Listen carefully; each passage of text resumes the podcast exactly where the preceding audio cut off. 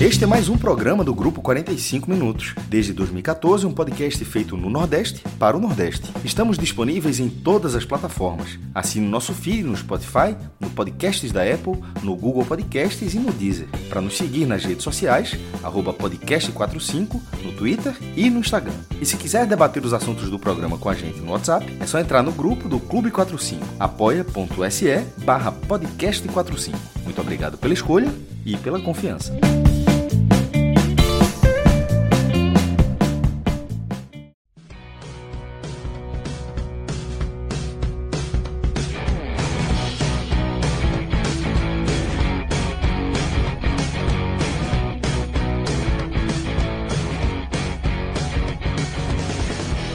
Boa noite. Começando mais um especial aqui de domingo. Hoje, vários assuntos a tratar.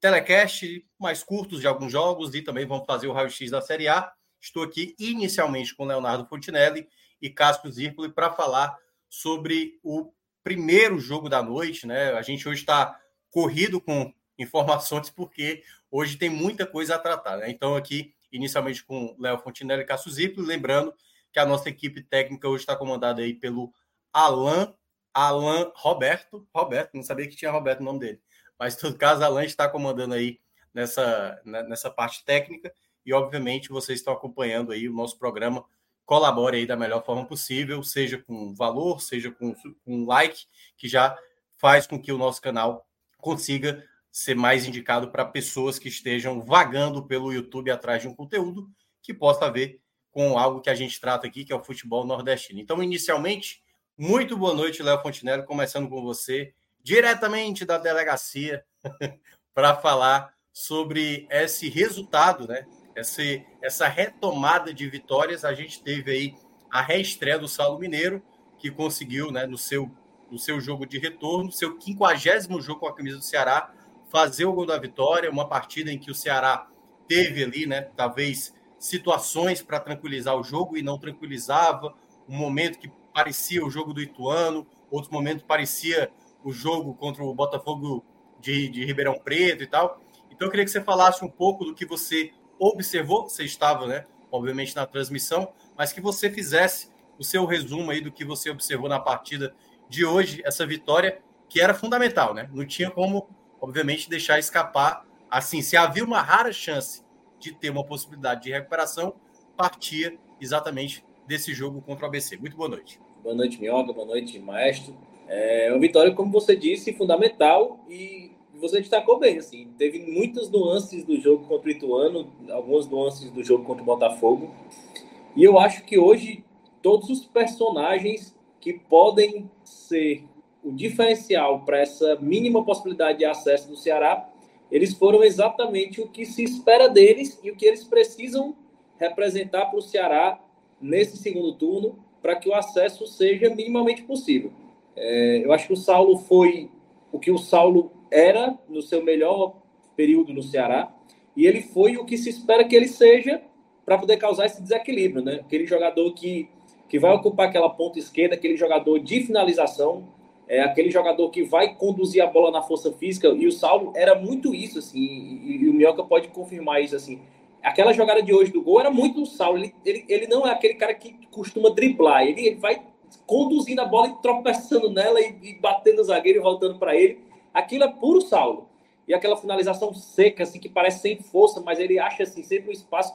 Aquilo é muito Saulo, né? O Saulo é um jogador de muita, muita finalização, ele é um finalizador. Ele, o melhor Saulo do, do, do Ceará foi quando a, a, faceta dele de finalizador apareceu. E eu acho que para o Ceará subir, ele precisa ser esse Saulo.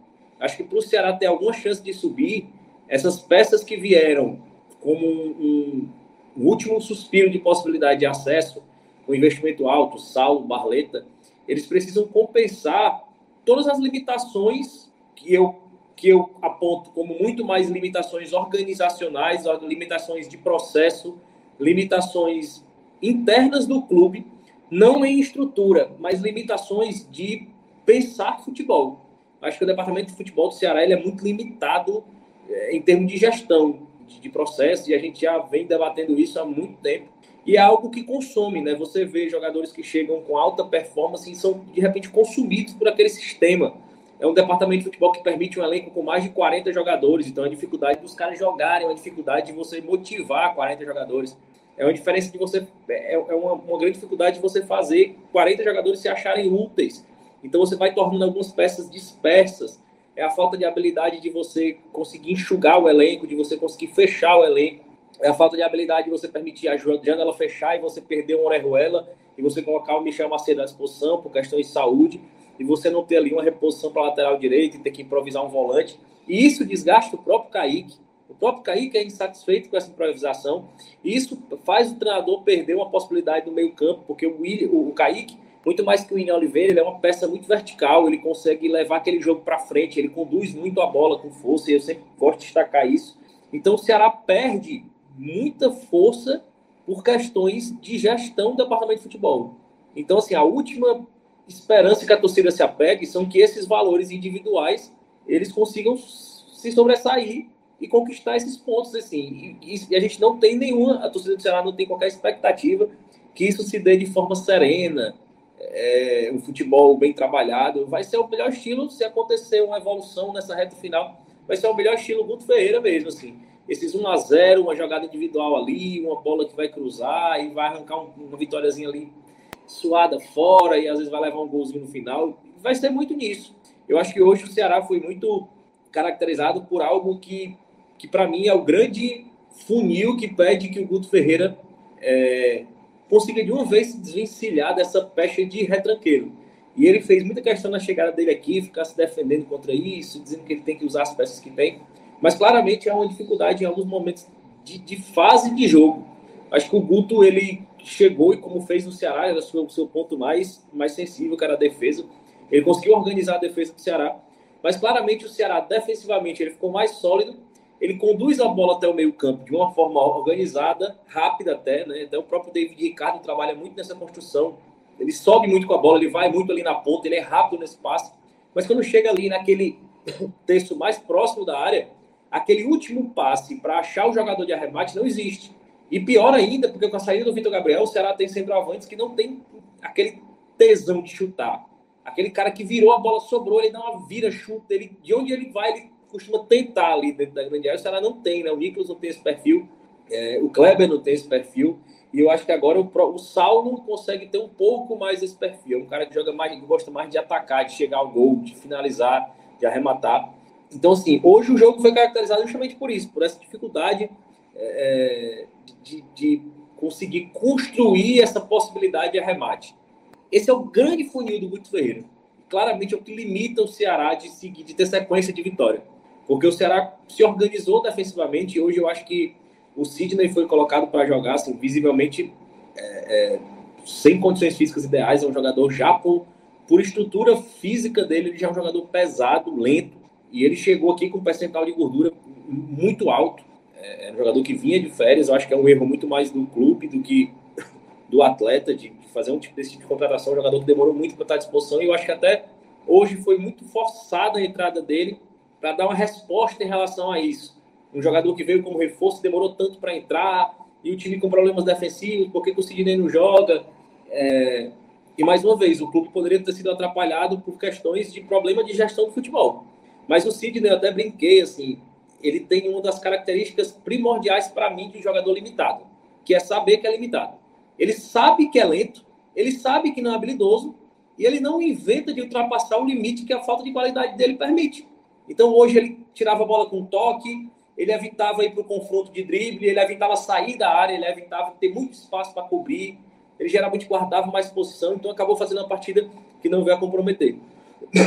Mas acho que hoje, perdão, eu acho que hoje foi um, um retrato do que o Ceará precisa ser para se agarrar com a sua única possibilidade, que ainda é muito pequena, de subir. É, eu acho que o jogo de hoje foi muito na conta dessas expectativas que, que a torcida tem, mas que elas precisam de confirmações em jogos decisivos, definitivos, como por exemplo, é o do próximo domingo contra o Vitória. Acho que o Guto vai ter uma semana para trabalhar, vai ter a disposição do Barleta, né? O Barleta que já, já chegou na capital, está regularizado, mas é, demorou um pouco mais, questão do nascimento do seu filho, então deve estar à disposição apenas no próximo jogo contra o Vitória. O Saulo que teve essa antecipação aí, e falando já muito nessa questão dessa pressão é, que o departamento de futebol vem sofrendo. Então, assim, vem tendo que apressar algumas, algumas medidas para tentar salvar essa reta final e, e buscar um acesso que está muito difícil e muito improvável. É, pois é, até porque a gente só vai ter a noção ainda, né? Assim, o Ceará, nesse momento, está a cinco pontos do quarto colocado. Claro, vai ter o duelo entre Juventude e Vila Nova. Se o Juventude vencer, aí essa distância aumenta para seis pontos. Mas esse era um jogo, né, Léo, que, que você tinha obrigação de vencer, né? Assim, o ABC tem 13 pontos no campeonato, né? Possivelmente, assim, já está praticamente quase que selado o rebaixamento. E quando eu citei essa questão, e você até concordou, né, do jogo similar ao do Ituano, e em certa parte também com o do Botafogo de Ribeirão Preto, porque o Ceará tem um primeiro tempo confortável, né, assim, abriu o placar, poderia ter feito mais, o Saulo colocou uma bola no travessão, por exemplo, e aí quando a gente vê um segundo tempo, o Ceará, quando percebe que o adversário começa a crescer no jogo, as respostas, muitas vezes dentro de campo, ele não consegue dar uma a tranquilidade necessária, né? Porque hoje eu até acho, não sei o que é que você pensa, eu vi até que o Ceará teve boas chances de fazer o 2 a 0 no segundo tempo, né? O, o ABC foi para cima do ataque, teve momentos até perigosos e tal, mas muita tomada de decisão errada. Uma em que o, o Paulo Vitor entra na área, a bola volta para ele e ele ficou olhando para o juiz. Quando foi ver, tinha o Nicolas do lado livre para dar o passe, finalizou com a perna ruim. Aí teve a, a do Eric já no final do jogo para matar o jogo, aí não matou a partida. Então é, é, é, uma equipe ainda que precisa, não sei, não sei se na sua avaliação, pelo menos eu acredito assim, uma equipe que ainda precisa ter um crescimento, né? Assim, uma maturidade de resolver o jogo, sabe? Em, em muitos momentos eu vejo o Ceará deixar o jogo escorrer pelas mãos, como foi o jogo contra o Ituano. Então, esse detalhe para os duelos que vão ser ainda de confronto direto, que aí começa exatamente um deles já contra o Vitória no próximo final de semana, esse tipo de, de jogo ele não pode ser deixar escapar, porque como a Série B não tá ela tão não tem um time sobrando, não tem uma equipe que está jogando fino da bola ou conseguindo sobressair uma maneira de jogar tão dominante perante os adversários, jogos como esse que vai enfrentar no próximo final de semana se torna uma maneira de como você vai não que é uma coisa que se fala muito do Guto, né? Eu até entendo, eu, eu, até acho que o Guto poderia até ter usado o termo eu, eu jogo na transição, entendeu? Porque muitas vezes ele é atrelado desse retranqueiro, mas ele não, eu, acho que ele não precisa ter vergonha de dizer que é um, um, treinador que joga, às vezes, muitas vezes, sem a posse da bola e que é muito efetivo. Foi dessa maneira que o time fez a boa temporada de 2020. Foi dessa com esse mesmo estilo de jogo.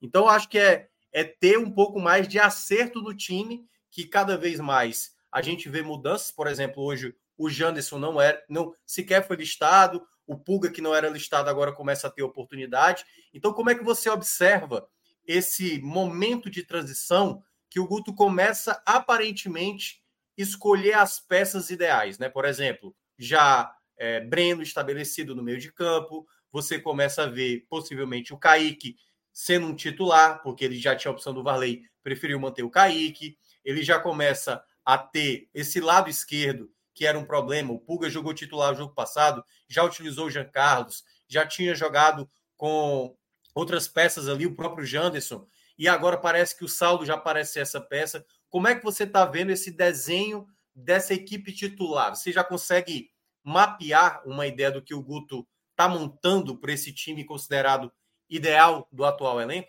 É, Minhoca, o Guto, ele, ele teve muito internamente, ele demorou muito para conseguir mexer com algumas lideranças que, que, tecnicamente não entregavam, mas que tinham um lugar cativo no time titular. É, eu acho que isso retardou muito esse processo do Guto de achar um time ideal. Eu acho que ele tentou é, harmonizar lideranças de vestiário de grupo com oportunidades de campo para ela, para tentar controlar um grupo fora de controle e eu acho que ele sentiu que não conseguia mais controlar um grupo de 40 jogadores. E o Guto não tem esse perfil de ir para o embate, ir para o combate, de, de, de, controlar grupo com base na intervenção pela força. O Guto é aquele cara mais de deixar acontecer. Se ele vê que ele realmente não tem como controlar a gestão desse grupo, ele vai deixar para lá. É, eu acho que a, o staff pessoal do Guto foi muito importante nessa colocação de parâmetros para afastar esses que não estavam tendo rendimento técnico. Eu acho que o Guto ainda não teve um, um, um, um rendimento mais bem estabelecido até o momento. Eu acho que por questões de teimosia dele mesmo com algumas peças. É, o Zé Ricardo ele não pode ser reserva desse time. Eu acho que o Breno ainda vem ganhando ritmo de jogo. E eu acho que espero que seja essa visão do Guto, do Guto, mas não acredito que seja. O Breno vem de muito tempo de inatividade, vem de lesão, e era algo que acontecia no Botafogo. O próprio Zé Passinho falou isso, eu mencionei na transmissão, que o Breno é um bom jogador. Ele, quando voltou de lesão, fez algumas partidas pelo Botafogo, fez boas partidas, mas os erros que ele cometia nas partidas eram erros claramente atribuídos à, à, falta de ritmo. E no Ceará, ele vai ganhar essa, esse ritmo de jogo, eventualmente, efetivamente jogando.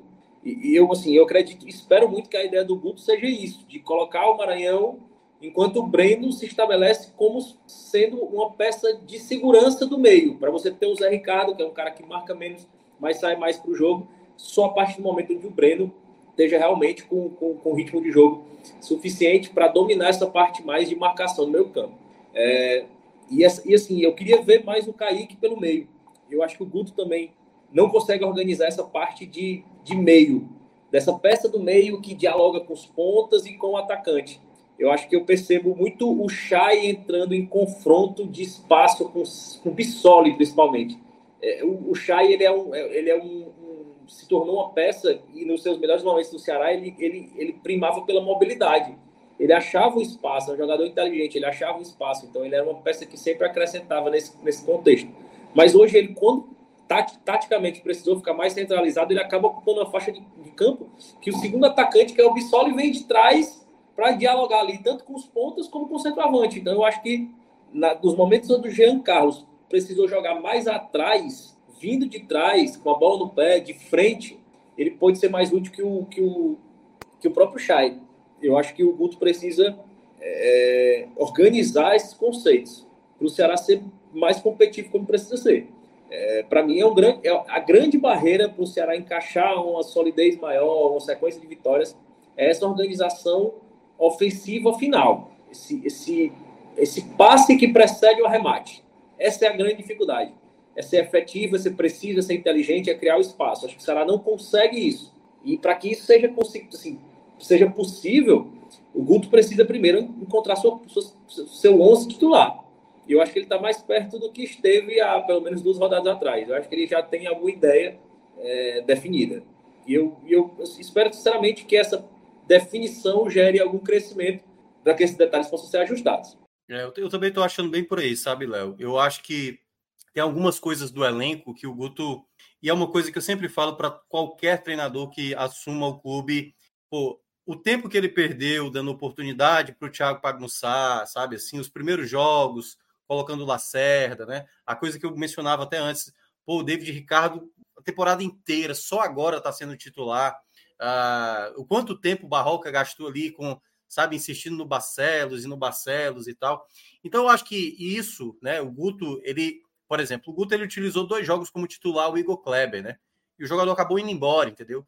Tipo, o Pedrinho e, e, e, e o próprio e o próprio Puga, por exemplo, já era para ter tido uma minutagem maior para, por exemplo, eu acho que com o tempo, se o Puga for entrando com uma certa frequência, pode ser que ele vá ganhando mais confiança, né? Porque ele ele sai de um ferroviário sendo um dos principais nomes da equipe, chega no Ceará, não ganha oportunidade. Um garoto ainda, entendeu? Pô, quando a gente fala isso de um jogador que até já é acostumado e tudo mais, ele pode até sentir uma situação. Imagina para um garoto que vinha numa, numa, evolução e aí já não ganha oportunidade, isso abala um pouco a confiança. E eu acho que pode ser, pode ser que com mais tempo aí sendo dado para ele, ele consiga melhorar o futebol dele, ganhar a confiança do que ele vem apresentando. Então, eu acho que está muito nesse processo, sabe? Eu acho que o resultado ele foi importante. E aí eu queria colocar, não sei se o Cássio vai querer falar sobre. É, eu vejo que o Ceará está nesse momento, Cássio, de um. É aquela coisa, né? Se falava isso já no jogo passado, né? É um recomeço. O jogo do Ituano era um recomeço. É o recomeço do segundo turno para tentar fazer uma campanha de recuperação. Aí acaba empatando dentro de casa. Aí teve a, a, possibilidade contra o Guarani, um jogo que era considerado complicado, mas como a urgência do Ceará era muito, né, assim, enfim, tudo, tudo é muito se, se, o Ceará não vence hoje, obviamente a situação seria muito mais delicada. Então, se já não vence o Vitória, já dá aquela sensação, agora já não sobe mais. Mas para esse momento, Cássio, não sei se você analisa dessa maneira, o Ceará precisa começar a evoluir como time. Eu acho que esse é o principal ponto. Porque não tem como esperar o Ceará, e eu acho que às vezes é um, um certo exagero de alguns torcedores, como se o Ceará já tivesse que já fazer um jogo de futebol total, assim, sabe? De pleno domínio. E eu acho que nesse momento o Guto ainda não conseguiu encontrar, e talvez não consiga até o final do campeonato. E aí eu não sei a sua visão quanto a isso. O quanto esse Ceará, na sua avaliação, que vem acompanhando nos últimos jogos, se você considerou já essa partida ainda suficiente para a gente dizer, não, dá para esse Ceará buscar, ou ainda é muito pouco para a gente ver uma real evolução desse Ceará até o final do campeonato? Minhoca, Léo, galera que está aqui na live, boa noite. Entrando aqui na, na, participação. A minha resposta, Minhoca, é um pouco uma mistura dessas duas opções que você deu. É, era assim, o Ceará não tinha o direito de não vencer o Lanterna do campeonato. Não tinha o direito, mas ao mesmo tempo é, tomar um sufoquinho na reta final, assim, evitou, evitou, evitou pior, mas mostra que essa falta de rendimento, tipo, hoje não custou, mas essa falta de rendimento ela, ela é aquém do tamanho do buraco que o Ceará precisa é, tapar para conseguir enfileirar o seu caminho e tentar se aproximar. A rodada, essa, essa rodada foi excepcional para o Ceará. Excep, excepcional. É, dos concorrentes, é, Vila Nova ainda vai jogar, Vila Nova Juventude, mas Guarani, Guarani empatou, Criciúma perdeu, Novo Horizontino perdeu, é, o Mirassol empatou um jogo dentro de casa contra o Sampaio, que acho que ninguém considerava que, que isso ia acontecer. Tanto que termina nessa, nessa situação, o, o, que pode acontecer, o pior cenário para o Ceará é ficar a seis pontos. Tá cinco pontos do G4 e o pior cenário é seis pontos. A gente vai saber isso no, na live da segunda-feira, que vai ser o balanço no final da, segunda, da, da, da rodada, da 22 rodada, até porque são três jogos né, que estão lá. Um deles é essencial, Juventude Vila Nova, ainda tem a briga pela liderança com Londrina e Vitória, mas são três jogos. Mas nesse momento dá para dizer que são cinco ou seis pontos. Uma rodada que ajudou. Assim, deu tempo, mas é você. O choque de realidade é a rodada seguinte. Vitória e Ceará. Embora o Ceará tenha um, um retrospecto excepcional contra o Vitória nos últimos anos, ele me dando vitória de tudo quanto é competição que, que, que, enfrenta, mas agora acho que é um pouco diferente. Faz, faz tempo que não acontecia esse jogo nesse formato, né? O, o Ceará, o Vitória por cima e o Ceará, e o Ceará meio é, é, assim, sem entrar na competição ainda da forma como deveria, na forma como um dos principais favoritos que era no início da competição e dessa campanha até aqui. O, o desempenho é, sobre o ABC talvez não seja suficiente contra o Vitória. Ele foi suficiente para cumprir, como diria, não é saudoso, porque não está na Globo ainda, mas nosso grande amigo João de Andrade Neto, que foi uma conta de luz. O Ceará, com todo respeito ao ABC, mas o Ceará hoje, para o campeonato que o Ceará disputa, o Ceará pagou uma conta de luz. Mas a, na hora que você vai além do pagamento da conta de luz e, foca um pouco no desempenho, o desempenho ofensivo no início do jogo foi muito bom, mas depois que foi, foi transcorrendo a partida, eu assisti o jogo dividido com o Bahia América. É, não, não, era um, não era um time ainda que, que exale confiança para um grande jogo contra o Vitória. Fará um jogo, fará um jogo de, muito, de muita entrega, é, vai ter uma semana toda para Guto ajustar alguma coisa, mas nesse momento, porque o empate talvez não sirva para o Ceará. O Ceará precisa, precisa ir a Salvador e vencer. O cenário ideal no início da competição era que era, era algo possível. O Vitória estava muito mal, o Ceará era um dos favoritos, mas nesse momento não parece ser o, o local que vai, que vai, acontecer dentro da lógica do futebol, de qualquer coisa acontece, claro. Mas assim, hoje, hoje, domingo, terminou o jogo, mesmo o Ceará vencendo a partida, o Ceará, o Vitória nem pegou o Londrina, independentemente do que aconteça na segunda-feira, na minha opinião, não se construiu um cenário para que o Ceará realmente vá a Salvador disposto a isso. Mas pelo menos a rodada ajudou. E independentemente de Salvador, o campeonato do Ceará irá continuar. Mas eu acho, é, Minhoca, para amarrar isso aqui, e que a falta de desempenho de, de, do Ceará, ela irá custar alguma coisa ainda. Irá custar. O Lanterna a, a, pagou a conta de luz sem fazer uma grande mudança. E, como, e você mesmo frisou que essa mudança talvez não aconteça ainda em 23. Se a mudança não acontecer em 2023, um time que está no meio da tabela, como é que um time desse sobe? Time, o Ceará só sobe se ele arrancar. E ele só vai arrancar se ele tiver alguma mudança efetiva. Se, se essa grande mudança do Ceará não acontecer esse ano, vai ser. Assim, a matemática diz que, que não sobe. Então, eu estou dizendo isso porque é nessa parte matemática. Mas eu ainda acho que é possível esse Ceará arrancar, porque ele tem peças muito melhores do que a maioria dos adversários. o Ceará é um time com, com, um elenco muito melhor do que o Vila, Vila Nova, melhor do que o Mirassol, melhor do que o Juventude. O Juventude tem um mando de campo forte, mas é melhor do que o Juventude. Assim, na verdade, era um dos dois ou três melhores, né? não precisa nem ficar dizendo isso tudo, porque a gente disse que era um dos dois ou três melhores, mas um né? campeonato e se reforçou que a janela do Ceará foi boa. Agora, o buraco é muito grande. o buraco, o buraco é muito grande. Vamos ver se ainda, se ainda dá tempo. Eu acho, que, eu acho que ainda dá tempo, mas não começou por hoje, não. Hoje, é, fazendo um paralelo para quem acompanha a gente aqui, foi dessa sequência atual com o esporte de quatro vitórias, foi a vitória sobre o Sampaio. Ganhou do Sampaio, mas você dali só extraiu os pontos. Você não extraiu uma melhor. Ela foi acontecer depois, viu? o CRB, o Vila Nova, e ontem fez uma partida bem, bem, uma partida melhor, partida disputada, mas uma partida melhor. Mas esse jogo, para quem acompanha, que tem muita gente do esporte que acompanha, vai estar daqui a pouco, mas os próprios torcedores do Ceará que me ouviram falar isso também, esse jogo de hoje, espelhando com a sequência atual do esporte, que no momento lidera a competição, seria a vitória sobre o Sampaio Correia, onde o time não jogou, não fez um grande jogo, mas foi suficiente para ganhar de um adversário muito pior. Porque o ABC é muito pior do que o Ceará. É. Mas assim, tem como ir além de hoje começou a mudança técnica do Ceará. Eu não, eu não acho, eu, eu acho que não foi para tanto. Agora precisava dos pontos para que para que possa dar, para que possa ter a possibilidade de eventualmente ter essa mudança técnica. É, eu também acho assim. É, eu, eu, eu ainda junto um pouco com o jogo do Guarani, porque é claro que o resultado do Guarani né, foi considerado como desastroso e a maneira como, como até, enfim, a recepção do, do, da torcida organizada ali naquela situação lamentável com o Guto, né, na chegada do aeroporto, Léo. Uh, mas eu, eu consigo ver, eu consigo ver um Ceará muito próximo, não é do ideal. Eu acho que vai ser difícil a gente encontrar talvez o Ceará ideal, mas um Ceará onde ele não precisa sofrer tanto e às vezes saber, é, eu acho que é isso que está faltando nesse Ceará, pelo menos na minha avaliação, é fazer a tranquilidade do jogo, que é aquela situação de tipo, faz o 2 a 0 sabe? Mata a partida e tranquilo. E o jogo às vezes se desenha para isso.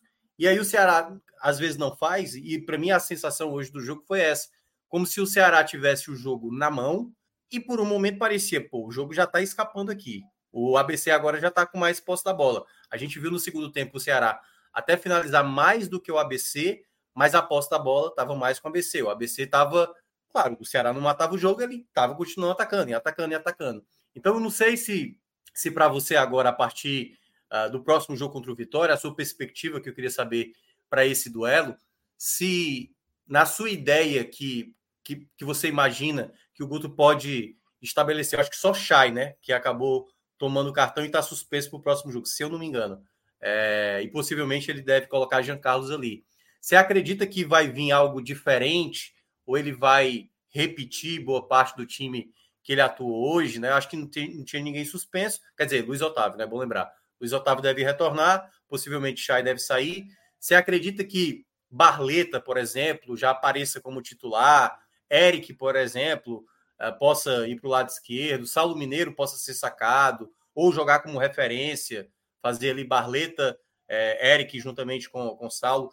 Você acredita que alguma coisa possa ser mudada especificamente para esse jogo fora de casa, já que o Ceará está buscando essa sequência de vitórias para tentar se aproximar ali do, do G4? Eu, eu, não vejo uma mudança radical, não, Minhoca. E vou por esse pensamento também seu. Assim, eu não vejo o Ceará em caso de melhorar o rendimento da competição, de isso se dá através de uma imposição de futebol. Acho que vai ocorrer, vai ocorrer ao melhor estilo do Ferreira.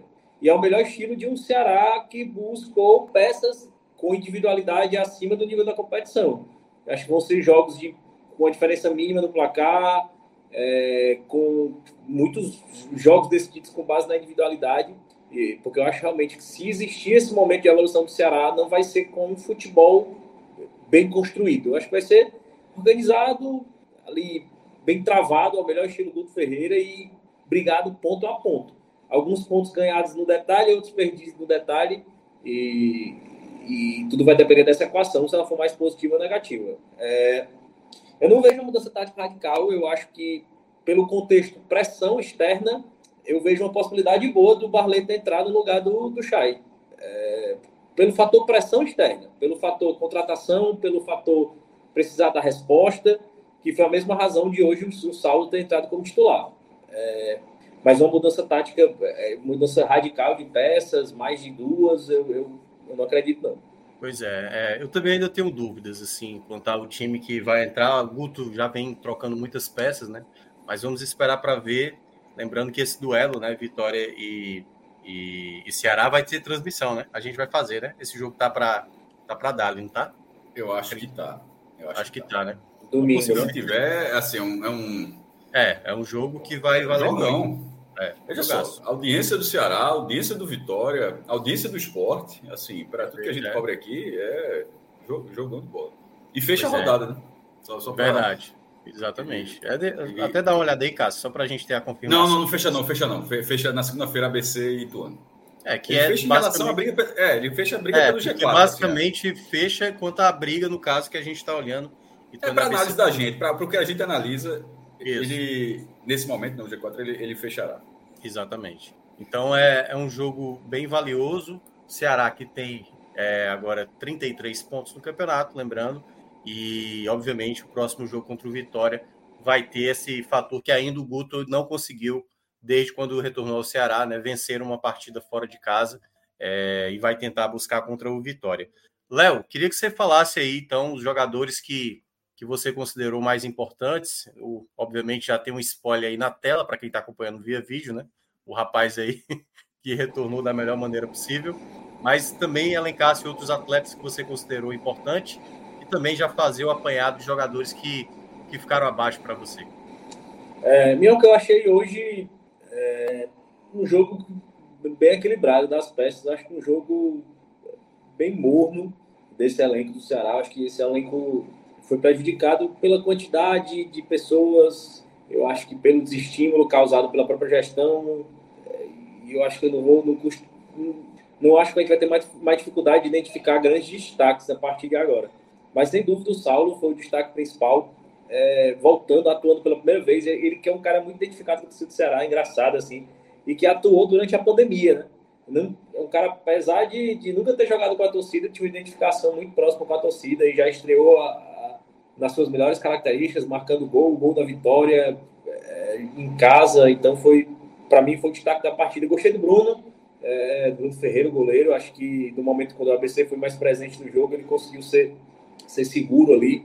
É, acho que o Bruno vem sendo uma peça importante para o Ceará nesse momento de solidez defensiva. Assim, é um jogador que em cada partida dificilmente não. Ele, na verdade, ele não erra o simples e ele é aquele goleiro que faz uma ou duas defesas de média complexidade por jogo. Assim, eu já acho que ele é um cara que vem sendo importante na campanha. E destacar outra peça, eu gosto muito, eu gosto muito do Paulo Vitor.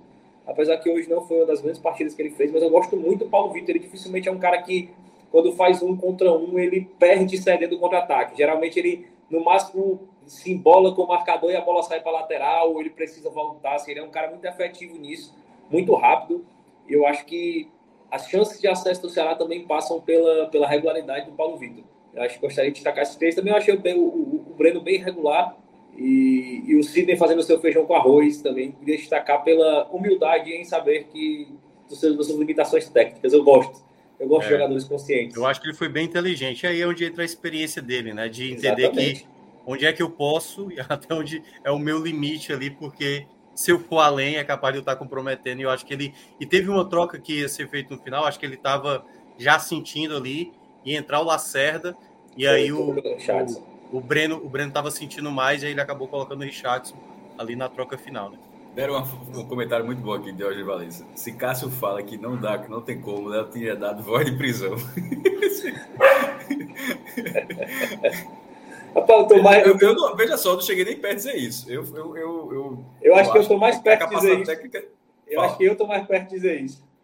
É, eu acho que a capacidade técnica existe, mas assim, não, não vou ficar fazendo média, não. Eu acho que o buraco é enorme. Assim, que já virou o turno, já começou a andar a vitória de hoje, assim, pô, a vitória protocolar que é, é, é, é uma briga dentro desse cenário desse, dessa competição era obrigatória para o time que quer buscar alguma coisa, mas o Ceará ainda é nono lugar, porque né, além da diferença de pontos que eu estava falando, tem a quantidade dos times que estão à frente, né? Assim, porque muitas vezes a, o campeonato pode ser até achatado, mas é muita gente para ultrapassar, ou seja, você provoca muitos confrontos diretos. É, Veja só, dá para subir, mas se, e se subir, vai ser aquele acesso assim, meu amigo, com a galera da loucura na reta final. Vai criar, não vai ser aquele, não, ser, não seria aquele acesso que, que acontece, onde o cara vai bem o ano todo, aqui vai o sarrafo todo alto, quando comemora, você.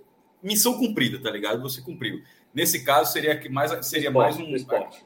Eu diria o esporte 2019. O DC não aconteceu ainda, né? Não vou dizer, mas assim, o de 2019 foi. O 19 subiu, é, tanto que, tanto que no final ainda teve até uma frustração por não ter sido campeão porque perdeu menos do que o campeão, empatava muito, mas assim, mas subiu assim, sem. Deu uma farrapadinha no último jogo, era para subir contra o Vila Nova, foi um 0x0, aí subiu, mas no jogo seguinte contra, contra a Ponte Preta. Isso acontece com, com outros times, é, com, vários, com vários Cruzeiro do ano passado, muito mais do que o esporte ainda né, nessa condição. Mas enfim, é, você comemora o acesso, mas não é aquele negócio, meu Deus do céu, porra, que, que, que jogo, que emoção, que coisa fantástica ter acontecido assim. Não, é, é uma comemoração diferente. É, mas essa do Ceará, se subir, eu acho que seria daquele tipo que o cara dá uma arrancada final e como foi os, dois acessos do Ceará em relação dessa forma? É, 2017 foi uma certa. 2009 e 17. É, é, 17 foi mais estável que 2009 é, era uma, uma cara desse time aqui. Na verdade, Pronto. no sentido de ser é uma um reta de final. poucos gols. Isso. Não, é, é, o Ceará chegou a ser lanterna, aí chegou o PC dos mãos, aí era 1x0, 1x0, 1x0, 1x0, 1x0, 1x0. É porque, assim, tanto 2019 como 2017, o começo, o comecinho mesmo do campeonato foi ruim do foi Ceará. Ruim. Só que no, ainda no primeiro turno, o Ceará conseguiu terminar dentro do G4 e depois manteve a boa. Vou dar um exemplo do que eu tô, do que eu tô falando aqui. Tal, o, o seria não pela colocação, porque o Santa Cruz foi vice-campeão. Mas na reta final de 2015, o Santa Cruz tem um desempenho excepcional, excepcional, e começa a uma vitória. A gente até costuma, já brincou aqui, se o campeonato tivesse 40 rodadas, assim, 40, o Santa ser campeão, porque não parava de ganhar, e o Botafogo começou a, o Botafogo começou a dar uma tropeçada aqui, inclusive perdeu do próprio Santa no Rio, é, mas já se foi uma reta final que, que botou acesso do Santa.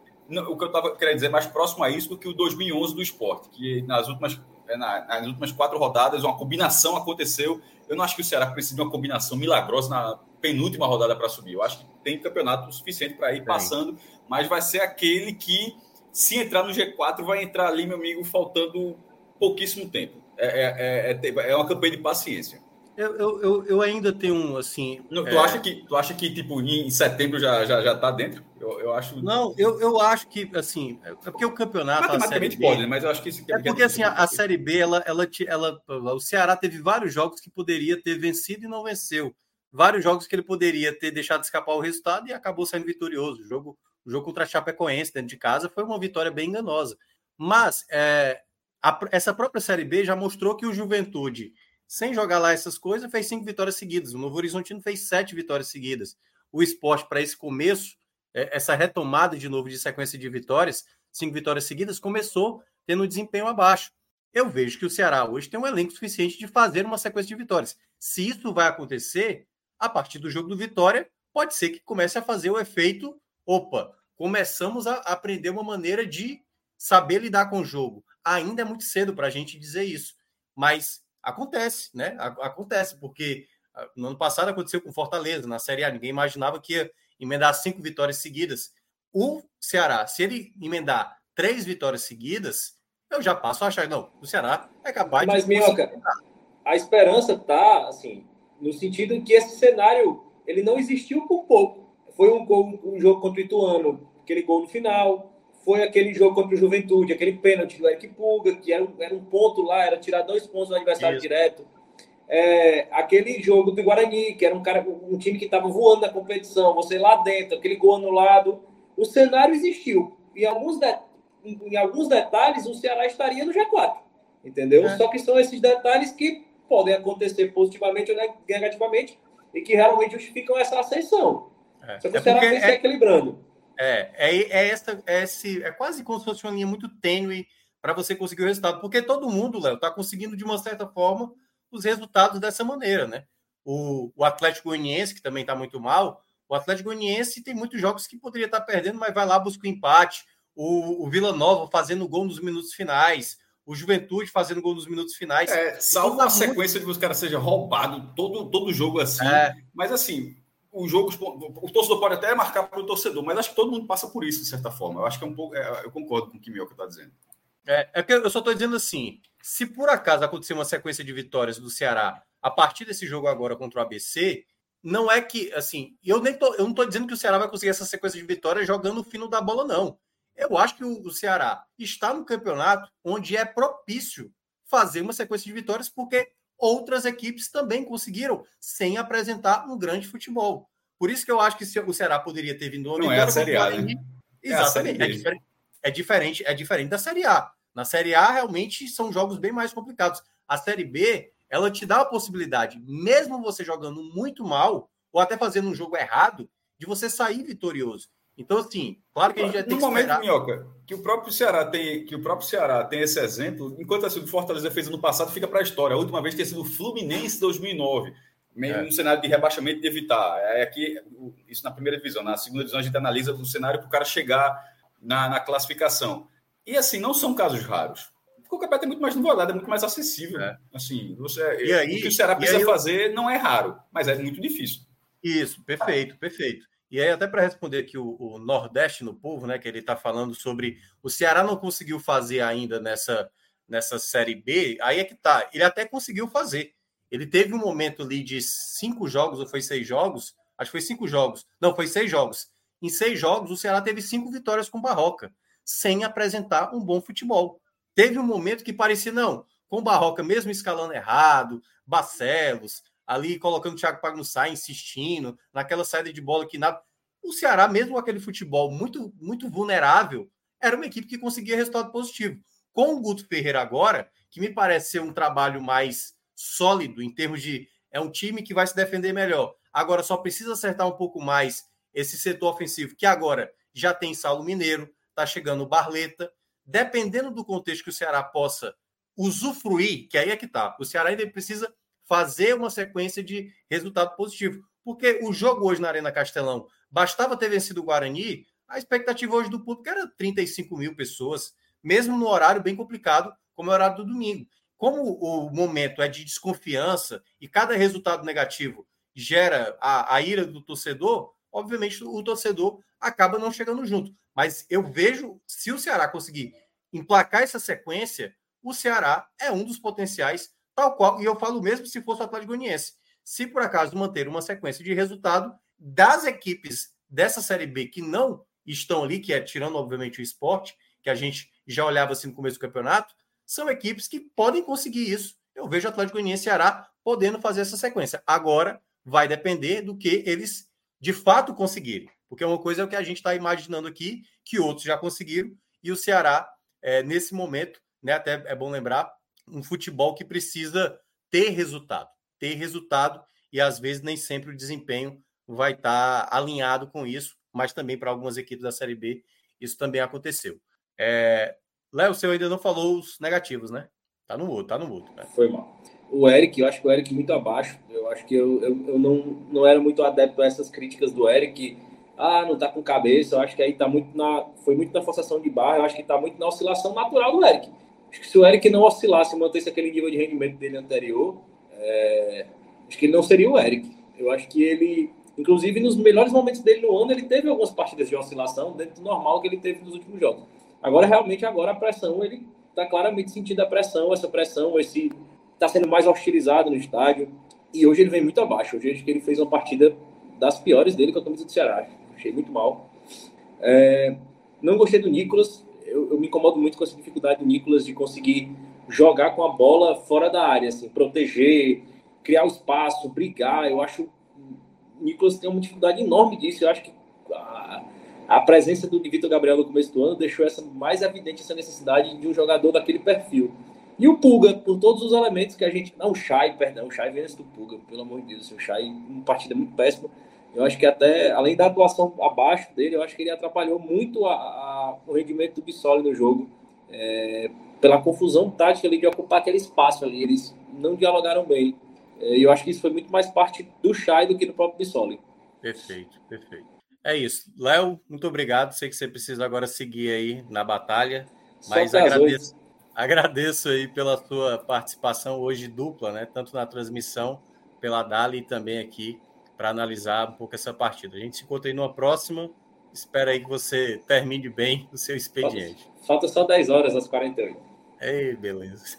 Valeu, abraço. valeu, valeu. agora trabalho. a gente vai, vai agora chamar o Cláudio para entrar daqui a pouco. Enquanto isso, eu e o Cássio a gente segue aqui. Cássio, terminou, viu? Cuiabá 3 a 0 Não, Veja só, o, o Ibama vai acionar Fred, viu? Meu amigo. Matou, matou, viu? Meu matou amigo. bicho. Velho, é, durante, é, durante a fala, é, não sei se foi tu ou de Léo, eu vou colocar aqui, eu acho que dá para usar, pelo, é um GIF, não sei se. Meu velho, deu uma risadinha que apareceu na minha timeline aqui. Eu vi, eu vi, tá falando. Vi, porra, negócio de Davidson assim, assim é, é inacreditável. É. É, é, rapidinho, é só um GIF. Vou passar aqui para Alan, coloca rapidinho e tira. Meu irmão, é, é, é muito. é inacreditável. O, mas, assim, ao mesmo tempo, logo antecipar o vídeo, que, esse GIF que a gente mostra aí, na Copa do Mundo lá, Brasil e Croácia, isso aí, isso aí, o Brasil não tinha levado aquele golzinho, não. Agora, né, na lateral direita. Verdade, verdade. Ô, Jader, você falou do Wesley agora, né? Na lateral direita. Essa diferença. Ô, Jader, você falou do Wesley agora, né? Na lateral direita. Essa diferença. É, daí. Ô, Jader, você falou do Wesley agora, né? Meu amigo. Gaiato demais, pô. Ô, Jader, você falou do Wesley Valeu, agora, né? Na lateral Valeu, direita. Alan, pode tirar. diferença. Meu velho. Agora, né? Na lateral. Assim, surreal. É, eu- a- mas a melhor, dele, a melhor dele é ele simulando uma agressão do juiz, né? Quando ele. Ah, é, que já foi na final da Libertadores, Final né? da Libertadores, somente. É. somente. É. Ele achava que era o cara do Flamengo, né? Aí é, tocou, e nem o juiz se aguentou, pô. Mas é, é, é complicado até porque, né, assim, ele é um jogador muito... muito É folclore, é feio, é muito feio É, isso. mas- Mas, assim, mas é engraçado, é surreal, pô. Sinceramente, nesse mês de julho agora do Brasileirão, para mim ele foi o melhor jogador do Campeonato Brasileiro. Talvez não ganhe voto, porque talvez por esse estilo dele debochado, né? Mas Não, veja ele é, só, o Cuiabá ele tá está fundamental. com quatro vitórias seguidas. O é a Cuiabá, melhor nesse- equipe nos últimos seis jogos, Cássio. É, o A melhor Cuiabá está equipe com do- quatro vitórias seguidas, está em oitavo lugar. É. Considerando, ó, é, o Flamengo, não, pode ser que for o Corinthians, tudo bem, mas nesse momento, com a minha percepção, não, o campeão da Copa do Brasil não está garantido que vai ficar na frente do Cuiabá, não. Mas assim, mas o campeão da Libertadores, se for o Brasil, nesse É. momento, o oitavo lugar do, do, do Cuiabá seria o oitavo lugar de Sul-Americana, sem problema nenhum, e com a chance de herdar uma vaga na Libertadores, tá? Assim, Verdade. é, e, e, e o cara, e o cara sendo peça importante em todos esses jogos, em todos esses lances. Assim, Também acho. Mas, mas, mas, deixa Demerson falar, porque enquanto tem um atacante que rende, bora falar agora de atacante que não rende. Ataque, Ah. atacante não, ataque que não rende. É. Assisti o jogo do Náutico porque foi transmitido, é, foi transmitido hoje. Liberaram numa parceria lá do, do- do nosso futebol. no- tem, um, tem um canal no, no YouTube, dessa vez liberaram. Não foi a, não foi a fulanazinha do Pix, não, tá? O Pixzinho e tal, não. É, a origem. Começou a transmissão na, na Vera e o Náutico acabou para passar para Cláudio vai falar, achei esse jogo com, com um pouco mais de aten- um pouco mais de atenção do que estava, como eu falei, de Ceará e ABC e Bahia América estava dividido, mas no caso do, do Náutico, o Náutico tropeçou num confronto direto que a médio prazo, a médio prazo não, a- a- só faltam quatro rodadas, assim, até o final dessa primeira fase, esses dois pontinhos de hoje podem ser determinantes aí, viu? assim, foi, era um jogo chave, era o jogo mais ganhável que o Náutico tinha até, até o fim da primeira fase, 0 a 0 com o CSA, não foi, Cláudio? Aliás, tá onde, Cláudio? E você? É, Tá num cenário diferente aí. É, é. Hoje eu não tô, não tô em casa, não, e improvisei aqui um cenário. Mas vai dar certo. Mas vamos lá. É, fez- esse 0 a 0 aí é, é, é um resultado que tem os dois lados né, da, da moeda da questão da classificação. Era, como o Cássio falou, tem- era um jogo ganhável.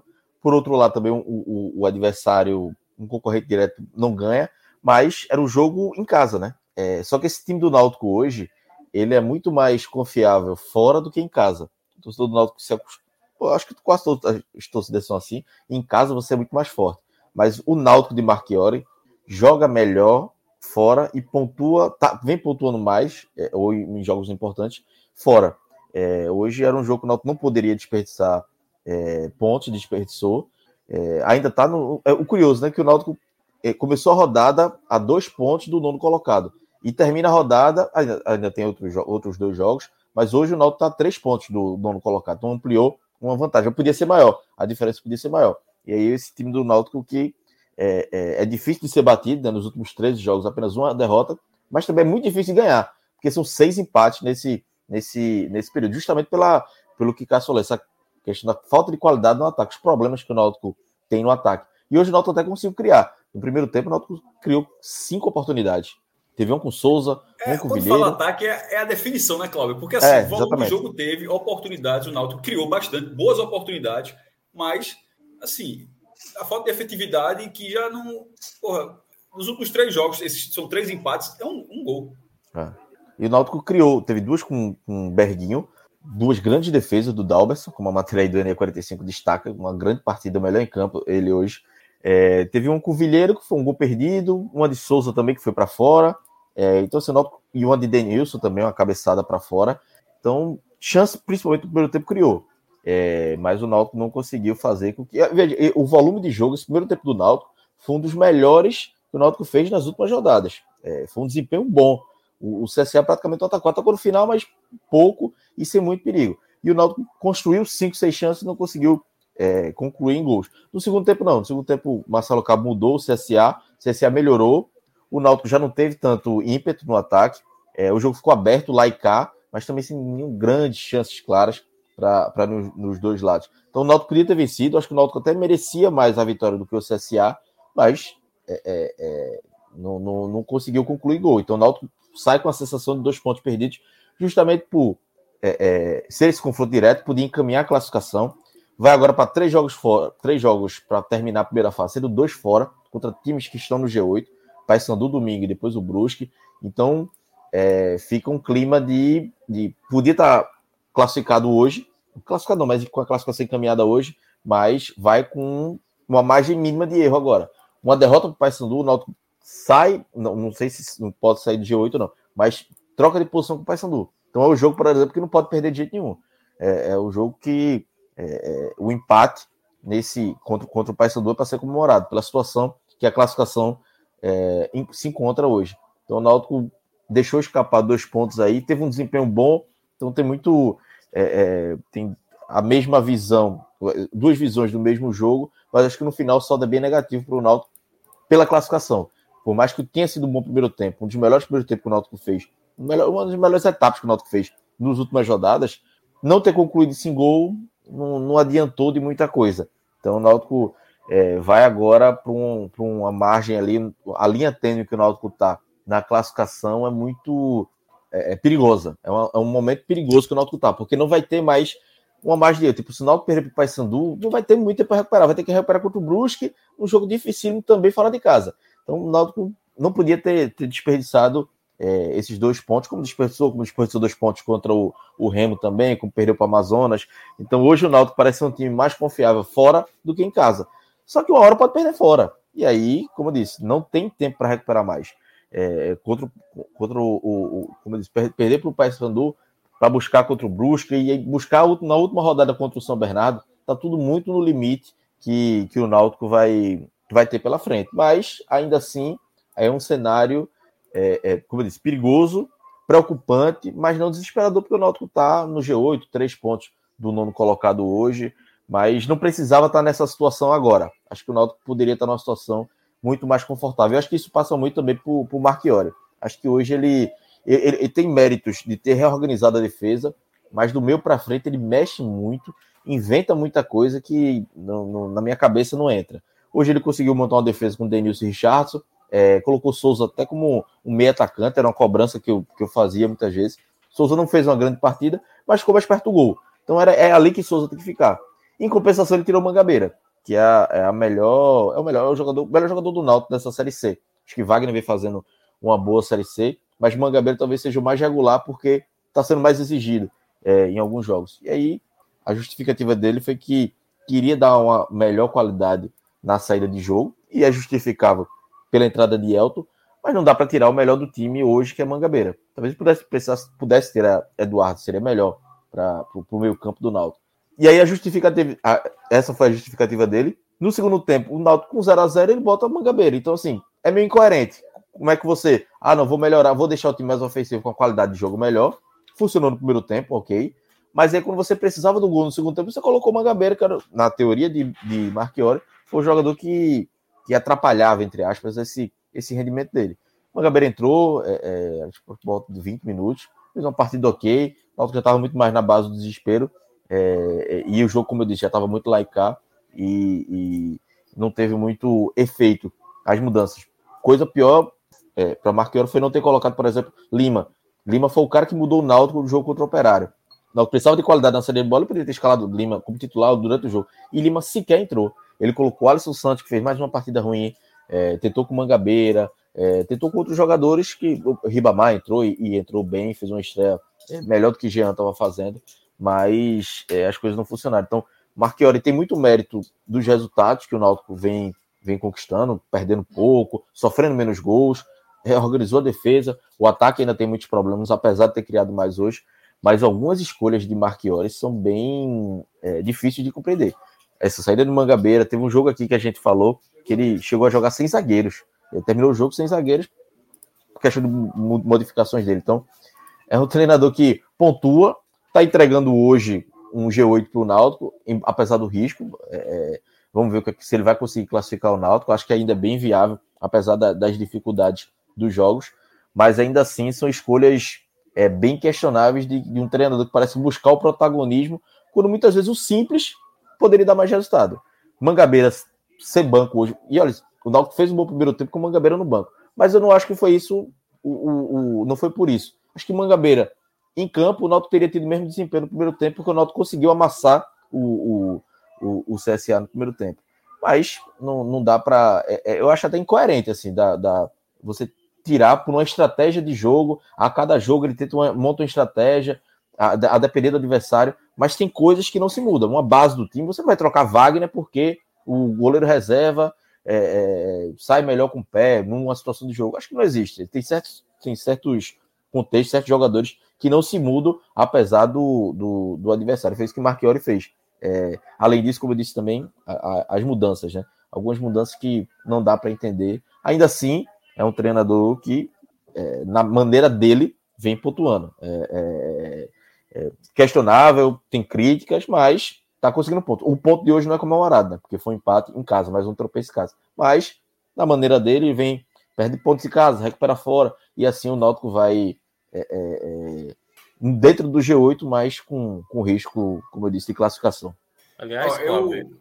Fala, o que eu ia falar é porque, assim, né, você tinha até mencionado no determinado momento, eu não quis interromper, corre até risco de sair né, do, do G8 na próxima rodada.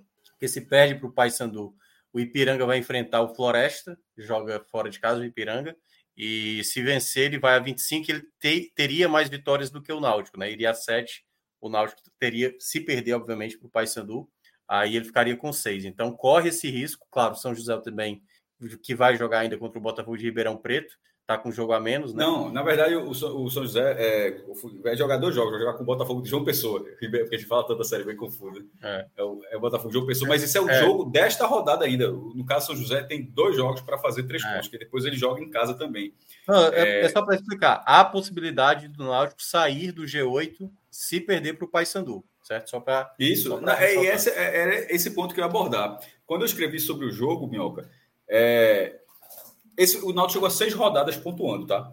Mas são duas vitórias e quatro empates. E três empates nos últimos três jogos. É e só um gol nesses últimos três jogos. Hoje criou bastante. Hoje, eu concordo com o Cláudio. O primeiro tempo do Náutico foi muito bom. Mas é, futebol não permite. A bola pune, Murici, uma figura histórica dentro do Náutico, assim, não permite que você desperdice tantas oportunidades, tantas boas oportunidades como o Náutico desperdiçou hoje.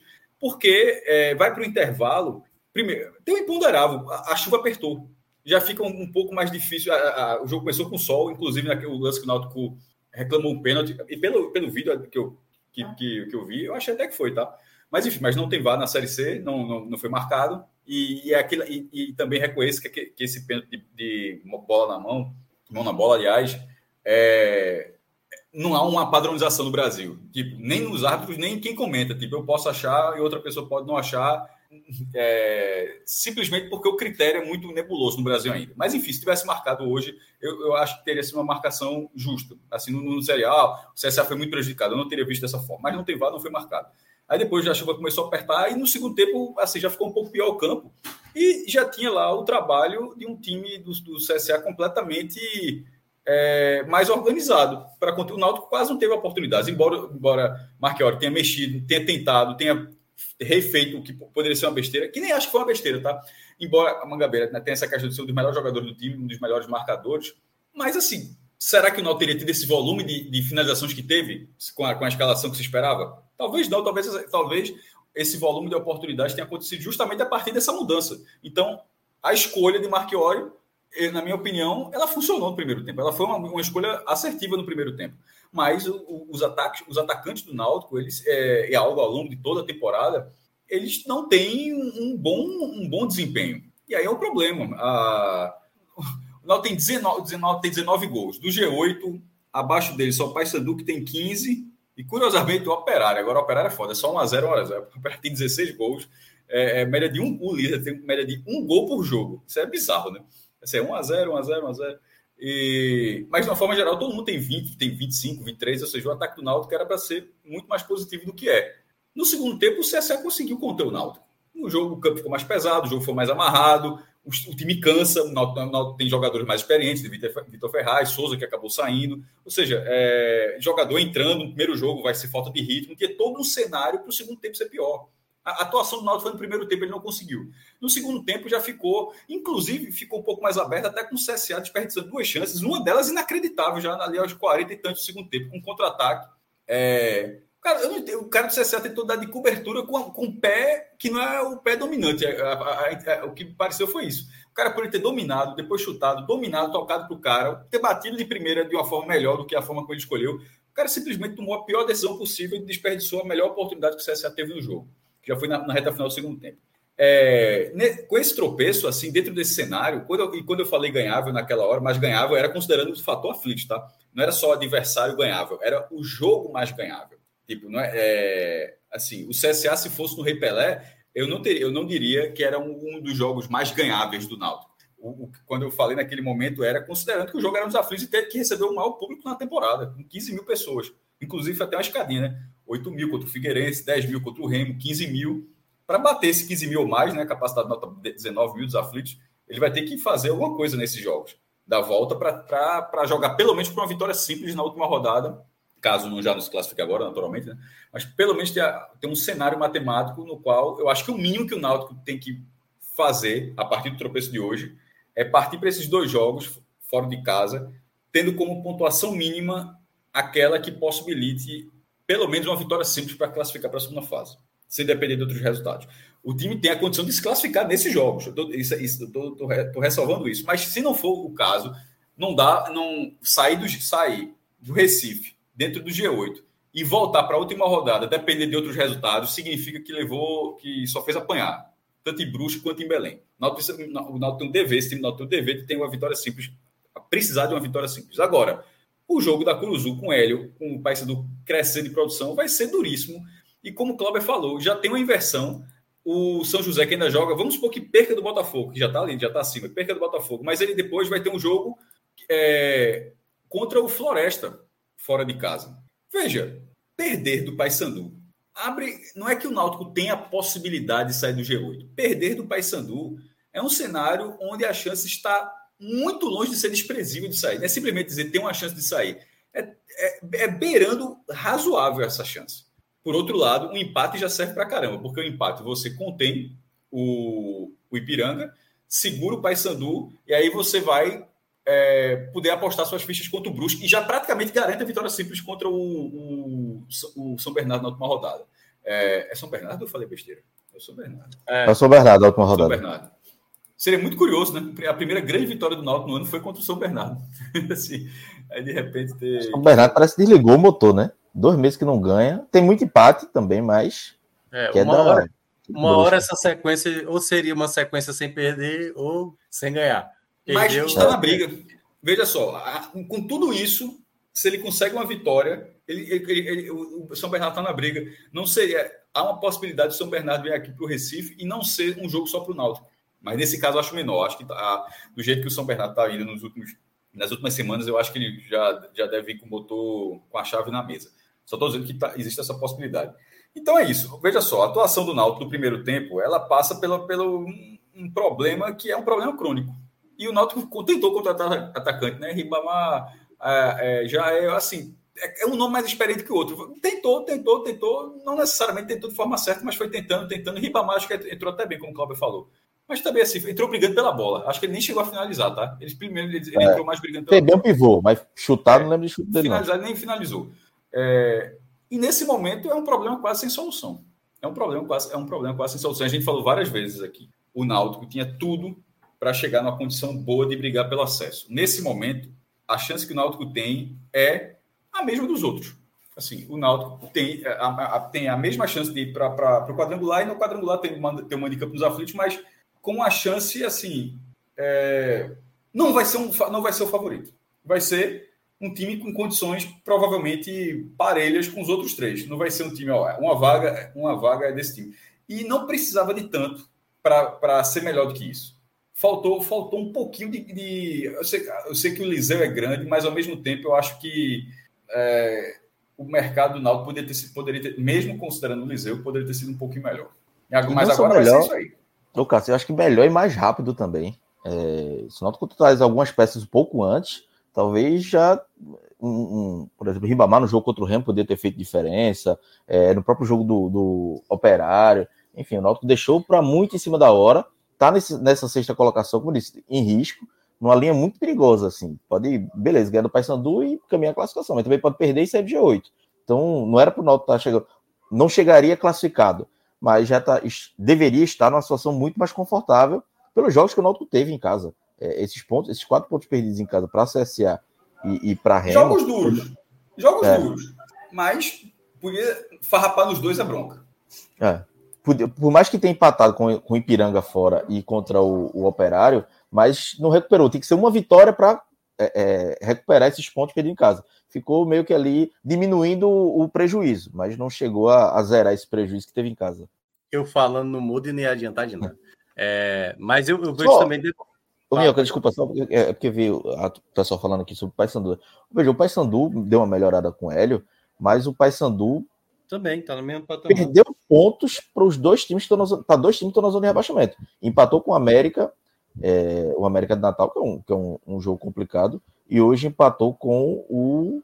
que foi? Foi o Altos ou foi o meu Deus? Acho que foi, hoje fora, foi né? contra o Altos. Ou seja, é. dois times da zona de rebaixamento. Então, há algumas semanas a gente via a tabela do Náutico, via muito complicada. O Paysandu viu esses dois jogos e, pô, a gente tem uma chance boa de pontuar e empatou. Então, assim, óbvio que vai ser muito difícil, mas também não é uma situação de dizer, pô, o Náutico vai para lá e é, é, é, impossível ganhar. Não, longe de. Até porque a Série C não tem esse jogo. É, é, é tudo muito equilibrado, mas é um jogo complicado. O estádio deve estar lotado, tem o, o, o fator ali dos Anjos também, mas é um jogo também que o Náutico tem, tem totais chances de pontuar. É, é, porque, assim, né, é, esses dois duelos que o Náutico vai ter, a gente até tinha falado aqui, acho que no último raio-x da, da Série C, que, é, se eu não me engano, seriam duas equipes que o Náutico deveria evitar, né, que seria aquela composição de grupo mais pesada para o Náutico, né, e ele vai ter esses dois adversários agora fora de casa. Eu acho que, assim, tem uma questão da dificuldade, certo? Mas a partir do momento também é o que é que o Náutico quer ainda nessa Série C, que é, obviamente, o acesso. Para você querer o acesso, você precisa fazer esses dois jogos fora de casa contra Paysandu e Brusque, mostrar para que você vai lutar por esse acesso.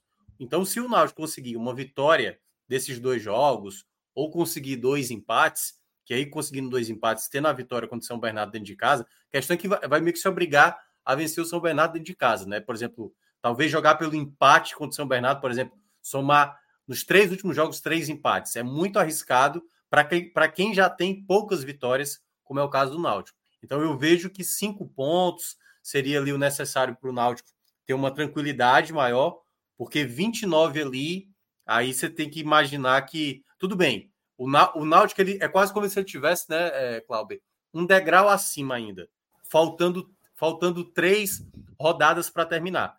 É uma vantagem boa, mas se você faz um ponto ou nenhum ponto, nenhum ponto eu acho que é, é, é uma chance altíssima do Náutico chegar na última rodada fora do G8. Um ponto eu acho muito arriscado, de dois ou mais, eu ainda considero que o Náutico vai chegar na última rodada dentro do G8, dependendo só de si, para garantir a classificação dentro de casa. Não sei o que é que você analisa dessa, dessa composição aí de pontuação. Ah, exatamente isso. E assim, é, um ponto contra o Paysandu e um ponto contra o Brusque é um bom cenário, mas eu acho que dos dois jogos, desses dois jogos fora, se puder pontuar, escolher um para pontuar seria o do Paysandu. Porque é justamente esse cenário que a gente falou, de Verdade. um time que está atrás. Então, é. se você segura o Paysandu e pontua. Então, esse pontinho aí é, é, é, é, óbvio que daqui a duas rodadas o cenário pode ser diferente. Mas no cenário que a gente tem hoje, o ponto contra o Paysandu é muito maior e mais importante do que um ponto é, contra o Brusque por essa briga é, essa briga direta. Então vai ser um jogo bem complicado, mas eu acho que o Náutico tem condições de pontuar, pelo que o Náutico vem mostrando é, nos jogos fora de casa. O jogo contra o Operário, o Náutico conseguiu fazer um jogo equilibrado, o jogo contra o Ipiranga é, fez um jogo equilibrado, então dá para pontuar, mas ressaltando que é um jogo é, bem difícil. A matemática do Náutico é chegar. Espero que chegue já com o São Bernardo classificado, mas não é o que a tabela aponta. Acho que o Náutico vai chegar precisando vencer. E aí a dúvida é saber se vai precisar vencer e se classificar simples ou combinação de resultado, que aí seria o pior cenário aí, como o Cássio até falou. Se chegar nessa situação é porque perdeu os dois jogos, ou perdeu um dos jogos. É, é uma situação é... bem, bem complicada. É porque tá naquela questão, assim, os jogos da Série C, né, Cláudio? Tá, é muito no limite ali. Não tem, assim, um adversário que, que sobra. Tem uns que aproveitam bem, tem uma sequência de resultados positivos, Operário, o Brusque soube aproveitar um determinado momento. E o Náutico, ele, ele não conseguiu surfar isso, né? Porque se você troca esses empates aí, vai, bota duas derrotas aí, bota uma vitória e um empate aí nessas, nesses quatro empates aí, sete pontos, estaria um pontinho acima, já daria uma segurança hoje, assim, um pouco melhor, sabe, de tentar administrar com mais tranquilidade. E aí, esse jogo contra o Paysandu, se por acaso tiver o erro, é isso que você mencionou. Você está perdendo para um adversário que está atrás de você, você está fazendo esse adversário ultrapassar, ultrapassar nesse exato momento, e você vai ter que administrar uma sequência que agora é de uma derrota para um jogo contra o Brusque, que talvez jogue, talvez já garantido, né? O próximo jogo do Brusque é altos, né? Então o Brusque deve vencer o próximo jogo e já deve garantir a classificação antecipada na próxima rodada.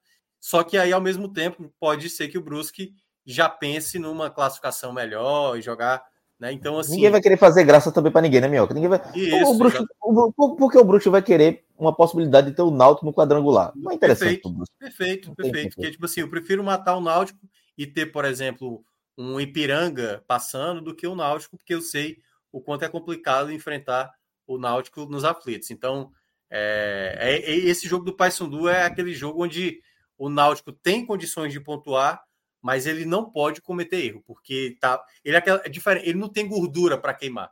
Se a partir do momento que ele não tem gordura para queimar, ele já não pode mais flertar como hoje ele queira ou não. O empate foi ruim, mas ele ele já se torna muito ameaçador para esse momento. E olha que a, em certa parte a tabela, né, foi uma tabela até que ajudou, porque teve o empate do Paysandu e tudo mais. Então teve algumas coisas que até ajudou o Náutico nesse, nesse contexto. Vocês querem abordar mais alguma coisa do jogo antes de falar dos, dos destaques? Alguma coisa que.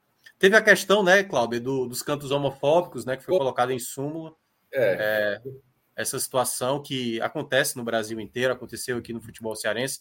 Foi até aconteceu uma punição com a torcida do Corinthians na Série A.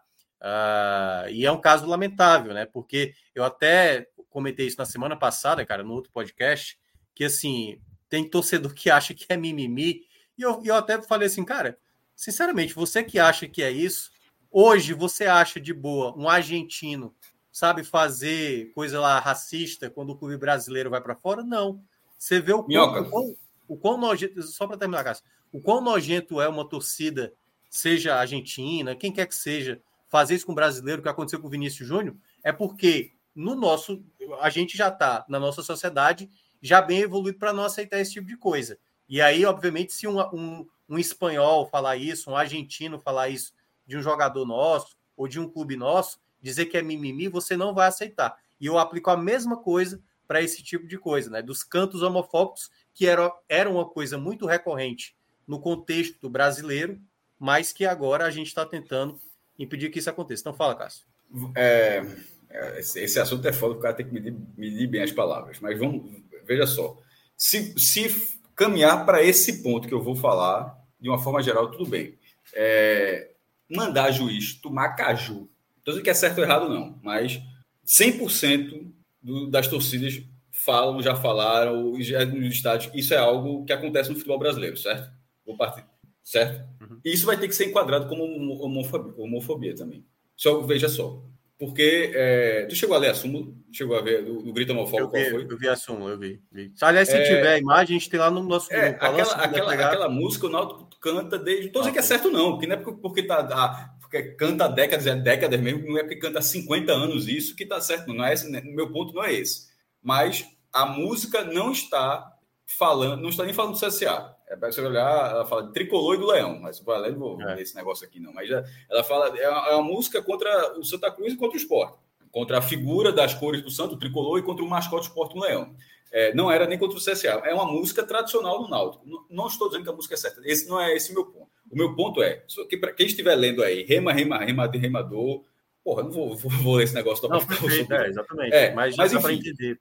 É, mas dentro do que essa letra, essa, essa, meu ponto é, essa letra sendo enquadrada como homofobia, mandar o juiz é, tomar suco de caju também é a mesma coisa. Não tem nenhuma diferença do que tem nessa letra.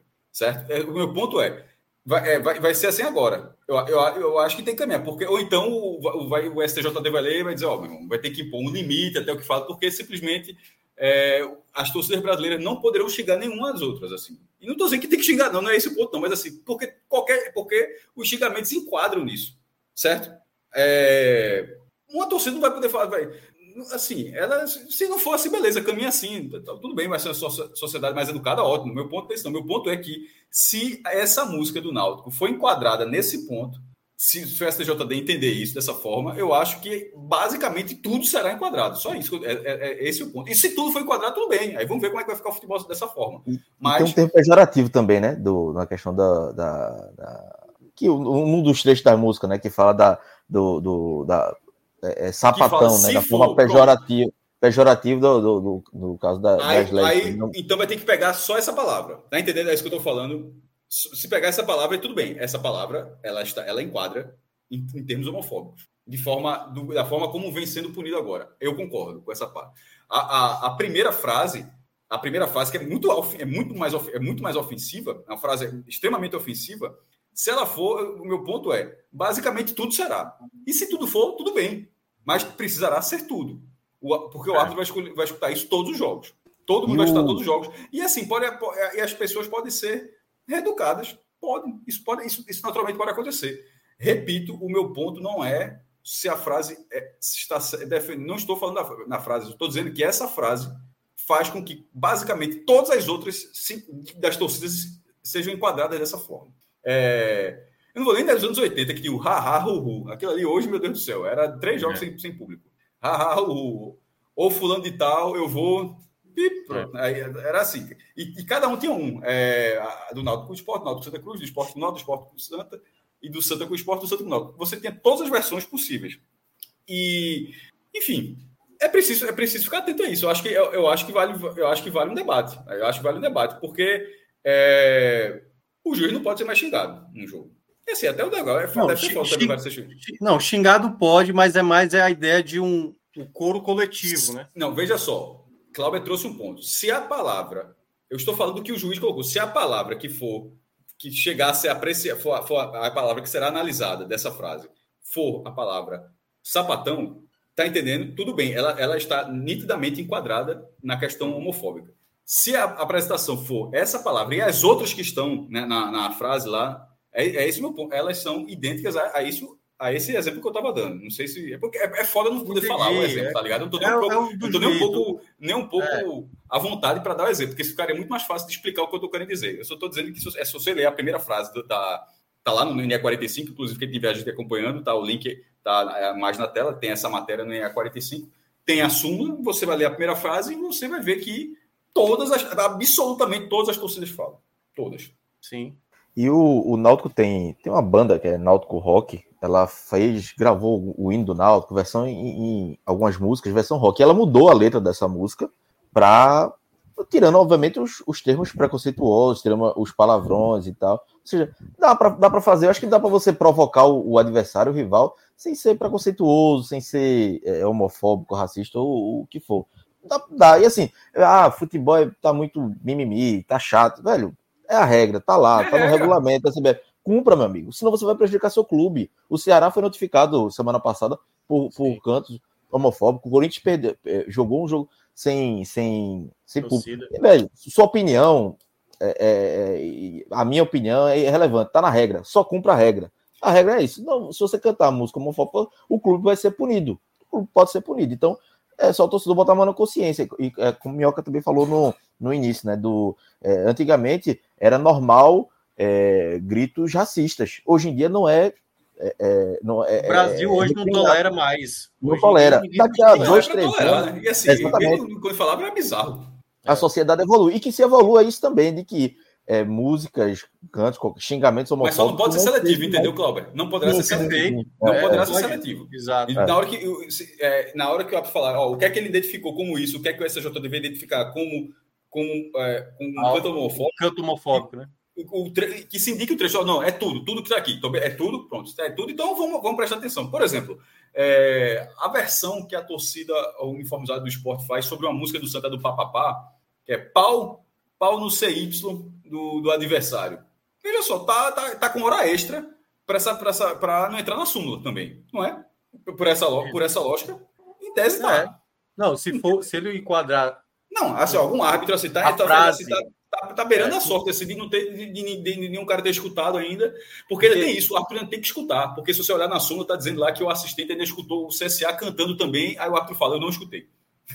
assim, é. O cara diz assim, então o cara tem que escutar. Então, mas foi para a súmula também, né? No foi, caso, foi, foi para a súmula. Ele, ele relatou que ele não escutou, mas que alguém escutou. É. É, mas, enfim, eu, de, de, de, certa forma, aproveitando esse ponto, nesse momento, aqui no Recife, é, eu acho que, que, de uma forma geral, a torcida, de uma forma geral, de uma forma geral, já que a, do esporte, esse papapá pega o estado inteiro, ou seja, ou seja, não vou contar que aquela, ah, mas a minha torcida ali aquela torcida aquela barra estrela argentina ali não canta isso, aquela outra torcida ali menor, aquela charanga ali não fala isso, não. Considerando aqueles movimentos, assim, onde o estádio todo canta, basicamente o estádio todo canta, a que tem menos palavrão hoje, assim, dessa forma, é a do Santa Cruz.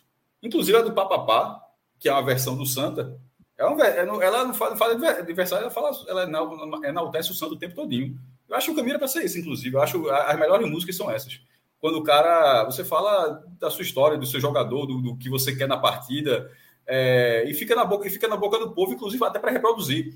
É, vou, vou, dar um exemplo. O, no, jogo, no jogo do esporte, quando o esporte, quando a torcida do esporte canta é, 87 é nosso, aí 2008 também, aí fala, não somos. Ou fala putos ou putas, ou, cada um fala de um jeito, ainda fala da Barbie. Eu, eu, eu, eu eu desafio alguém que diz, não, mentira, eu nunca cantei esse trecho. Toda vez assim, quando eu, eu gosto da primeira parte, acho a primeira parte empolgante dentro da arquibancada, mas essa parte eu sempre fico calado. Eu, eu, eu, nunca, eu nunca gostei. Eu acho que dava para adaptar, dava para ser outra coisa. Inclusive, até quando vai para matéria do Globo Esporte, sempre tem que cortar nessa parte. Sempre conta, né? Os caras lá, quando faz alguma matéria de torcida, canta esse trecho, aí na hora que chega esse trecho, corta. Porque esse trecho não vai, não vai para televisão nunca, assim. É, nunca vai ser como vai a música completa. Estou dando só um exemplo, assim. Eu, eu, não, eu não me sinto à vontade. Muitas pessoas se sentem, outras também não se sentem, mas tá se, eu acho que se caminha para que as músicas sejam mais. É, porra, que elas alcancem um público, públicos maiores. Esses públicos, assim, eu acho que é uma coisa mais demodê, tá ficando para trás. Era, como falou, um, um, em algum momento se cantava assim com orgulho, o cara enchia o peito para ser racista no jogo de futebol. É, é uma coisa muito louca que no estádio de futebol parece que pode tudo, né? Assim, é, é o lugar que mais demora para a lei ser compreendida. Assim, lá o cara, o cara passa, o cara lá o cara pode bater alguém, não acontece nada. Lá você pode xingar, não acontece nada. E tudo demora mais, e tudo demora lá mais. Vai, vai demorando mais, demorando mais. Mas enfim, é... nesse, nesse não, momento... Cássio, não só estádio, mas em, em chat do não. YouTube também. Que tem uma galera não. com masculinidade frágil que, pelo amor de Deus. É, Para olha os comentários que. Não, Ixi, aqui, volta essa, é que eu já jogo aqui, que papinho. É isso, volta essa. Pode continuar, pode continuar é, sendo que, o fudeirosão é, é, da arquibancada, não tem problema, é, não. É, isso que eu, é, isso que eu até mencionei. Não, não tem problema nenhum. Eu comecei até na explanação. Meu amigo, se você acha que isso é bobagem, que isso está acabando com o futebol, então não critique de maneira nenhuma se um jogador do seu clube sofrer ataque racista, se por acaso você for para um local onde alguém for xenófobo com você, porque é a mesma coisa, isso é um distrato, entendeu? A revolta tem que ser é um a mesma, né? Exatamente. Se você hoje recrimina o racismo, que você não permite que aconteça com um jogador seu, também não tente achar que as coisas. Porque é a mesma, é a mesma situação, entendeu? É uma torcida simplesmente que repetia, reproduzia esse tipo de coisa, que hoje a sociedade está tentando combater que isso não aconteça mais, e agora você está se incomodando. Isso, a pessoa que fala que, pô, estou acabando com o futebol, velho, para mim o futebol é quando meu time está ganhando, quando meu time está fazendo gol.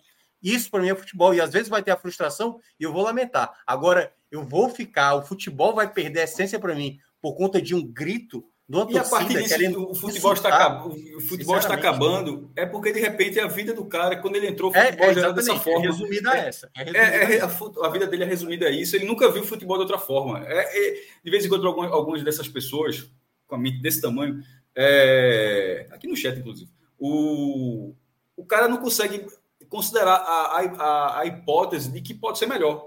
Assim, pode, veja só, era para ser melhor. Aqui no Recife, as três torcidas são péssimas. É, o tratamento é péssimo. O cara no Arruda, nos aflitos na ilha. A estrutura, tirando o setor de cadeiras e camarotes, mas assim, no setor do público geral, arquibancada, na parte do é, é muito ruim. É, e isso é como se tudo tivesse que ser ruim. Assim, é, é aquela, é uma teoria que é como se fosse aceitável que é ruim, pô, é, é foda para entrar, é, o, cara, o cara entra naquele corredorzinho, é foda para comprar ingresso, é foda para entrar, é foda para arrumar um lugar para sentar, é isso, é aquilo.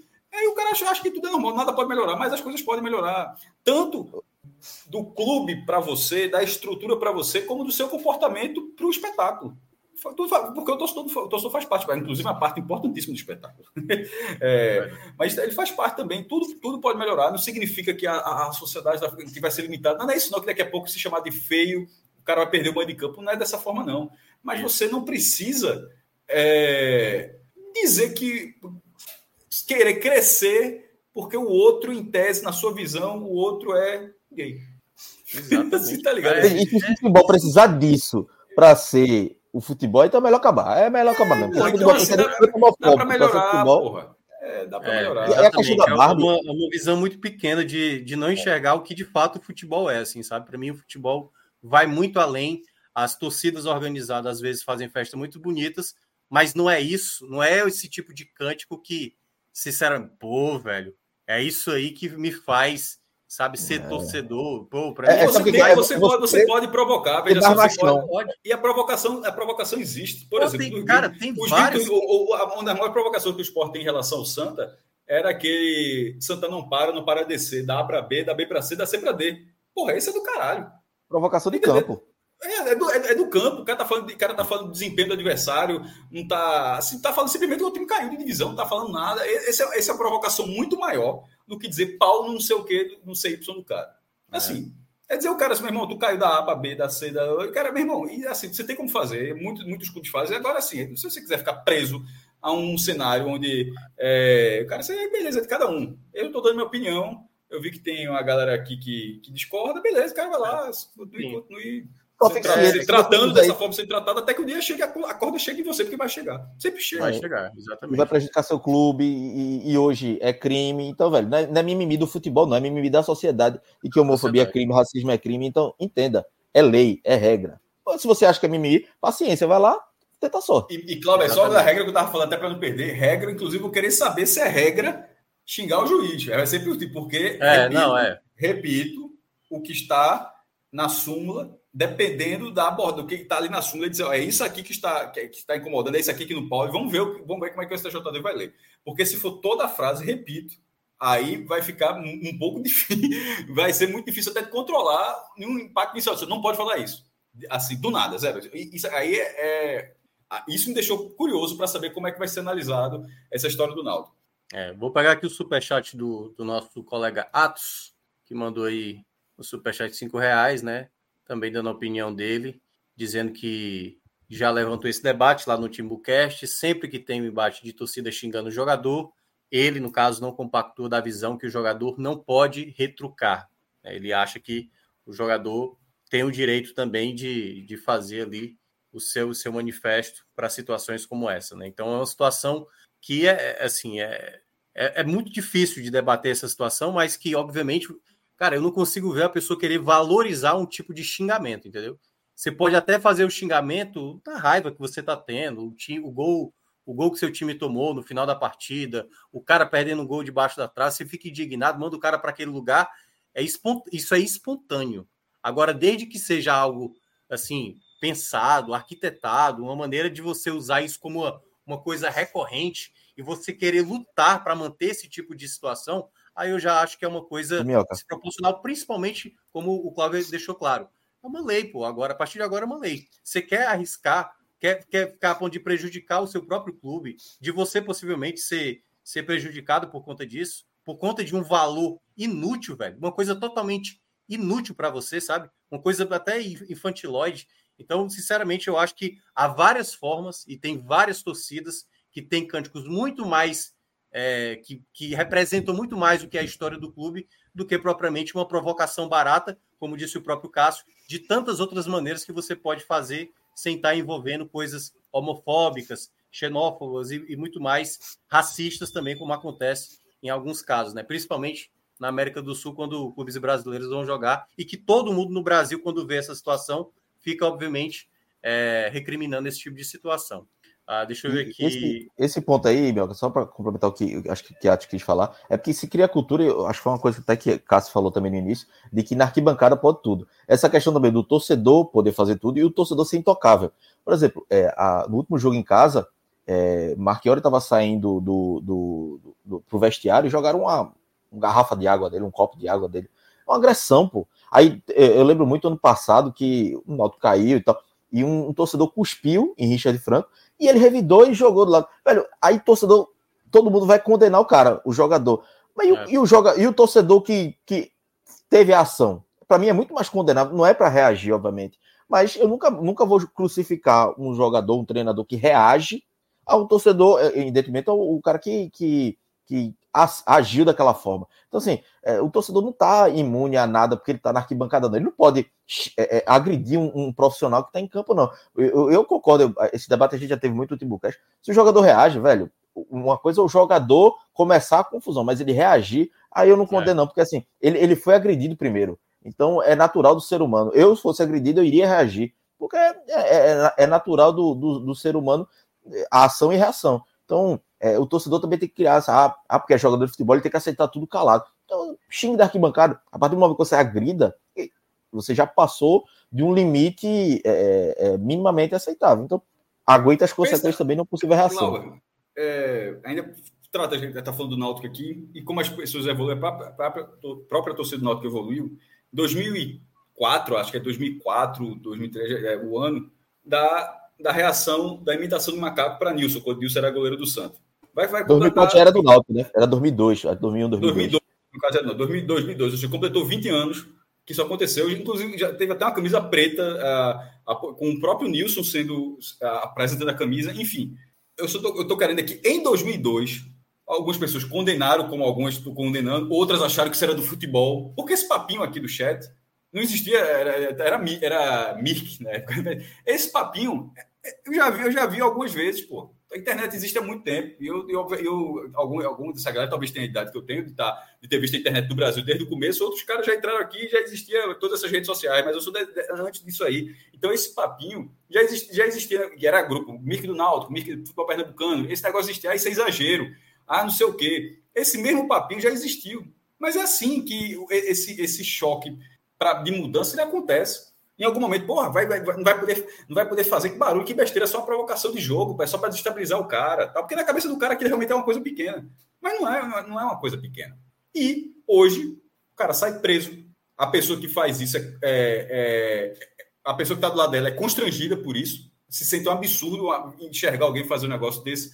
O time pode ser eliminado do campeonato. Tudo acontece assim. É, a, a, a partida que. Tanto que não acontece mais que as pessoas educaram, que as pessoas entenderam e que aprenderam. E talvez seja esse movimento agora. É o mesmo papinho, já que falou que é o papinho, é eu, mesmo, eu, eu que digo isso, irmão. Que papinho de achar que, que as coisas são assim para sempre, mas daqui a pouco pode mudar, daqui a pouco, daqui a alguns anos a gente pode dizer, porra, tu lembra que lá em 2023 podia isso, isso, isso. Em algum momento, alguém vai dizer, porra, não tá podendo nada. Isso consegue se perceber também, mas ninguém vai dizer que, não, não, o que é que não seria poder nada? Não poder falar que que, como é que o cara, o como é que o cara diz? Chama ão, ão, segunda divisão. Pô, você tá melindrando o adversário. Cara. Assim, você tá falando ão, ão, ão, segunda divisão. Aí isso não pode. Pô, aí é o tipo de coisa que você extrapolaria até a lógica. Mas assim, no isso é- momento é, que você... Essa frase é tão ridícula, Cássio. Essa frase é tão ridícula do, do dizer assim, não pode nada. Como a gente falou aqui, tem que é, mandar bem tem que mandar beijo agora para a torcida adversária. Meu velho. É, mas esse é o tipo de argumento merda que, que é, argumento nas eleições. É, argumento merda. e se não for isso aqui, é, tipo, é, se não for isso aqui, significa que o cara tá falando isso tudo. O cara é acha que, assim, que o contrário de xingamento é abraço, pô. É, é, método. Isso é método, meu irmão. Cara, método, método. É, é uma, é o primeiro, é uma burrice, é uma burrice de compreensão. E o outro detalhe, velho. Né? É exatamente. É se você obviamente, se você passa na rua e você não cumprimenta uma pessoa, ok, a vida passa e ninguém. Agora você vai lá e xinga um ser humano, a pessoa se ou está fazendo algum tipo de, de, de, de preconceito que você está tendo com outra pessoa, obviamente você está sendo agressivo com aquela pessoa. E, obviamente, essa pessoa pode acabar, enfim, a gente sabe que acontece várias coisas com pessoas que sofrem através disso, né? Pessoas que morrem e tudo mais.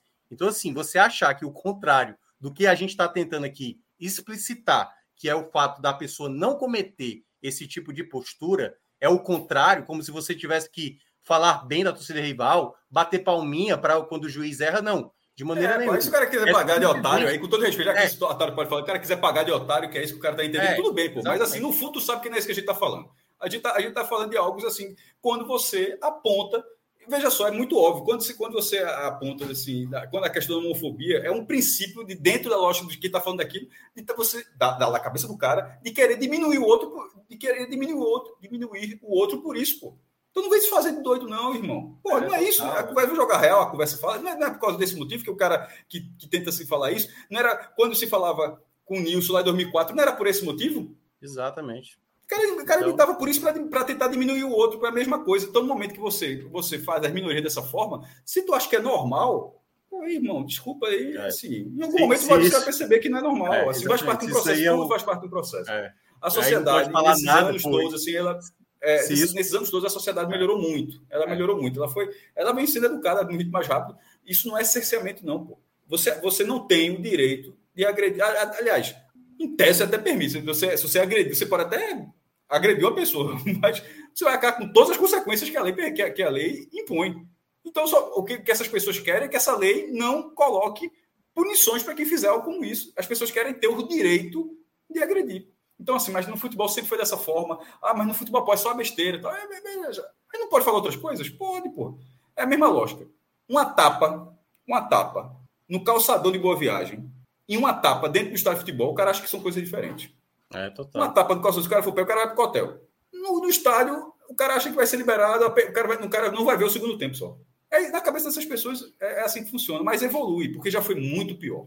É, feliz, é uma selvageria ainda. Mas uhum já foi muito pior. Tanto, é, de comportamento, de, de, de entrada, de tudo. O processo é lento, mas o processo, mas é preciso entender que existe um processo. E, e, inclusive, até quando você olha que se passou do ponto. Esse de hoje do Náutico, eu vou acompanhar com curiosidade, eu quero ver como é que vai ser visto isso, porque isso pode balizar o que vai ser falado no estádio de futebol a partir de agora. Mas ele é, vai ser importante. Mas assim, e é um debate importante. Se o Náutico passar a ter que mudar uma palavra, talvez o Náutico tenha que mudar uma palavra, no mínimo uma palavra ali dessa música. Mas essa música o Náutico pode, o Náutico pode adaptar. A torcida do Náutico pode adaptar. Ela não precisa deixar de cantar essa, não. Agora ela pode dizer, olha, só, com isso aqui não dá por causa disso, disso, disso. Aí você troca algumas palavras e, e segue o jogo, pô. Assim, Porque cada árbitro tem um critério em campo e pode ter fora também no que relata na é. súmula, né? Porque tem que ser, é. haver uma, ao mínimo uma linha a ser seguido, alguma determinação da CBF que, que deixe claro para que não haja várias interpretações. É, interpretações diferentes, né? É... A, a, o, a, o papapá lá do esporte, a versão que o esporte canta, se não entrou, já que é do Náutico que entrou hoje, a do esporte está fazendo hora extra para entrar, porque para mim ela, ela, ela vai na mesma linha. Mas, Cássio, eu acho que Clauber foi preciso quando direcionou o foco para sapatão, tá? Talvez tenha sido o eixo, porque se o, so, o foco fosse Y, é o Brasil todo, todos os jogos, todas as. Pô, isso eu tô falando há 40 minutos, Fred. Aí eu tô, não, então, só. Mas eu vi, eu, eu vi o programa todo. Sim. Eu vi o programa então, todo. Então, mas eu, estou falando isso há 40 minutos. Vamos ver isso. É, é, e esse pode ser a palavra. Que, que fique claro. Repito, é. se, se, ficar isso, vai, vai ter que mudar essa palavra. Aí vai, o Náutico canta, muda essa palavra. Exatamente essas palavras. Agora, se o cara. Mas o cara, você. Isso é só uma percepção, mas o cara pode chegar no julgamento e não. A música toda ela é. Ela é equivocada. Aí, aí é exatamente o ponto que você trouxe, que eu já tinha falado algumas vezes. Aí vai, vai, o Brasil todo vai entrar na onda. Mas se for uma palavra como está ali, estaria correto para a forma como é, estaria correto, porque é uma, é, uma, é uma palavra homofóbica, e ela pode ser ajustada na letra. Deveria já, há muito tempo, na verdade. Se, é, essa, essa de hoje talvez seja, inclusive, um, um, um, um insight aí para alguém só mesmo. Na próxima vez, troca isso aí. Ah, até é, a jovem, quando contava, tem uma música que era Vem para jovem, vem que coisa absurda. Vem para jovem, vem roubar, que você vai se amarrar. Os caras, toda vez era confusão. A polícia não aceitava. Não dá para uma torcida fazer apologia à, criminalidade, assim, de forma. Vem para jovem roubar, eu cantava assim. Aí era, era abrir o clarão, a polícia entrava, era cacete para todo lado. Porra, não dava. Aí, em algum momento, aí alguns contaram, não, a gente canta vem para jovem, vem, vem zoar, mas alguns já insistiam com vem roubar. Hoje não canta Hoje a gente canta zoar mesmo. Hoje é vem para jovem, vem para zoar. E, e, a polícia toda fica, a polícia, inclusive, nesse momento, sempre fica atenta, porque se falar roubar, vira confusão. É, fica assim, os caras vem pra jovem, vem zoar, que você vai se amarrar. Beleza, aí segue o jogo. Isso, isso, isso pode. O cara manteve a música e trocou, trocou a palavra. Agora, e o futebol não se acabou pra, esse, pra essa galera, né? Não se acabou, não acabou o futebol por causa disso. Agora, acabou, acabou, uma, acabou a música. música. Exatamente, porra. Como é que, como é que um cara tá com um pai, assim, um cara minimamente racional, tá com um pai, uma mãe, tá com um filho, a filha lá, e vai achar, não, diz, canta aí, porra, vem pra jovem, vem roubar. não, né, porra? Não. Eu falar, Fred. É, Mariana até lembra, não é nem mais para jovem, vem para ilha, vem zoar. Mudaram o jovem por ilha. Também. É, o da jovem, aí nesse caso já é o outro drible, porque a jovem em tese não pode existir, né? nem jovem, nem fanáutico, nem inferno. Ou seja, como é que uma torcida que não existe está cantando que ela existe? Então é meio que. Embora você saiba que é ela, mas olha só, a gente não está nem cantando, está cantando música que é parecida com, a, com a, os caras. Pegar só mais um superchat aí do, do Atos, né? Que ele concorda com o Cássio é, dizendo se proibir tudo, né? Até mandar o juiz tomar naquele lugar, eu fecho também, não faço isso mesmo. Para mim, não muda nada. Quem vai para o jogo como terapia que lute. É o relato aí de Atos, que eu concordo também com ele. O Fred, vai pegar daqui, mas ainda não, não destacamos aqui os destaques da partida de Clauber. Para fechar, assistirei, né? Assistirei, assistirei. Então vamos lá, Clauber. Diga aí destaques positivos e negativos do lado do Náutico. De positivo, acho que a partida de Richardson, uma boa partida. Acho que foi bem seguro na defesa. A estreia dele foi meio atabalhoada contra o Operário, mas hoje já foi um jogo bom. Elton fez um jogo bom, é, entrou no meio campo. É, não, a, a, meu questionamento sobre Mangabeira não era nem sobre Elton, né? Elton entrou, entrou bem, mas o jogador para sair era Eduardo, é, e não Mangabeira, por exemplo. Mas Elton é, fez uma boa partida. É, eu acho que a estreia de Ribamar foi ok, porque ele conseguiu ser mais participativo do que Jean. Não finalizou, como o Cássio lembrou, mas fez o pivô, conseguiu fazer com que o Náutico fosse até um pouco mais presente no ataque no segundo tempo, no segundo tempo ruim do Náutico. Acho que nenhum grande destaque positivo, acho que é Richardson e o resto tudo ali numa, numa média. Negativo, é, a partida de Alisson, quando entrou no segundo tempo, foi muito ruim. É, errou basicamente tudo que tentou. É, Jean, é, mais uma vez, muito sumido. É um jogador que acho que acabou as oportunidades dele. É, com a chegada de Ribamar, com o Jael voltando. Então o Jean vai para o final da fila é, nessa disputa. É... E Brian, Brian também entrou muito mal. É um jogador que a torcida tem expectativas nele, é um jogador que tem qualidade. Hoje entrou na ponta direita, mas foi muito abaixo. Não conseguiu acertar nada, puxou alguns contra-ataques, errou passes. Então, é... a entrada dele gerou uma expectativa boa de que ele pudesse fazer algo diferente, mas ele acabou que é, caiu o nível do ataque. Vilheiro e Berguinho, que eram os pontas, é, é, com as substituições do, dos dois pontas, o, o, o, ataque do Náutico conseguiu piorar. E olha que não são grandes jogadores, não. Berguinho e, e, e Vilheiro. Berguinho até fez um bom jogo hoje, criou duas oportunidades, mas Brian e, e Alisson, os dois pontos que entraram, pioraram o ataque do Náutico hoje. Perfeito. E assim encerramos aqui a análise da partida do Náutico, 0 a 0 Lembrando que tem, restam mais três rodadas aí para o Náutico fechar essa primeira fase, buscando ainda esse G8 né, para classificação para a próxima fase, né, os quadrangulares que vão acontecer. Então, encerro aqui minha participação como apresentador. Agora vou para minha posição habitual de comentarista e passarei agora a bola para ele, né? O desastre em pessoas, em bets, o matador de animais. Foi, meu amigo, foi... estragou. Para quem Erramos. não viu, acho que, não sei se Arthur viu, Cláudio viu, mas o homem ontem, tudo que ele apostou e não foi pouco. Não foi sozinho, não, viu, jovem?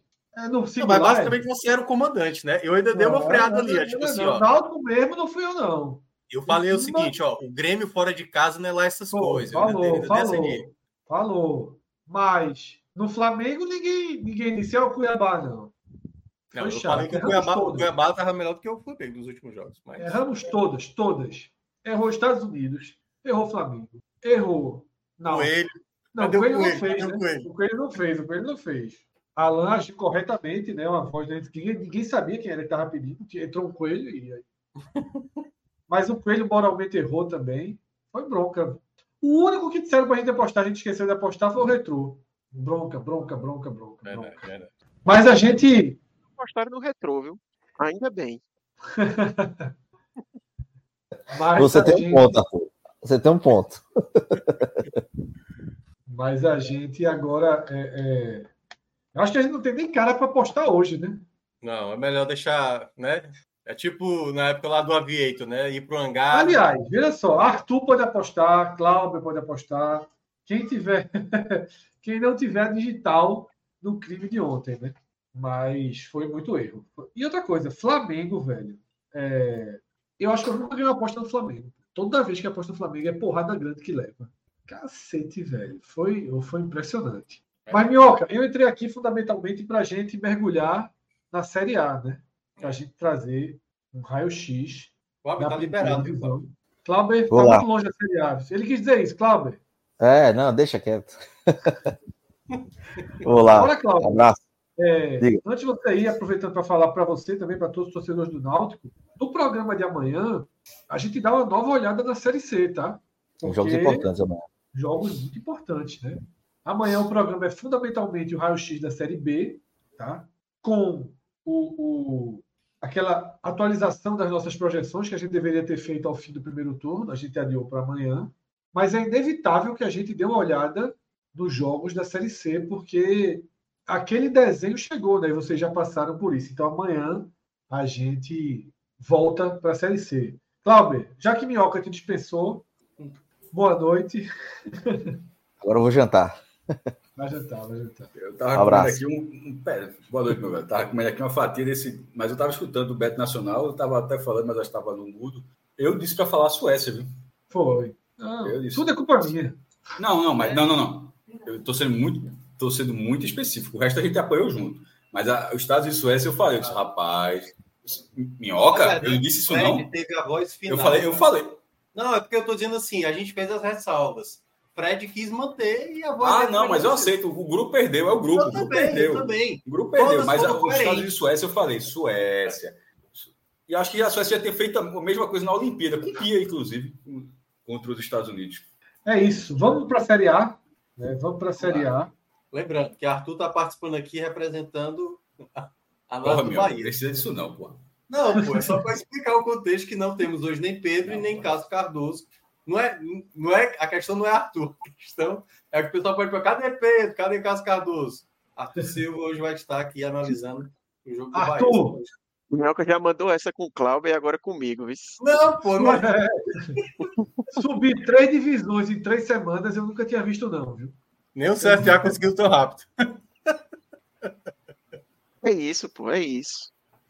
A gente às vezes não consegue no mesmo time, mas muda assim, pô. Vai, vai, meu irmão, mas tá com um cara que vai ter calendário, viu? Eita, Rapaz, só vai ter calendário se, se continuar sem apostar no retrô, né? Vamos fazer é, um pacto aqui, isso, pelo amor de Deus. É melhor. Sem é melhor. aposta no retrô. É. Vamos ver o nível de maldade do Fred aí. Vamos lá. Está oficialmente. Real, um real, um real no retrô. Um real. A gente vai botar, a gente vai botar. Vai pegar o Maranhão agora, né? É. Vai, a mais, um jogo tranquilo, mais um jogo tranquilo. Mais o desafio menos. realmente vai ser o jogo do acesso, que aí é mais imponderável. Mas vamos lá. Decreto oficialmente aberto, o raio-x da Série A. Tá? A gente já está aqui, para quem está assistindo no YouTube, com o nosso dashboard atualizado. Pedro Pereira está aproveitando o final de semana prolongado, só retorna na terça-feira. Mas ele disse: eu garanto e prometo que o dashboard estará atualizado para vocês fazerem o raio-x e a palavra de Pedro está cumprida. A gente está aí com todo o cenário atualizado da Série A. E como o Minhoca antecipou, Arthur, hoje, ele assistiu para comentar aqui com a gente a vitória do Bahia em um jogo de 600 pontos, né? Um jogo crucial contra o América Mineiro, crucial para a matemática e crucial também para o moral das duas equipes, tá? O América Mineiro, ele poupou seu time titular de um jogo importantíssimo contra o Red Bull Bragantino na Sul-Americana para poder usar sua força máxima em Salvador. A força máxima não foi capaz de segurar o Bahia, tá? Que abre oito pontos sobre o América. E por que eu destaco isso? Porque a gente está com 18 rodadas, o América tem um jogo a menos, mas a gente está com 18 rodadas e todas as vezes que a gente falou do risco do Bahia cair, do risco do Bahia entrar no Z4, eu sempre disse, me preocupa muito o América. Porque o América joga bem, O América tem vários jogos na temporada em que jogou muito bem. Joga bem contra o Palmeiras, perde no final, joga bem na Sul-Americana, joga um futebol melhor do que o Santos joga, do que o Curitiba joga, do que o Vasco joga, do que o Bahia joga, do que o Goiás joga. Mas tem 10 pontos agora e basicamente sentenciou tá, seu rebaixamento. Mas, Arthur, o América a gente deixa para que outros analisem. Pelo lado do Bahia, a vitória que veio na hora certa, o triunfo que veio na hora certa. E eu queria que você trouxesse uma análise inicial do jogo, tá? o jogo que tirou o Bahia do Z4. Chegou a estar empatado em 1 a 1 por pouquíssimo tempo, né? Cauli tirou o Bahia do aperto e depois de uma expulsão, e aí a situação ficou sob controle. Mas, para além dos três pontos, há o que comemorar ou pelo menos respirar mais tranquilo para o torcedor do Bahia, Arthur? Sim, Fred. É, fazendo uma análise assim primeiro do cenário que o Bahia chegava para essa partida, né? Você foi bem preciso aí num jogo de 600 pontos, né? Para os dois lados. É, o jogo ele já era de uma enorme pressão para o Bahia, para Renato Paiva, e aí casa muito com o que Cássio e Pedro trouxeram no último programa que a gente fez aqui sobre o Bahia, de as especulações que já existiam, por exemplo, sobre o nome de Rogério Ceni, especulações que já existiam de que Renato Paiva estava por um fio por essa partida, para ele ser mantido ou não.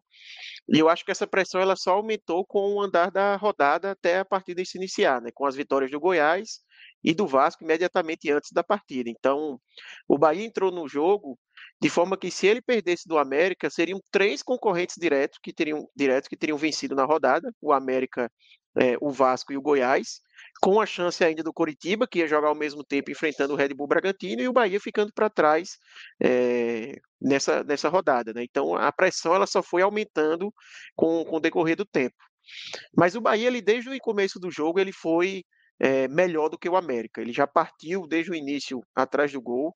É, nos primeiros minutos, ali mais ou menos até os, os 20 minutos, o Bahia ele teve muita muita presença no último terço de campo, mas também estava errando muito na, no último passe, né, que a gente costuma falar, em, em gestos técnicos mesmo. Ademir, por exemplo, era um jogador que estava recebendo muita bola pelo lado direito, mas errava bastante, finalizações assim que, que passavam longe, não conseguia acertar o cruzamento.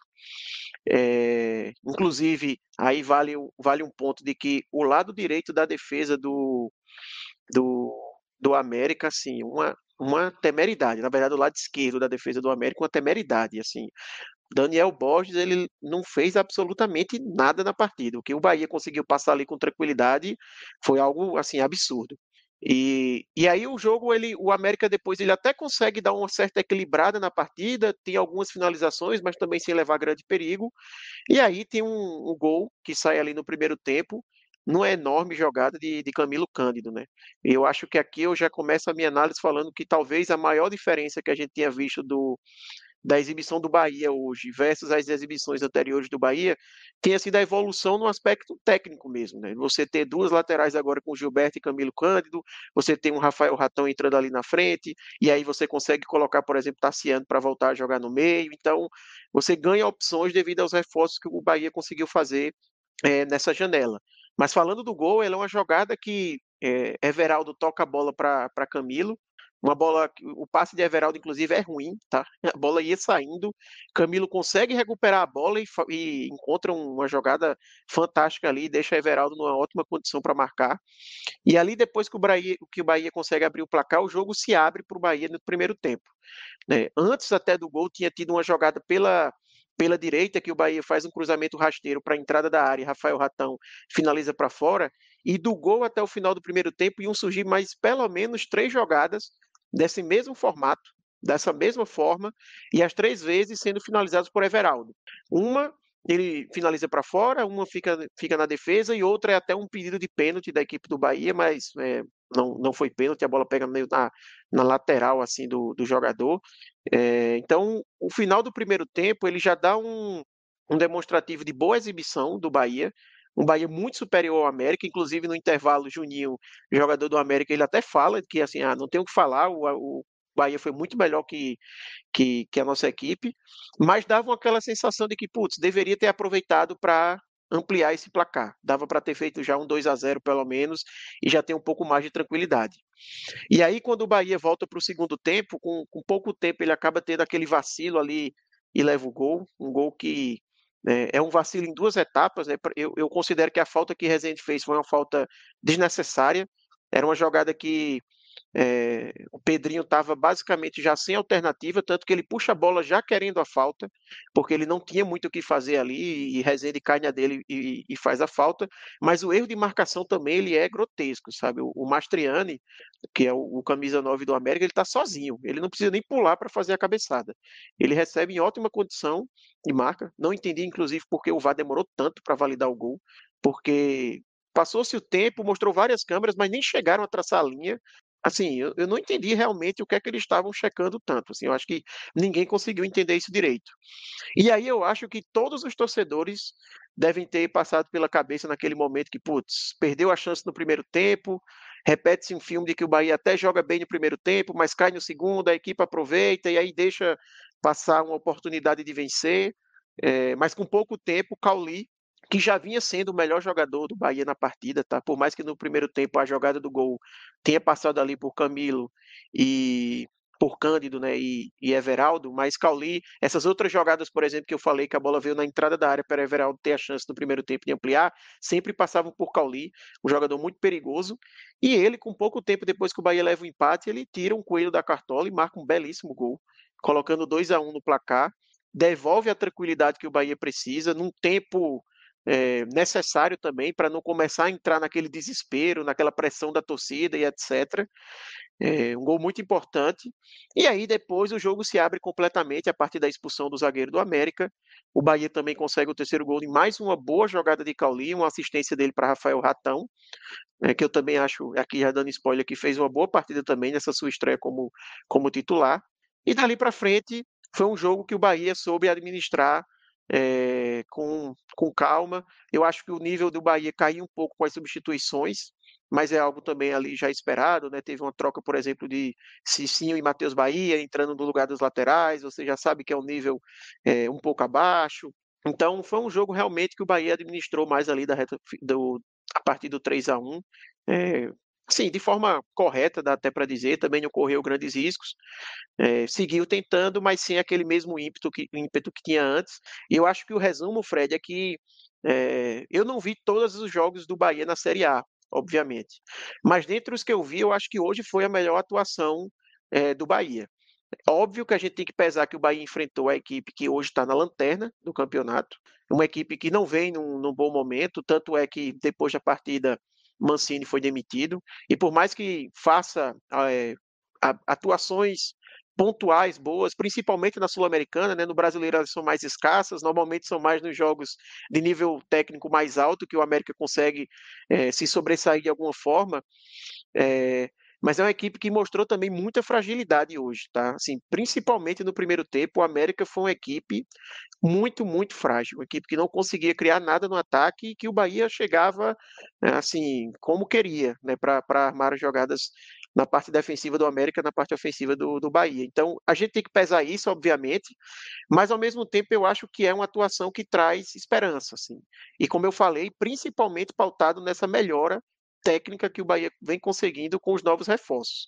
A, a evolução das laterais do Bahia ela é gritante. Assim. Você jogava pouco tempo com Cicinho e Matheus Bahia, ou Não, Chaves. E agora você está com Gilberto e, e Camilo Cândido, é, é realmente uma diferença muito grande. Cássio, chegou a assistir o jogo do Bahia? Sim, junto com, Gostou? Com, achou, achou, achou um degrauzinho acima? Jogou melhor. Jogou melhor a defesa do América é muito ruim, mas o Bahia, é, dessa vez, tipo, né, naquela conta, né, era uma vitória em 15, uma vitória em 16, uma vitória em 17, era sempre aquela, aquela vitória contra o Palmeiras, né? Que, embora um jogo muito difícil, mas foi na última bola do jogo, venceu e tal, a, é, arrancou a vitória. Nesse, nesse caso, teria sido diferente. Se não tivesse vencido, teria sido como é que não venceu esse jogo, porque o time foi melhor. É, Cauli jogou muita, muita, muita bola. Assim, esse achado, achado do, do grupo C. Então, esse grupo C tem, a, tem as, suas, as suas questões. Achado, achado não, porque foi carinho, né? Para ser achado. Não, veja só. É, veja só, não é nem tão caro quanto os outros. Por exemplo, é, é tem, tem, outros jogadores muito mais caros do que ele dentro do próprio É, e o mercado que ele estava estava né? baixo, né? Como? Cara é jogador ruim, né, Cássio? Cara, eu vou até cara, veja só, ruim ele não é, ele já não era, mas assim, mas é, ele era desconhecido, né? Mas nesse caso, a gente sempre falou, algum, algum o scout dos caras tem que ter, assim, tem os problemas com a permanência de Paiva, eu acho um problema, eu acho que mesmo que o Bahia eventualmente permaneça ainda belisca ali sul-americano, enfim, faça alguma coisa, mas ah, seria mais acaso do que deram tempo para o trabalho, porque o trabalho assim, é, é muito limitado. Inclusive, a torcida do Bahia não abriu, não. A faixinha ficou aberta lá mesmo, o time ganhando o jogo o tempo todo. Deixa eu só aqui abrir rapidinho aqui as compras, só para ter essa que eu estava falando de Cauli. É, a compra mais cara do Bahia é de Chaves, né? 18. E aí depois tem Gilberto, 12. Ele é, ele é segundo e terceiro lugar, empatado. É uma das mais caras, assim. É todo, é todo 11, 12, 13 e Chaves é, e Chaves é a, a maior zona, a, a, a compra maior. É... Chaves foi devolvido, né? Não, foi emprestado, né? Emprestado, emprestado, emprestado mas para um clube que joga Libertadores, né? Assim, assim, não, eu achei mau negócio, não, tá? O cara não estava dando certo. Ele ia desvalorizar no Bahia, ia, ia ser subutilizado agora. Eu acho que foi um movimento interessante. É, assim, é, é feio porque se comprou do cara, devolveu. É raro isso acontecer, mas acontece. Mas do que dava para fazer para não perder o, o, ativo, né? Porque a partir de agora tudo para o City é ativo. Foi um movimento interessante. Mas enfim, é, o camisa 8 do Bahia, que no Bahia significa basicamente camisa 10, o cara jogou bola para caralho, velho. Agora, o primeiro gol do Bahia, porque para destravar o jogo, foi assim, de uma inocência do jogador do América Mineiro ter ido de vez ali para levar aquela saia.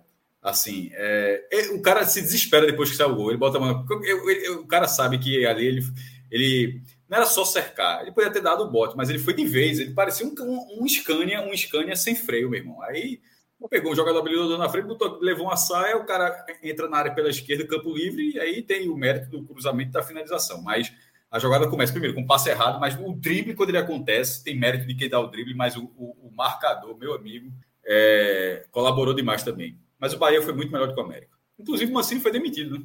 O América isso, com, isso, comunicou isso, agora. É, tu falou. Já tinha falado, já, já, já, já é. foi demitido. Antes de Paiva. assim, assim, Paiva é um, veja, Paiva é um grande sobrevivente. Paiva, Paiva é um sobrevivente. Arthur. com raiva da coletiva hoje. Como é que é? Tava, pareceu estar tá meio com raiva na coletiva hoje, Paiva. Tu já, ah, meu, isso, é, isso é muito clássico, pô. Cara, pelo, vídeo que eu vi, pelo vídeo que eu vi, tava com outro problema também na coletiva. Qual? Saiu com vou, pressa no final, né? Vou, vou, vou mostrar aqui, vou, vou, vou jogar aqui para lá um vídeo. É, porque assim, isso é muito clássico. Pô, uma vitória em 17, seis jogos sem vencer, zona de rebaixamento. Aí quando ganha um jogo, parece assim que é um negócio, assim, um trabalho excepcional que as pessoas não conseguem enxergar. Pô, meu, tudo pra... Eu não disse que eu estava certo. Eu não disse. Primeira pergunta. Não, pelo amor de Deus. Alan. A primeira pergunta na coletiva foi dizendo, Paiva, assim, triunfo depois de tanto tempo, dá para a gente dizer que essa atuação agora é um novo marco para o Bahia, tem que seguir esse nível. É, é isso que a gente tem que buscar. Ele disse: não, o Bahia jogou a mesma coisa que jogou em várias partidas, não mudou nada. Ah, veja só, Cássio Cardoso, se viu essa entrevista. Aliás, na verdade, ele disse que não vê mais, né? Pra, justamente pela, pela saúde dele, né? Ele disse, eu acho que ele falou que perdeu a paciência de ver a coletiva. Eu acho que foi Mas, não, Cássio Cardoso. Quem, não vê, quem não vê é Pedro. É Pedro. É. Pronto, assista então, mas venda não vendo, meu irmão. Eu, quero, eu gostaria depois do seu depoimento sobre essa frase. Que é para enlouquecer, pô. Dizer que jogou a mesma coisa de sempre é Vai dar o play aí, vamos ver agora. Alan, vamos ver o vídeo aí, Cássio. O que é isso aí? Não, pô, isso aí tá. tá Meu tá, amigo, veja só. Isso aí tá duas vezes, pô. Isso aí tá. Ó, é, essa, essa escapada aí é quando, quando passa na Chinquene, viu? Já é, o Weston Senna já tá. Da, ó, daí, daí. Não, deixa. Deixa lá. Ganhou, tá tranquilo, tá tudo bom, tá? Já jogou como antes, tá tudo ótimo. É bom demais, até isso aí é bom. Quando o Cássio ganhou, disse que ele era um sobrevivente, e Cássio não sabia que era por esse motivo que estava falando. Não, não, não. Sobrevivente primeiro, eu chamo de sobrevivente do primeiro semestre. Cara, o trabalho daquele, o cara ainda ser treinador do Bahia é sobrevivente. É sobrevivente. É... Arthur, para a gente fechar de forma mais direta o jogo propriamente dito, e aí mergulhar a partir do Bahia, inclusive nos números, né, e dar uma geral. Melhores em campo, tá? Cauli e mais quem? É, Cauli é indiscutível que foi o melhor na partida. Como o Cássio falou, jogou muita, muita, muita bola. Assim, a bola que Cauli jogou hoje é eu, assim, é a melhor. Eu não, eu não vou dizer a melhor atuação do jogador do Bahia no Campeonato Brasileiro, porque Marcos Felipe vinha fazendo também atuações gigantescas, né? Aquele fez contra o São Paulo, por exemplo, foi fantástica. Então, mas assim, uma enorme partida de Cauli. É, na segunda Arthur, posição. Só sobre Cauli, só para complementar. Cauli jogou hoje, Fred, com uma contratação de 12 milhões de reais. Sabe que a gente fica Exato. falando que o Bahia contra, paga 10 e 1. É tanto dinheiro que você perde assim, diz, porra, meu irmão. E fica aquela impressão que, que é um inflacionado. Hoje ele jogou uma bola, diz, porra, meu irmão, jogou uma bola de um jogador caro. Jogou, contra, hoje jogou bola de um jogador caro. Porque as contratações do Bahia elas não jogam essa. Ele, ele- ele- a maioria dessas contra, das contratações a- a- a- antes dessa janela agora, tô falando essas. Das, das- das- o pessoal dessa janela chegou agora, tô falando o- do- as de antes. Ela jogava e era só de porra, como é que esse cara custou tanto? Como é que custou tanto? Será que. Não. E Caulei já vinha fazendo boas partidas, mas hoje foi uma atuação do jogador que, porra, meu irmão, esse cara, preço é esse. Exatamente. Carregou o time ali no segundo tempo para conseguir aquela aquela reviravolta depois de levar um empate, né? Conseguir colocar novamente na frente. Marca um belíssimo gol, uma jogada individual e depois faz uma bela jogada individual e dá assistência para Ratão, né? Então, ótima partida de Cauli. Na segunda posição, colocaria Camilo Cândido. É, ele já tinha entrado bem contra, o- contra o São Paulo ali no segundo tempo, já tinha feito boas jogadas. Tem um, tem um lance que ele dá no, contra o São Paulo ali, um lançamento fantástico que ele dá para Rafael Ratão. Ele Ratão acaba se enrolando um pouco com a bola ali na hora de, de fazer o último drible contra o outro marcador, mas já tinha entrado muito bem. Hoje ele foi muito bem. E querendo ou não, por mais que o maestro tenha falado, e é verdade, do, da inocência ali do marcador, mas é, ele que destravou ali o primeiro gol do Bahia, né? Depois daquele primeiro gol do Bahia, foi que o jogo se abriu bem mais para a equipe. E, o gol é 80% dele ali. Ele conserta um passe ruim de, de Everaldo e faz uma bela jogada e deixa Everaldo numa boa condição de marcar. Então, colocaria Camilo Cândido na segunda posição. E na terceira posição, eu colocaria Rafael Ratão. Gostei da partida dele. É, além do gol, foi um jogador que brigou muito, participou muito durante a, durante a partida, fez alguns desarmes. É, então, muito ativo e eu acho que é, é, participou muito bem, muito bem da partida. Então, meu pódio seriam esses três aí. E nessa vitória a gente consegue puxar alguém negativo? Eu Ou acho, anistia? assim. é, Jacaré não dizer estava definido, mas não entrou bem, não. Oi, quem? O jogo já estava praticamente definido, mas acho que Jacaré entrou, assim, destoando. Sim, sim. Eu não, eu não diria assim negativo, negativo para parecer, pô, aquele cara foi muito mal, mas teve alguns assim que, como o Cássio falou, destoaram do, do restante do time, né?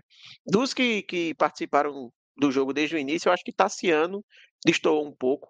Até do nível dele, dele mesmo, né? se Ele, que, ele, que ele vem atuando normalmente pelo Bahia, eu acho que errou algumas bolas ali que ele não costuma errar e tudo mais. Nada que tenha sido uma péssima atuação, mas eu acho que ficou um pouquinho abaixo. E dos que entraram depois, eu concordo com o Cássio sobre o Jacaré. E eu acho que Citadini, que entrou também no final, pô, é, é muito cedo para falar. É o primeiro jogo dele jogou poucos minutos, mas não passou uma primeira impressão muito boa, sabe? Pareceu meio desligado na partida, uma rotação um pouco mais lenta. Talvez uma questão também de falta de ritmo, né? Ele não vinha atuando muito no Atlético. Então, eu citaria esses três, mas reforço, não que tenham sido atuações é, muito ruins, assim, é só porque destoaram um pouco do, do restante do time. É estreia, né? Pô, tem, tem que descontar muita coisa. Né? Não, não se entra, não se chega voando no time, não se chega encaixando. Ainda mais num time que não é um time equilibrado, né? O Bahia não é um time encaixado, não é um time fluido, né? Ainda trabalha para ser, ainda bate muito cabeça, faz muito mais atuações confusas do que atuações é, de um bom nível, né? Mas é, voltando até para aquele para aquele enfoque inicial, a gente acompanha aqui a classificação da Série A, né, a tabela básica de classificação, e o Bahia, mesmo com a, com a pontuação igual à do Santos, o Bahia consegue, no saldo de gols, menos 6 contra menos 8, colocar um pezinho fora da, da zona de rebaixamento e deixar, inclusive, Santos e Vasco no Z4. Cássio, para você, esses dois golzinhos fazem uma diferença grande, né? Você é um antigo incansável defensor de que não importa se está na terceira ou na décima terceira ou na vigésima terceira rodada. É só, é só ver a, Do declaração do 16 pai. para o 17, a diferença é enorme, né, Cássio? O homem não chegou grande na coletiva? Chegou. Chegou grande na coletiva com quase dois gols de saldo, pô. Aí, é só ver, é só ver. Por, exemplo, é, não, não houve reação dos jogadores do Bahia por estarem fora da zona. Claro que faz diferença, pô. A representação do Bahia será diferente. Assim, não tem como o cara dizer, não, pô, é, é a mesma coisa estar na zona de rebaixamento ou não está dentro ou fora dela, 17 ou 16 lugar. O que importa é o 38 lugar. Esse papo. Porra, é claro que faz diferença estar ali. Você, o Bahia, você revigora, você se, você se enxerga como capaz de, de cumprir seu objetivo. Pô, se tu passa 15 rodadas em 17, décimo, em algum momento tu fala, porra, é, o campeonato da gente aqui, meu amigo, a gente não é melhor do que, o, do que quatro times, não. Nós não somos melhor que quatro times sair disso mostra que o time, ó, a gente é capaz, no caso a gente é capaz de, de, ser algo, de ser algo mais, inclusive bem mais. Né? O time era para ser muito acima do, do que um 16 lugar. É, é, pouco, mas já muda o ambiente. E isso vai para uma rodada muito difícil, tanto o Bahia quanto o Santos, né? O Bahia pega o Atlético Mineiro 11 da manhã, no próximo domingo, e o Santos pega, pega o Fortaleza. O, embora o Coritiba tenha farrapado 34 mil pessoas no Couto Pereira, aconteceu tudo que a gente falou. Não o resultado, mas assim, do tamanho da atmosfera. 34 mil pessoas com Green Hell na, na entrada. Aí o time leva 1 a 0 gol de sorriso. é foda, né? É, um cara perde com gol de sorriso. Ah, mas aconteceu com a, com a vitória do Bahia, com a vitória do Bahia, o, o, cenário do Fortaleza de ficar a cinco pontos da zona de rebaixamento. Ainda que seja, a gente fala, analisou no sábado, quando analisou o jogo do Fortaleza, a derrota para o Goiás ontem, né? que se isso acontecesse, ou o Coritiba ganhasse, mas sobretudo se o Bahia vencesse, porque o Bahia tem, tem um ponto a mais do que o Coxa, que faria com que a próxima rodada o Fortaleza entraria nessa briga. O Fortaleza não, não vai jogar contra o Santos como se imaginava que jogaria rodadas atrás. Aí o Fortaleza está a quantos jogos, a quantos pontos nesse momento do campeonato, menos? A quantos pontos do G6, a, quanto ponto, a quantos pontos do G8? O Fortaleza vai jogar com o Santos, creio eu, nesta rodada pelo menos, com o mesmo pensamento que o Bahia vai ter contra o Atlético Mineiro assim, é de, ó, no caso do Bahia, é tentar se ficar em 16 e do Fortaleza tentar evitar uma nova aproximação. O Fortaleza, depois de muito tempo, vai fazer um campeonato, vai, vai fazer um jogo olhando para baixo. E, e, e, o Bahia, e o Bahia, e o Bahia, eu tô, eu, tô, eu tô falando isso porque o Bahia, depois de muito tempo, também vai fazer um jogo olhando para baixo. O Bahia vai ser, ó, o que é que eu preciso fazer para permanecer aqui, pelo menos aqui na 16 colocação? Cássio, precisamos fazer uma pausa aqui rápida na Série A o que aconteceu? Porque, não faço a menor ideia. Veja só. Então, temos um caso importantíssimo. Lucas Andrade tentando fazer uma reconstrução, mais do que reconstruir a própria casa, Lucas está garantindo que a reconstrução do seu amor é fundamental para o acesso do Náutico, tá? Lucas Andrade diz o seguinte: Paola, sei que estás assistindo. Volta para mim, amor. Sinto no coração que se continuarmos separados, separados, o Náutico não sobe. Te amo. É de lasca. Porra. Eu quase acreditei. Eu quase, eu quase acreditei. A, a, a frase, eu disse, porra, meu, o cara veio na coragem, mas aí. Eu, eu, eu achava, eu estava lendo, tinha visto. Eu achava que terminaria algo como: volta para mim, sinto no coração que se continuarmos separados, a minha vida não vai fazer sentido, alguma coisa desse tipo. Aí o cara me mete e o Náutico não sobe. É. Mas foi honesto, veja só. Não, não, veja só. A esperança não, não, é que veja só, veja só. Também, disso, né? disso, Paola pode dizer, ó, ó, Paola pode dizer, ó, Lucas, tá rolando mais não, mas fique tranquilo, não é por falta de honestidade, não. É, é, se Paola estiver acompanhando, por favor, se manifeste aí, pelo menos para dar um alô. Primeiro, Paola, sei que estás assistindo. Porra. Está Ué. assistindo. Legal, Paola, assim, tomara que não tenha tanto hate assim. É, e se você estiver assistindo, Paola, você vai, você vai ter direito a um superchat free. E se você aparecer e responder, pode, não precisa nem pagar, precisa nem, precisa nem dar um nem pagar, zero. A sua resposta vai aparecer no aí, seja para o bem ou para o mal de Lucas aí. Se ela aparecer, se a, a própria aparecer, claro, né? Mas, veja só. Conhece, Fred, Lucas? Não, não conheço, não conheço. Pelo menos.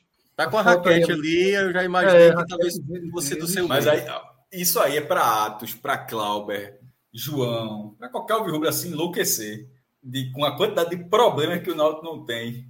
Agora, cara, eu achei você muito frio, viu? Eu achei você. Eita! Rapaz.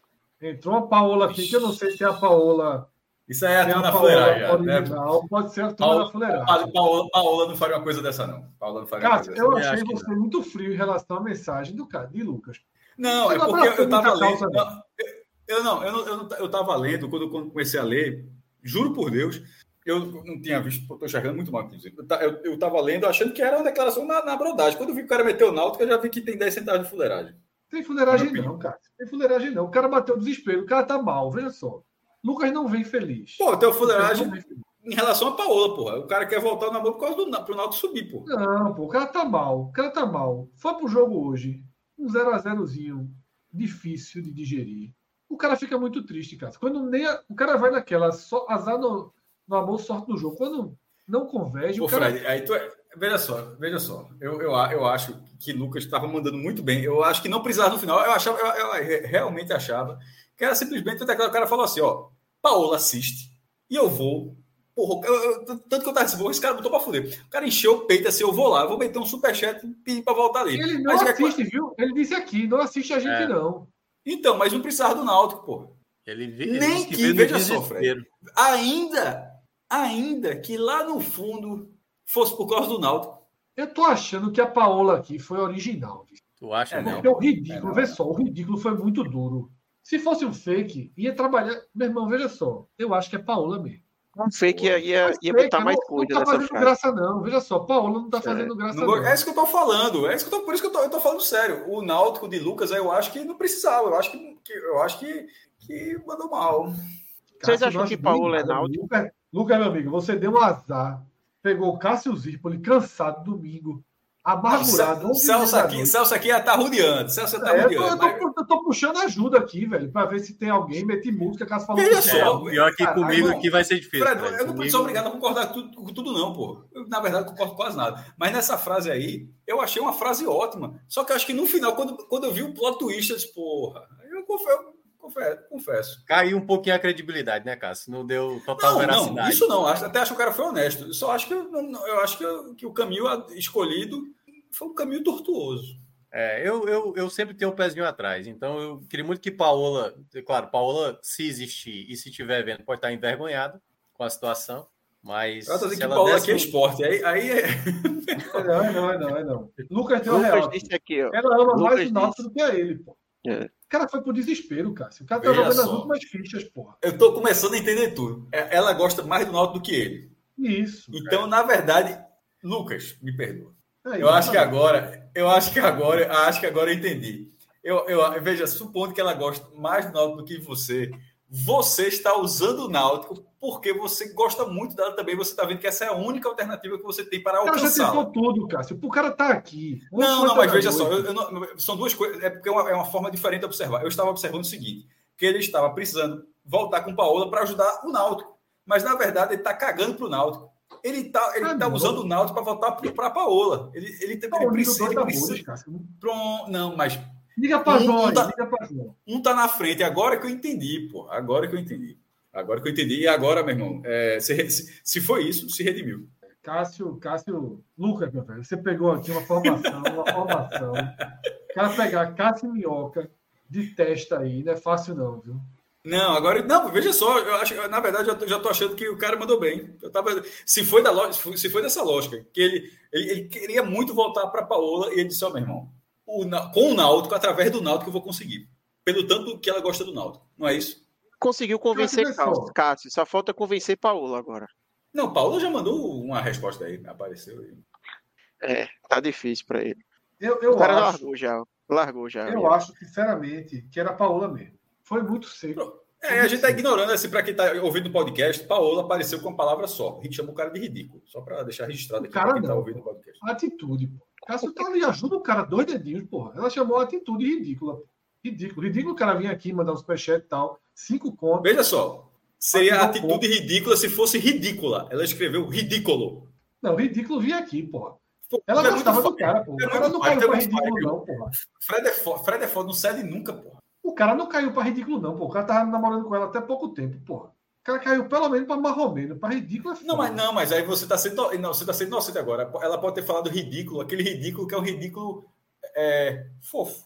Ah, pode ser. É, pode ser, pô. Meu irmão, Luca, Luca ganhou o jogo, ela falou ridículo. Ela, essa, ela, eu acho que ela escreveu isso de sorriso aberto, pô. E aí, Minhoca. meu irmão? Minhoca. O Timba, sabe o que significa? Lá, isso, isso, aí é ponto dentro da cruz. Sai um violãozinho. Não, de jeito nenhum, um violãozinho. Um violãozinho. Cara, 15 para meia-noite, acho que o vizinho aqui já vai começar a denunciar aqui. Aí já é problema. Esse violãozinho, horário é complicado. violãozinho, porra, uma cançãozinha de amor aí. Uma celesta. Mas tem, tem, tem negócio de copyright aí, pô. Não, só o sonzinho, só o sonzinho, um clássico aí, um clássico. Bota aí, pô, alguma coisinha de YouTube aí, só o somzinho leve aí, bem baixinho. Queria mostrar nosso potencial. Podia, podia, você podia mostrar um violãozinho aí. É, não, mas está difícil. Esse horário domingo, pô. O pessoal aí trabalha amanhã. Infelizmente, Lucas, tentamos tudo que a gente pôde, mas, mas vamos seguir em frente, tá? Temos outros programas aí pela frente. Vamos, vamos, vamos tentar. Lucas, a vida história. continua. Eu digo para você que a vida continua. Brusque e Náutico é quando? Na primeira é Paysandu. É, primeira é Paysandu, é? E bronca. Isso. Professor Hélio com raiva. Somando ponto todo canto. Veja só. Se 1x0 Paysandu, Paola balança, balança muito. 1x0 Paysandu. Paola volta. É Paola que vai fazer o superchat aqui. Veja só. Estou dizendo agora. 1x0 Paysandu. O superchat é de Paola. Ela vai segurar, Lucas, pelo menos até o final do ano. Depois, depois dispensa. Aí tu tem dois meses para mudar. Tem dois, dois meses para mudar. Essa chance vem. O professor Hélio faz um crimezinho, 1x0, a situação aperta, São José ganha, não sei o que, tal, o CSA ganha, a matemática aperta. Aí tu vai ganhar dois meses aí para mudar.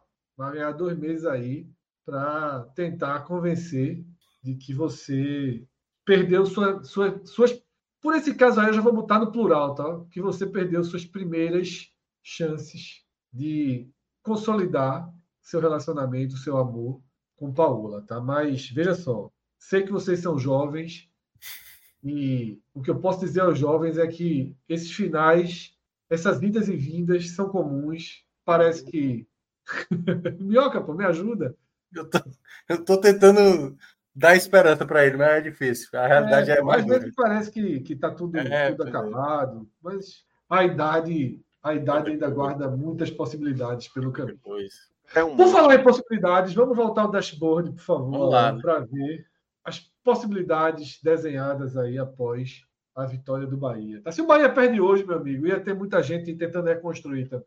Ia ter muita Paola aí no mundo aí. Era muita Paola, muita Paola. Mas vamos lá, tá? Eu vou mexer aqui agora no dashboard para gente, a gente ver, antes de mais nada, o histórico, né? De como essa Série A está andando após 18 rodadas dashboard aqui trabalhando com um pouquinho sobrecarga no sistema, né? Mas vamos lá. 18 rodada. A gente ainda tem, Minhoca, uma zona de rebaixamento trabalhando muito abaixo da média, mas o 17 colocado, com essa vitória do Bahia, né, foi, foi essa vitória que ocasionou, chegou na média histórica. Tá? Quando a gente coloca aqui o 17 colocado, a gente tem tá, uma variação aí de 15 a 22 pontos em toda a história, mas a média é justamente os 18 que o Bahia e o Santos têm. Tá? O 16 colocado, que é a posição do Bahia, a média é 19. Tá? Isso indicaria, Minhoca, uma chegando ao fim do primeiro turno, uma Série A caminhando para próximo da normalidade em relação à permanência, porque a gente vinha considerando que a baixíssima pontuação do Z4 e do bloco imediato acima poderia desenhar de novo algo muito próximo ali de 40, né? Não precisar chegar ali aos 45, resolver com 43, 42. Mas dá para dá considerar essa melhora do Goiás. Eu não vou nem mais tratar o Cuiabá, tá? Não, Cuiabá essa melhora do Goiás, a melhora do Corinthians, a volta do Bahia ao caminho das vitórias, também não posso ainda chamar de melhora. Ainda não faz parte dessa conta, mas há um ganho de competitividade no Curitiba. A gente pode somar esses fatores para dizer que a Série A, na parte de baixo, pode estar retomando sua normalidade histórica? Pode ser que sim, Fred, mas é, nesse momento, se por acaso quem está do 17 para cima desacelerar muito, isso pode indicar ainda uma pontuação baixa o que a gente está vendo nesse momento é que o pessoal ali que estava muito próximo, né, na linha do corte, conseguiu resultados. O Goiás venceu, o Bahia venceu, né, o Santos entra na zona de rebaixamento, é, que vem numa sequência muito ruim. E a gente vê dos três piores uma baixa pontuação que dependerá muito se esse pessoal de baixo, Goiás, Curitiba e Vasco, desculpa, América Mineiro, é, Curitiba e Vasco, se eles vão continuar com essa pontuação muito, muito baixa. Isso acontecendo pode indicar uma evolução dessa pontuação se por acaso tiver a tal trocação, né? Por exemplo, se o Santos vence o próximo jogo, né? Fora de casa contra o Fortaleza, já eleva mais a pontuação. E o, ou por acaso empatam, né? Terminam ali com 19 pontos no primeiro turno, Bahia e Santos.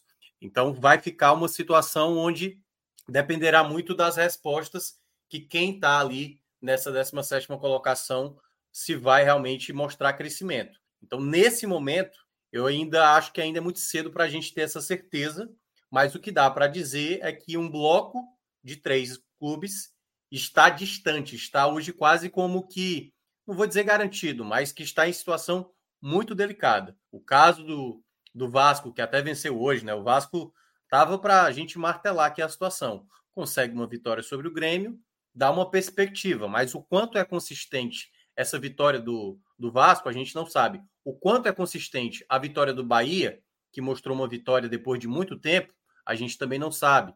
O Santos, será que o Santos não vai conseguir ter uma resposta? Essa semana do Santos foi pavorosa, né? O afastamento, no caso, o afastamento não, o desligamento de, de Paulo Roberto Falcão, a demissão de Paulo Turra e já anunciou um novo treinador, Aguirre, aquele mesmo, um treinador bastante experiente, vai para agora para mais um treinador, ou seja, o terceiro treinador na Série A. Então tudo vai depender das respostas que as equipes da parte de baixo, que nesta rodada especificamente, mostraram essa reação. O quanto isso vai ser é, gradativamente um crescimento, ou se vai ficar estagnado, como ficou nas últimas rodadas, o Bahia não pontuava, o Santos também não, o Goiás até tinha ali uma vitória, mas era muito pouco. Então são equipes agora que começam a querer se mexer, mas o quanto esse andar vai ser suficiente, a gente só vai saber nas próximas rodadas, e acho que na próxima rodada tudo indica que não vai crescer tanto. Eu não acho que a gente vai ter Santos e Bahia juntos ganhando a, a próxima rodada. Eu acho que são dois jogos fora de casa, né? Bom lembrar, o Bahia jogando contra o Atlético Mineiro e o Santos contra o Fortaleza. Eu ainda vejo, eu ainda vejo que vai ficar ali na, na média dos 19 pontos, o que indica para 40 pontos, 21 pontos dessa colocação para o segundo turno, se terminar realmente em 19 ali o 17. Cássio, tua visão aí nesse momento dessa entrada do Santos, tá? Que vira um candidato, a gente já vinha tratando o Santos como um candidato e dessa o Bahia é totalmente inserido, o Cuiabá fora do contexto, completamente fora do contexto. Onde é que você está identificando a disputa? Né? O Curitiba voltou para o jogo, tá quatro pontos atrás, mas voltou para o jogo. Deu Quem é que você vai... hoje, né? É, deu, mas o, Red Bull está super bem, né? Mas quem é que você está identificando nessa? Quantas vagas para. Você acha que América e Vasco já estão indo mesmo? Como é que você está enxergando nominalmente aí quem está nessa disputa? Veja só, do Fortaleza para cima, a, a, lista que está do Fortaleza para cima: Internacional, Cruzeiro, Atlético Mineiro, São Paulo e Cuiabá que a gente tirou. Eu não vejo nenhum desses times com potencial para afundar de vez. É, o Cruzeiro é, não ganha quatro jogos, mas tem uma derrota dessas quatro rodadas. É um, um, um, time chato como visitante, tem pelo menos uma característica de pontuação. O Inter, é, apesar dessa queda de produção, mas é um time que está ali na Libertadores brigando também, vai fazer um jogo de volta duro contra o River Plate. Mesma coisa que vale para o São Paulo, para o Atlético Mineiro, ou seja, são clubes que, tirando o Cruzeiro, que ainda estão com outra frente. Isso pode ser dito também sobre o Fortaleza. A questão do Fortaleza é que, talvez, tirando a Sul-Americana, no ano todo, o Fortaleza não jogou ainda um grande futebol como no ano passado. A gente até falou isso algumas vezes. Teve algumas partidas pontuais do Fortaleza nessa temporada, naturalmente, um 3 a 0 no Bahia lá na Fonte Nova. É, mas dentro do cenário nacional não foi um time que brilhou como que brilhou no ano passado. E a gente até analisou ontem sobre a questão física se era um problema dessa vez e dessa vez não seria para o Fortaleza, como foi no passado a Libertadores de falta a perna. E a sequência do Fortaleza de cinco derrotas em seis jogos, Fred, para mim faz com que seja esse, neste momento, seja o, o, o, o topo da disputa. Mas essa resposta, a resposta direta que você perguntou, para mim ela virá só depois de Fortaleza e Santos. Porque o Fortaleza pode responder imediatamente a isso, depois dessas quatro derrotas, e deixar. Porque, como o Coritiba está mais distante, né?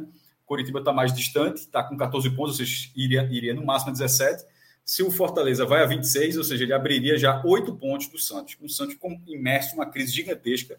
E dos Santistas, até um que acompanha bastante, já falei aqui, até das pesquisas, que já, já torce o cara adora, que esse problema, o Santos quase foi rebaixado no Paulista, né? Assim, assim, tá com problemas graves, assim, também tá jogando sem público, como o Vasco, vinha jogando dessa forma, essa questão de Falcão agora, mais é, a partir do problema que o próprio treinador criou, é, que supostamente criou, melhor dizendo, assim, a justiça que coloca, né, é, e isso é mais um problema para o Santos administrar.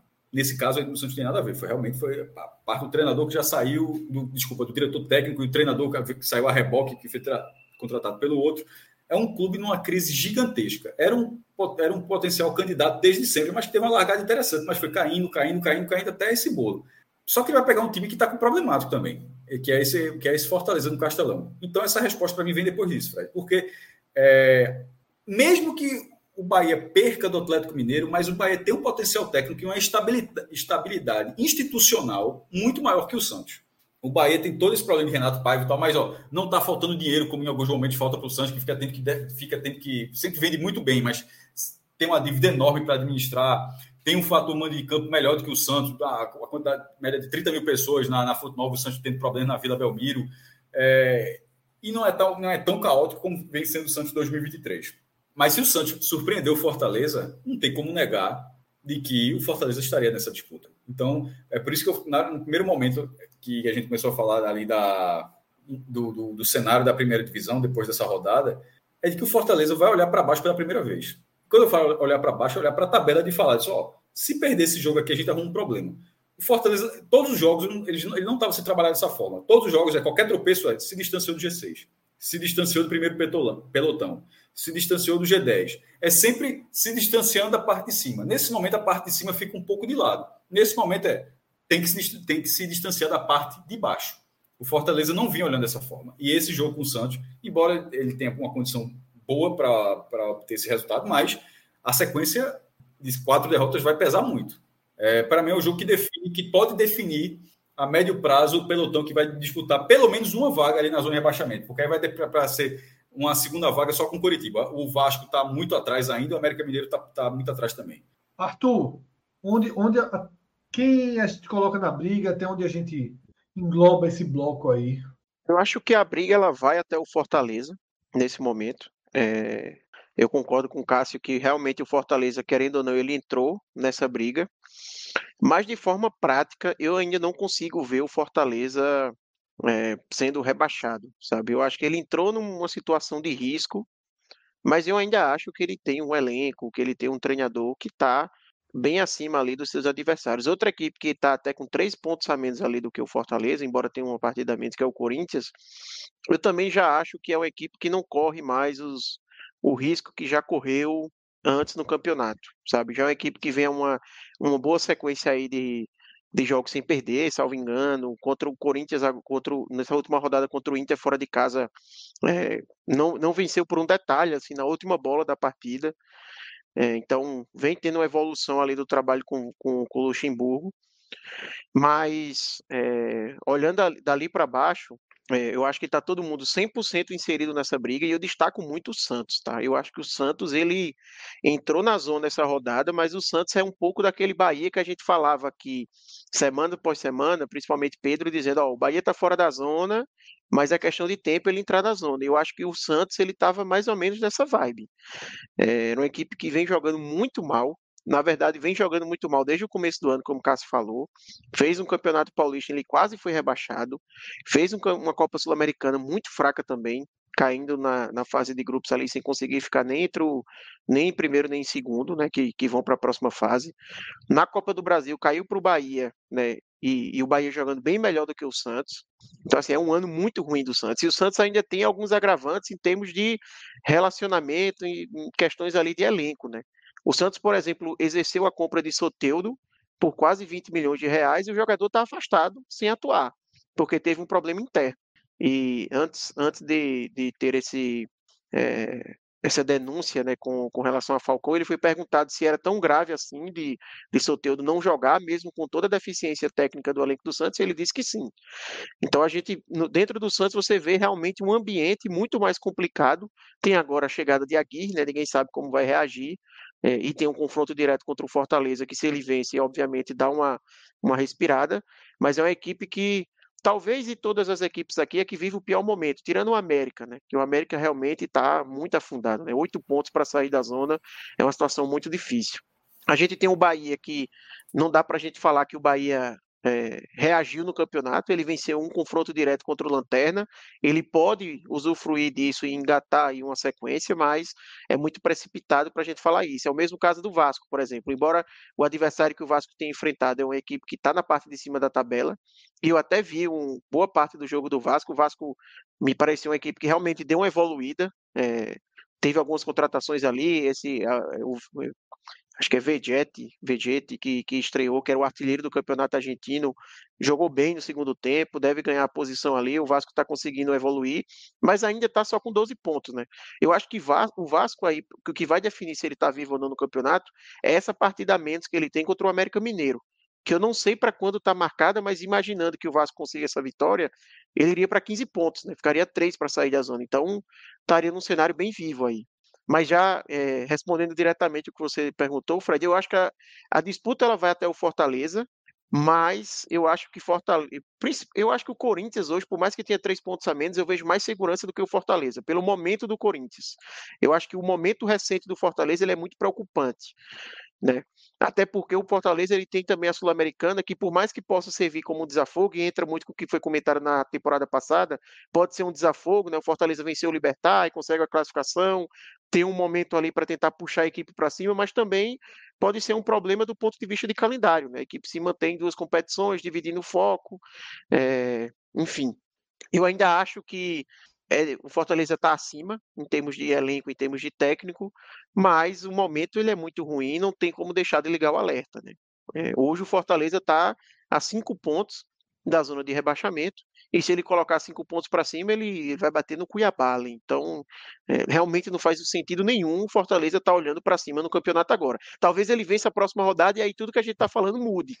Porque aí o cenário. Ele é favorito muda, até. Né? Momento ele é até favorito, Exatamente. bem favorito para vencer. Exatamente.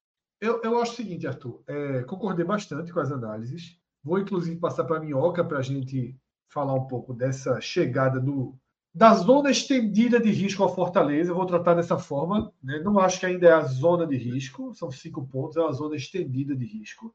Mas era um clube que não, não foi montado, não investiu para olhar para baixo. E nessa próxima rodada, 19 rodada, ele está olhando para baixo. Fortaleza entre campo contra o Santos, olhando para o próprio Santos. Tá?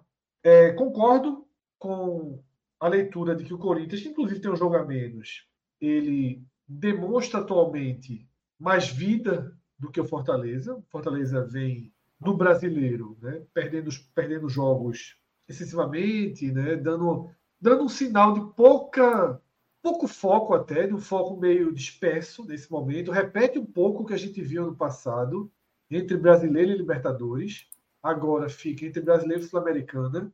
E a gente comentou isso ontem, né, no programa de ontem, que não dá para repetir nesse trecho do campeonato o que aconteceu na largada de 2022. Mas acho que o Fortaleza, até por já ter vivido isso, tem uma, uma condição técnica, trabalho consolidado do treinador, sabe, jogador para fazer mudanças e um potencial para sair dessa turbulência com alguma facilidade.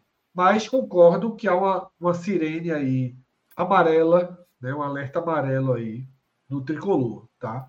Só para complementar, e... Fred, o que eu tinha falado do Corinthians, são nove jogos sem perder do Corinthians. E ele, assim, se não leva aquele gol do Inter no último minuto, seriam quatro vitórias seguidas. Ele vinha de três vitórias seguidas e tem esse empate fora de casa que, com o Inter, que não deixa de ser um resultado é frustrante por ter levado no gol do final, mas não é um resultado ruim. Então, realmente é um time que parece ter se encontrado na, na temporada. É. A, a pior notícia do mundo para o Bahia e para quem está ali naquela luta contra o rebaixamento é o que aconteceu com o Cuiabá. Isso, obviamente, é a pior notícia do planeta. Porque você trocar um Cuiabá por um Fortaleza é quase uma ilusão.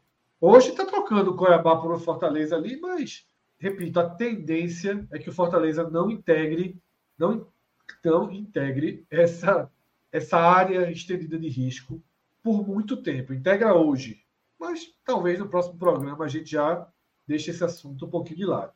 Como eu enxergo o campeonato? Hoje eu enxergo Goiás, Bahia e Santos numa corrida onde apenas um deles cai.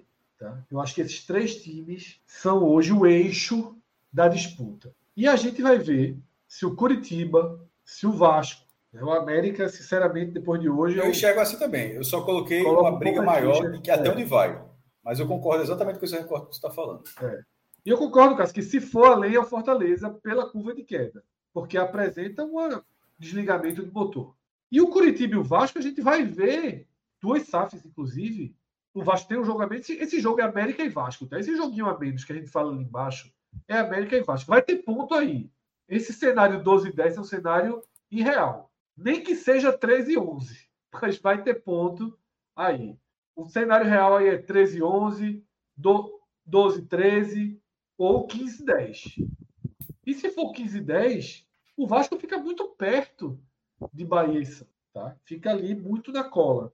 Então é isso. Nesse momento eu vejo três times fugindo de uma vaga de, de, de rebaixamento, mas Curitiba e Vasco têm alguma chama acesa, tem algo para poder abrir a segunda tá? colocar uma, uma, uma proporção de risco maior né, sobre, sobre os ombros ali de Goiás, de Bahia e de Santos. Ainda acho que entre Goiás, Bahia e Santos, o Goiás é o mais frágil. Ainda acho, apesar de que está na frente, mas é um pontinho na frente. Acho o Goiás um time com menor potencial. Na verdade, na prática são dois, né? Porque um empate ele é, ficaria uma, na frente pelo número de vitórias. É. Mas agora o investimento também já não vale tanto, né? Porque a janela fechou. Então você teria que ir atrás de jogadores que não estão no mercado. Mas vamos ver esse desenvolvimento, tá? Mas e o Goiás, é... Fred, só um, só um parêntese. São quatro jogos do Goiás sem perder na Série A. E ele vai fechar o primeiro turno com o América Mineiro. Isso, isso, é. Então é, é, o Goiás pode fechar aí com 23 pontos, é uma pontuação boa, né? Para você fechar o e primeiro. projeto turno. lá na frente, o jogo da última rodada seria é. Goiás e América Mineiro lá em Goiânia. Sim.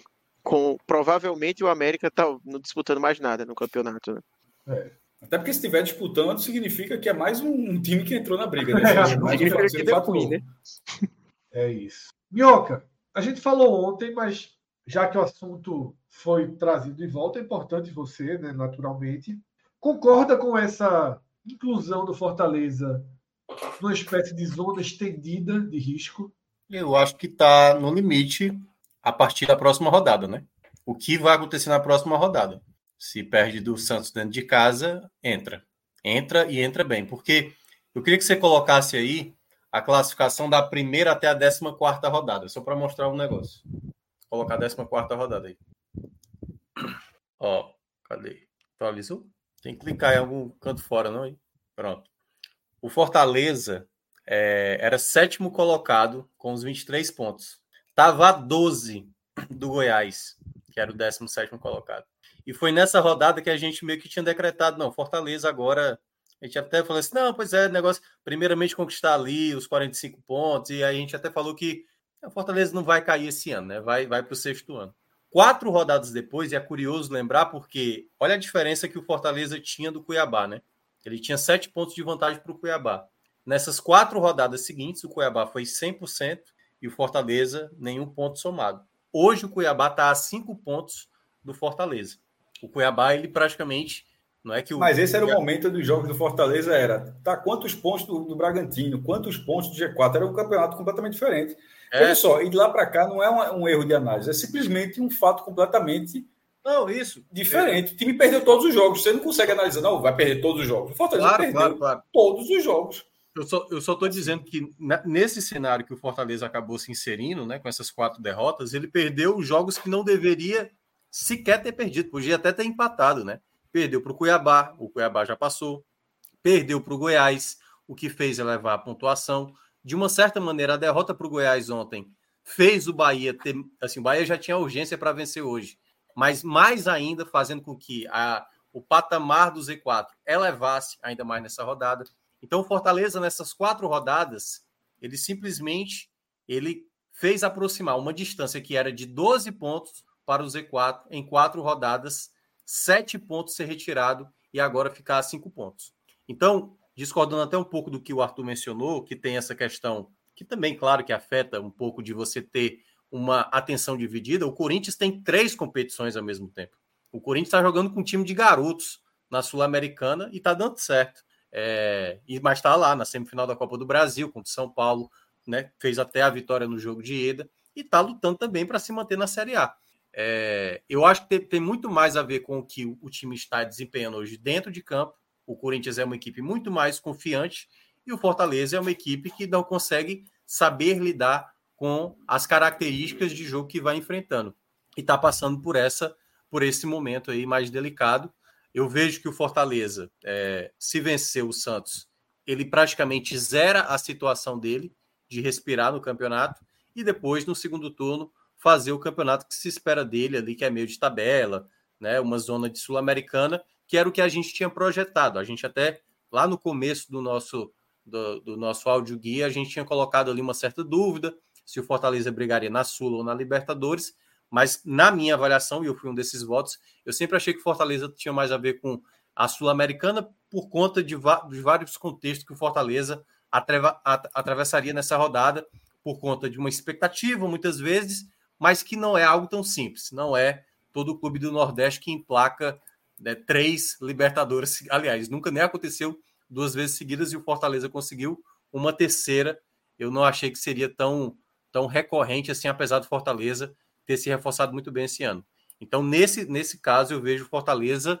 A próxima rodada é uma rodada que até mesmo um empate ele mantém uma distância ali. Claro que se o Bahia perde para o Atlético Mineiro, essa distância até aumenta de 5 para 6 pontos, mas é, é um momento onde o Fortaleza tem que dar uma resposta. Empatar hoje com o Santos, você jogando dentro de casa, não é que o torcedor vai olhar, pô, pelo menos né, conseguimos manter a distância e não fizemos o Santos crescer. Mas o momento do Fortaleza é dar uma resposta. Não dá para ficar quatro jogos sem pontuar, dos últimos seis, cinco jogos, cinco derrotas, apenas uma vitória. Então, essa semana é muito importante, além do jogo que vai ter contra o Libertar, ter uma resposta assim urgente, urgente contra o Santos e aproveitar esse Santos que está é, nesse momento bem frágil, né? Porque foi isso que o Fortaleza não aproveitou. O Goiás também vinha, acho que, de quatro jogos sem ganhar. Uh, teve outros jogos também. O próprio Bahia também vinha numa sequência ruim, empatou em casa, o Fortaleza, quando enfrentou o Bahia. Então, esse é o momento que eu considero um ponto de inflexão para o Fortaleza. Se ele quer se complicar, ou se ele quer dar logo uma resposta para evitar esse tipo de aperreio. Mudo, Fred. Desculpa, eu acho é isso, meu, que a gente tá, chega meio que numa conclusão de que o Fortaleza está no limbo essa semana, né? Ele é, tá na ali... beira do limbo ali embaixo, que se tropeçar, é. cai. cai, cai ele está ele tá decidindo onde ele vai jogar as rodadas seguintes, né? Até porque ele pega, veja só, quando você pega o 17, né, você está você tá delimitando, inclusive, né, o poder e o alcance da, do Z4. Né? A gente vai fazer aqui o, aquela, ó, aquela análise. Ah, ó, peraí, volta lá naquela lá da médias por posição. Ó. Fortaleza hoje está com 23. Eu acho que umas duas rodadas atrás a gente tinha visto que a pontuação de 23, com acho que com 16 rodadas, ninguém tinha caído. Agora, 23 pontos na 18 rodada, tem, teve duas equipes com 24, então três com 24, é. né? Ó, teve, teve esse é, com 23. Com 23 a gente tem alguns rebaixamentos. Né? A gente tem rebaixamento Isso. aqui em 2007, o Paraná Clube. A gente tem rebaixamento em 2010. São Guarani. dois em 2007 também. Ó. Tem o 16 também tinha 23. Eita, também. É. Tem o, o, Corinthians, Corinthians de 2007. Né? Tá? Tem o Guarani de 2010. Tem o Vasco de 2013. E são esses os exemplos. Né? Tem o com 24. 3 com 24. Ceará de 2022. Tem o Figueirense de 2008 e o São Caetano de 2006, tá? SCA deve ser São Caetano mesmo, né? 2006. É, é, é. São Caetano. Foi, caiu com o Santa. Exatamente. O Santa já estava por aqui, né? Aí. Tava. Ele já clica lá em É fácil achar, viu, Arthur? É fácil achar. É, é só buscar. Eu não sei porque eu dei a brecha. Isso. É, não é isso. que que é, lembrou porque quis. Lembrou porque é. quis. Vacilei aí. Mas a gente não pode deixar o Santa fora, né? tem que estar sempre nos nossos programas. É. Daqui a pouco a gente fala um pouquinho de Série D, né? Um pouquinho de Série D no finalzinho. Rapaz, quando o Cássio estava falando ali dos cânticos, eu estava no chat, não sei se vocês viram, né? Cássio elogiou muito, considerou a maior composição da, da, né, do acervo musical esportivo atual do futebol pernambucano, o Papapá original. Não, não, não. Eu quis dizer a torcida. Eu dei um exemplo. É, eu gosto aqui, Santa na cabeça, eu quis dizer que de, de músicas sem xingamento que o Santa Cruz estava não, frente. Você considerou que essa era a grande obra. Não, não, ela, eu, ela... eu, não, eu não disse isso, Fred. Assim, faça seu raciocínio, mas eu não disse isso. Eu não disse isso. Se você quiser insistir, tudo bem, mas eu não disse isso. Não, você falou que era bonita tal, e eu acho bonita mesmo. Eu acho que é uma das grandes músicas. Sim, mas a frase era que o Santa tem várias músicas sem xingamento. E que comparado com o esporte náutico nesse momento, se tivesse, se tivesse, só está proibido fazer isso agora, o Santa, a, a, torcida do Santa estaria mais preparada, porque ela tem mais músicas nesse perfil do que os dois rivais. Problema é oportunidade, né? Aí. Mas, não, quando o Cássio disse isso, dizer. Quando o Cássio disse vídeos... isso, eu disse, meu amigo, levantou a bola para Fred de novo. Tem vídeos, tem vídeos muito bons circulando hoje, né? Lá na Arena Pernambuco, o papapá foi entoado a plenos pulmões, né? A turma foi para a guerra. E eu acho certo ir para a guerra mesmo. Eu acho que é, que é válido. O cara, o cara é aqui, aqui, aqui, aqui, criaram nesse ano na Série D, é boa também. Você diz que, você diz que é moda. É, Arthur deve saber, exatamente. É, que... Você disse que acabou, eu digo nada mudou. E eu digo nada mudou. Essa, essa é muito não boa. É, moda. é bonita, bonita. Melancólica, é mas. Não, é melancólico, mas veja só, mas ela entende o momento. Mas é isso que eu tô falando, o Santa tem outras músicas dessa forma. É, meu ponto era esse, não era o Papa era é dizendo que as músicas. Não, é um clube, é um clube, aquelas, né, E aquelas músicas, eu estava falando perfil, aquelas músicas onde o estádio todo, boa, grande parte do estádio canta, não só organizada, não só uma charanga, não, e que tinham mais, músicas mais nesse perfil, sem precisar estar tá botando é, pau pau no centro da turma aí. Não precisa, tá ligado? Porque não precisa estar tá nesse caminho. Tem uma, tem uma muito repetida no Arruda, que é muito CY da jovem, né? Qual? Porra, ah, da jovem. Pô, é o tempo todo. Sim, sim, mas acho que é do CC conhecida. É, aí todas falam, pô, pô não, tô, não tô dizendo que a torcida Santa Cruz não tem ninguém que fala palavrão, não. Pelo amor de Deus. É porque Fred, quando é. Meu Deus do céu, velho. Não, Esse pô, cara... eu falei que tem a do CY, pô. Claro que tem, tem pra caralho, pô. Tem para todo, assim, mundo, dizendo... tem pra todo mundo. É, mas no comparativo entre Náutico, Esporte e Santa Cruz, nessas músicas, o Santa tem mais músicas longas. Tirando, é, tanto, é, tanto é que eu estou considerando música da torcida, sem ser música, que, música do clube que a torcida canta, tá? Porque aí não tem xingamento nenhum. O cara tá chegando lá do Retiro ficar cantando, não tem xingamento. Pronto, eu não estou cantando, não estou considerando isso, não. Estou considerando música que a torcida criou. E começou a cantar e que esse estilo de música criada pela própria torcida, sem ser uma música do clube sendo cantada ali no momento que o Santa tem nesse hoje me parece ter mais do que os outros dois. É isso. Poesia viva, tricolor. Mas eu concordo, Cássio. Eu acho que o Papapá, apesar de você não ter dito isso, eu concordo com o que você não disse. Eu acho que o Papapá é a melhor letra cantada nos estádios de Pernambuco, né, dessas recentes.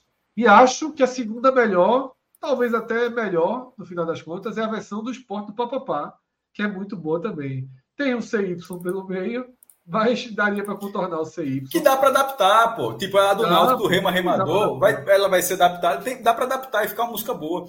O 87 ah, é nosso, 2008 também. Dá para adaptar aquilo ali é ter um final melhor.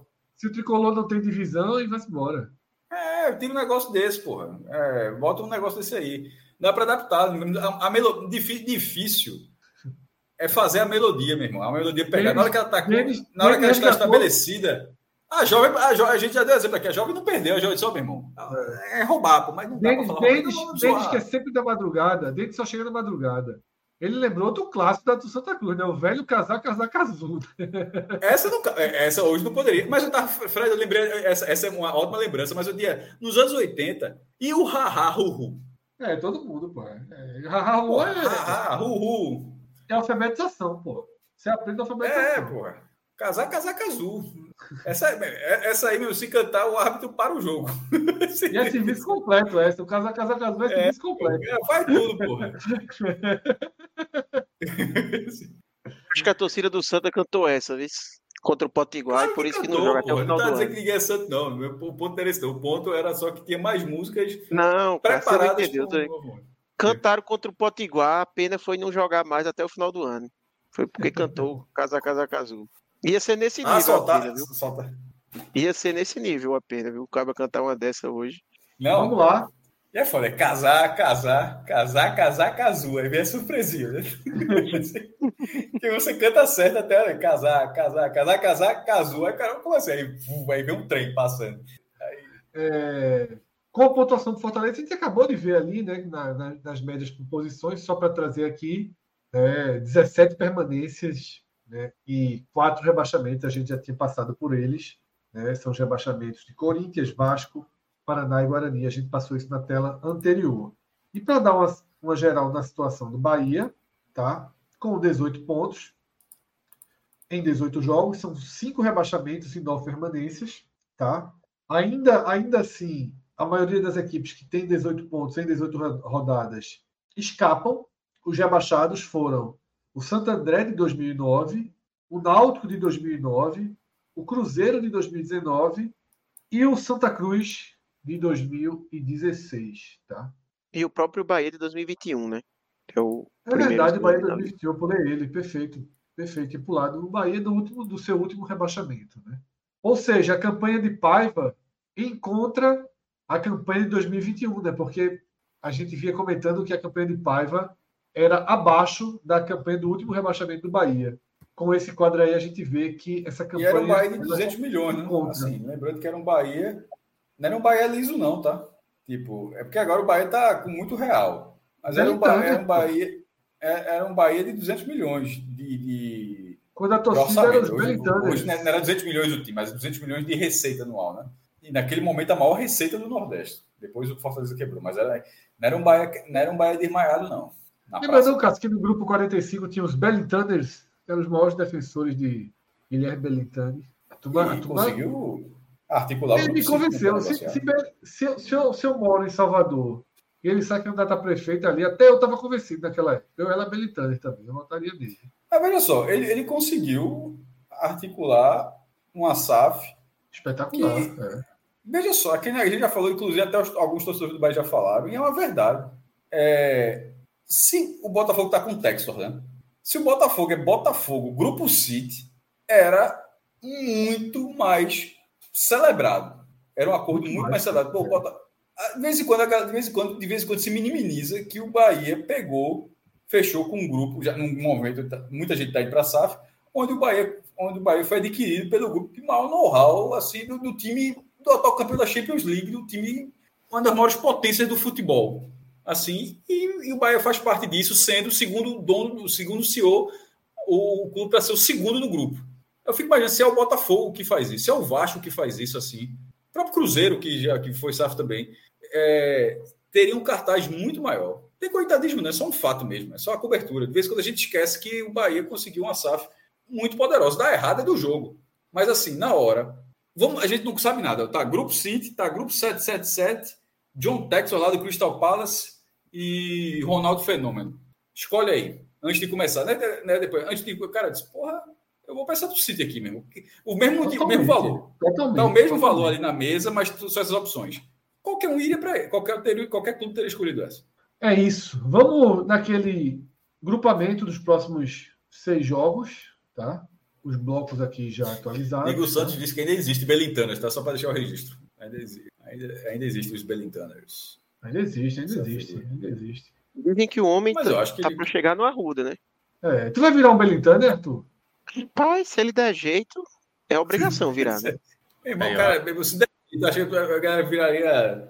Porra. Igreja Belitaniana. Igual tem lá. No... É, é, é disso aí, meu amigo. Faz uma, faz, uma, faz uma igreja na frente, pô. Ó. É... Não podemos. Fechou, né? Não podemos dizer que o Bahia não tem regularidade. É o que ele mais tem, né? Cada bloco Exatamente. é seis. Exatamente. A cada bloco ele sai devendo três pontos, né? Não, devendo um ponto. Porque a meta permanência é 7, no caso. Ah, de baixo, desculpa. É, eu estava é, olhando. Libertadores, Libertadores aí para o Bahia. O Bahia, aí já é bastante. É, exatamente. O Bahia, a cada, a cada. Essa atualização aí de Libertadores que tu pediu foi só por causa do Fortaleza, né? Isso não é o normal. Não, eu não pedi, não. Eu acho que foi. É porque, na verdade, quando o Pedro foi colocar, aparecia. Eu, eu não, não sei, eu acho que ele tinha, já tinha antes. Eu acho que foi na Série B que aparecia Libertadores. É, né? que aparecia Libertadores, é isso. É.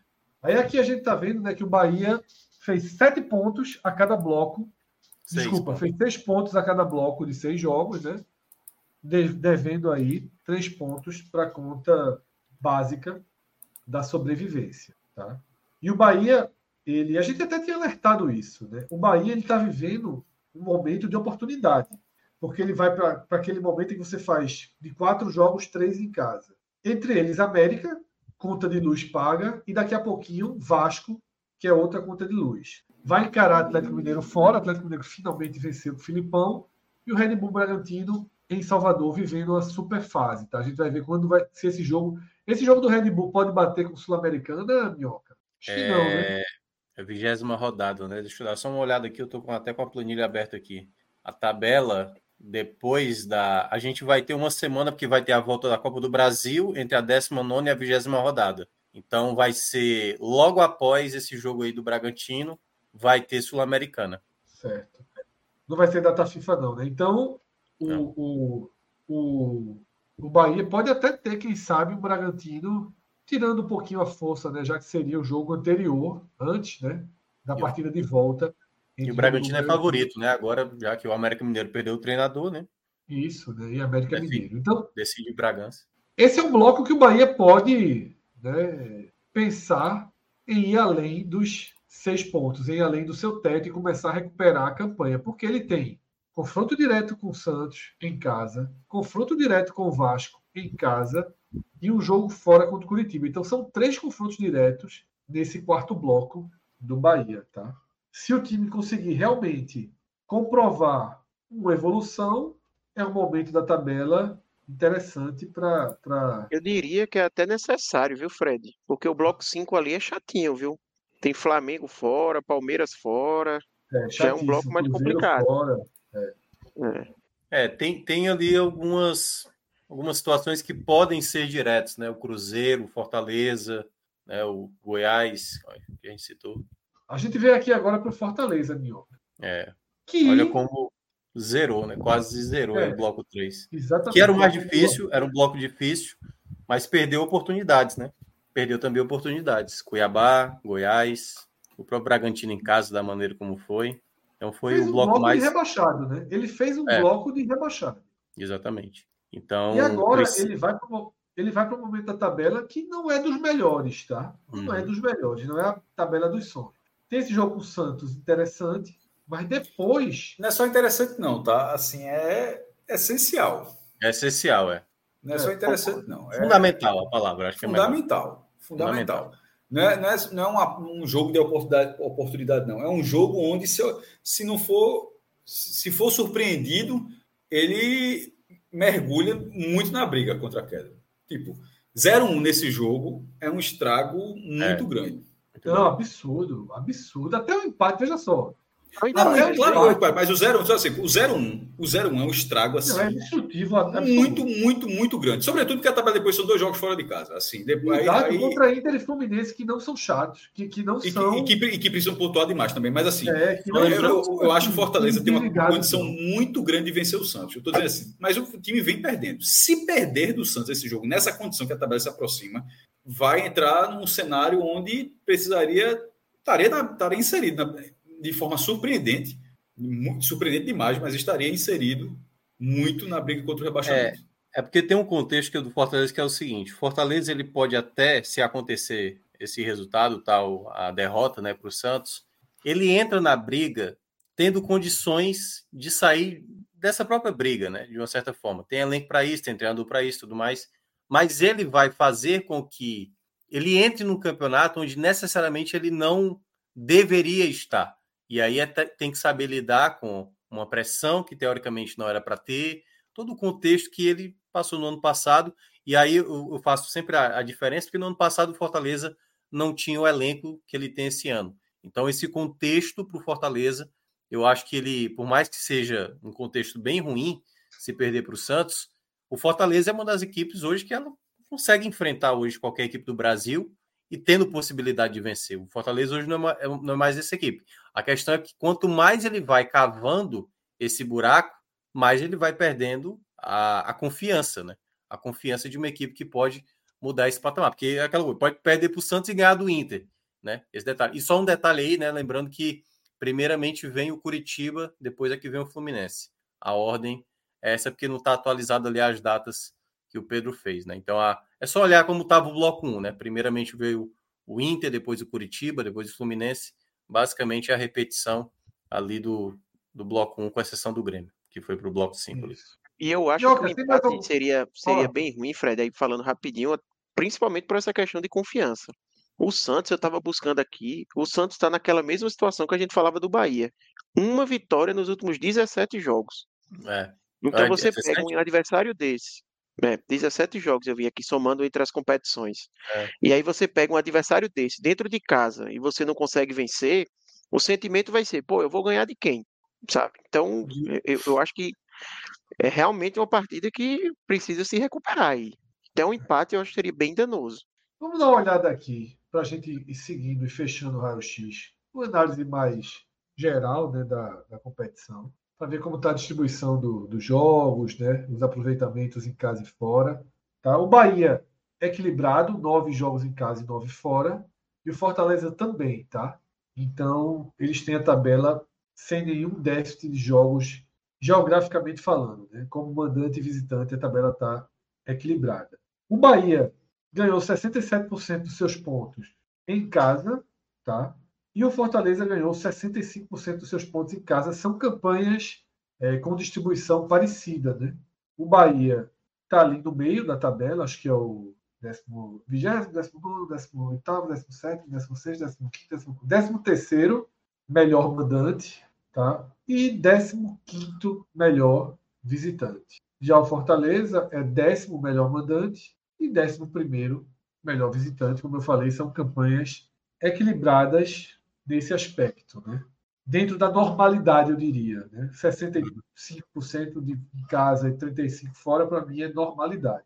Aqui a gente tem, deixa eu ver de quem a gente está vendo esse desenho, que vamos ver o do Bahia primeiro.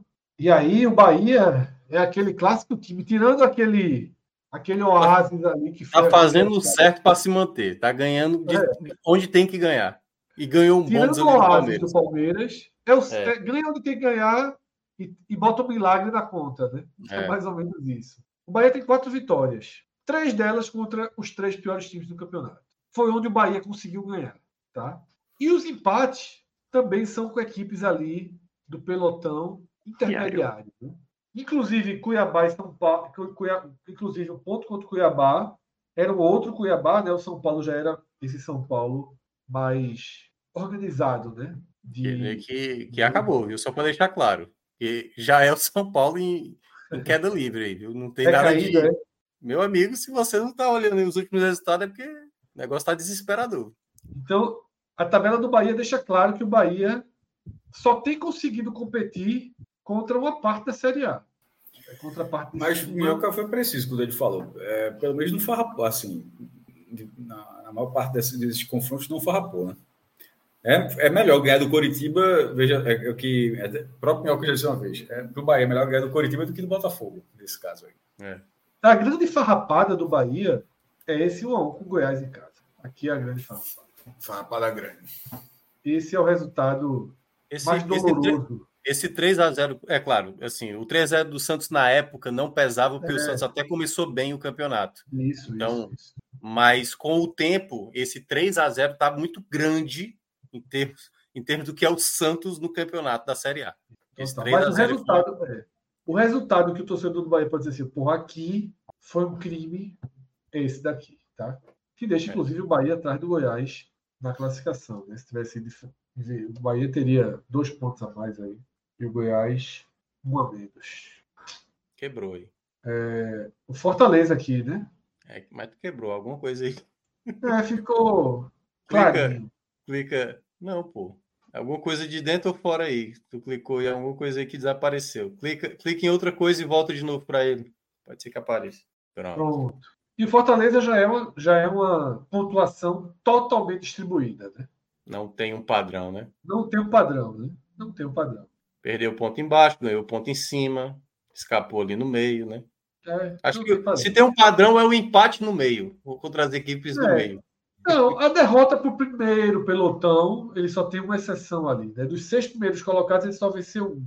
Mas aí é meio óbvio também, né? acho que é o padrão de quase todos os times que estão do meio para trás da classificação, né? Ninguém vai vencendo o bloco de cima, tá? É. Mais algum quadro, Minhoca, que acha que vale passar? Não. Se tivesse Pedro aqui, ele estaria colocando aquele dos empates, né? Que ele gosta. Empate, ele adora. Vamos então homenagem a ele. Homenagem a ele. né?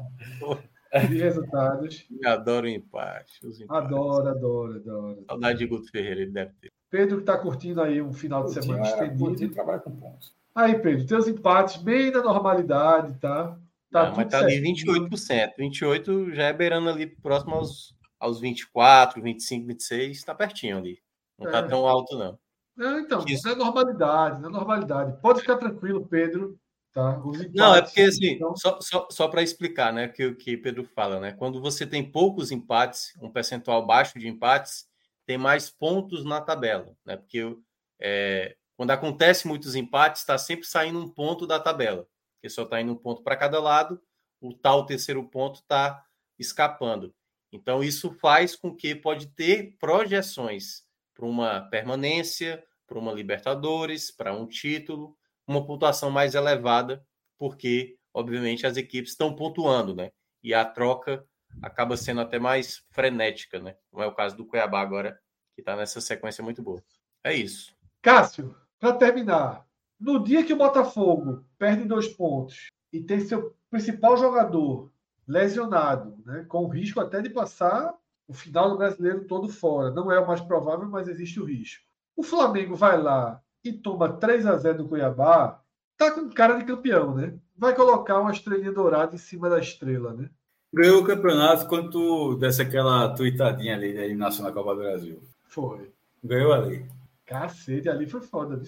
Ei, Eu Fred, ali. bora, bora testar um negócio. Próximo É bom que o. Fred reconhece logo, ele sabe que ganhou ali. Fred foi tirar uma ondinha. Bora, Agora cabe ao Botafogo concentrar, lá. concentrar suas forças É. e ganhar o Campeonato Brasileiro. Eu queria testar Botafogo. passinha, eu queria testar passinha aqui no raio-x por uma Não, semana. veja só, o Botafogo empatou hoje e ampliou a vantagem. Não só o Flamengo perdeu, como o Grêmio também perdeu do Vasco, né? Que não É, pelo do Palmeiras e, e dá tudo É. certo. Né? O Botafogo está com 13 pontos. Veja só, domingo que vem, a turma vai jogar pela 19 rodada. O Botafogo vai jogar pela 23. O Botafogo está no futuro do campeonato. O Botafogo, está na 20, o Botafogo já está na 23 rodada da Série A. 13 pontos, numa virada de turno. Isso é uma esculhambação, pô. É mais que o Vasco. Mas, Tem mais pontos de Deus. diferença que o Vasco tem somado no campeonato. Caramba, realmente. Pior que é. É a maior Não, diferença. o Vasco hoje, o Vasco hoje igualou o número de gols de Tiquinho, pô. Tá bem, Surreal. Fez Uma hora- 13. uma- Agora, foi muito bom, porque o cara falou assim, o cara, tinha- o pessoal tirou uma onda assim, diz, ó, Tiquinho, porque Tiquinho tem 13, né? E Vasco tinha 12. Aí, cara, o pessoal brincando, esse negócio do mesmo Twitter, né? É, Tiquinho tem mais gols do que o Vasco. Aí um cara do Vasco respondeu na honestidade. Essa comparação é injusta. O Vasco tem um jogo a menos. Porque tem, né? Assim, contra, contra a Vega. Isso aí é injusto, essa comparação. Cássio, olha aí, ó. Até tem outro gráfico que mostra isso mais detalhadamente, mas 13 pontos a diferença, né? Ao fim de 18 rodadas. O máximo já obtido era 8 em 2017 e em 2014. Botafogo está com 5 pontos a mais do que a máxima diferença. Oito, oito tá? pontos, não, oito pontos são quase. São duas rodadas certas. E com a possibilidade de uma terceira rodada. O Botafogo tem quatro rodadas e a possibilidade de uma quinta rodada.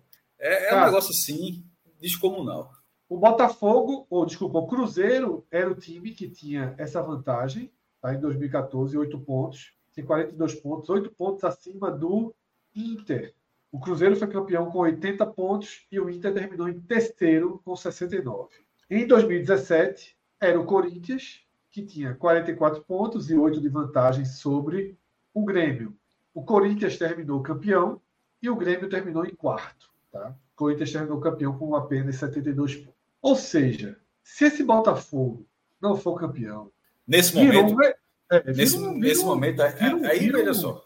Ah, é. Aí, vai- aí vira documentário da Netflix. Aí vira É. do- documentário. Tem, o nome do documentário é muito óbvio. Tem, é, só acontece com o Botafogo, o nome do, do documentário. É, exatamente. Perfeito.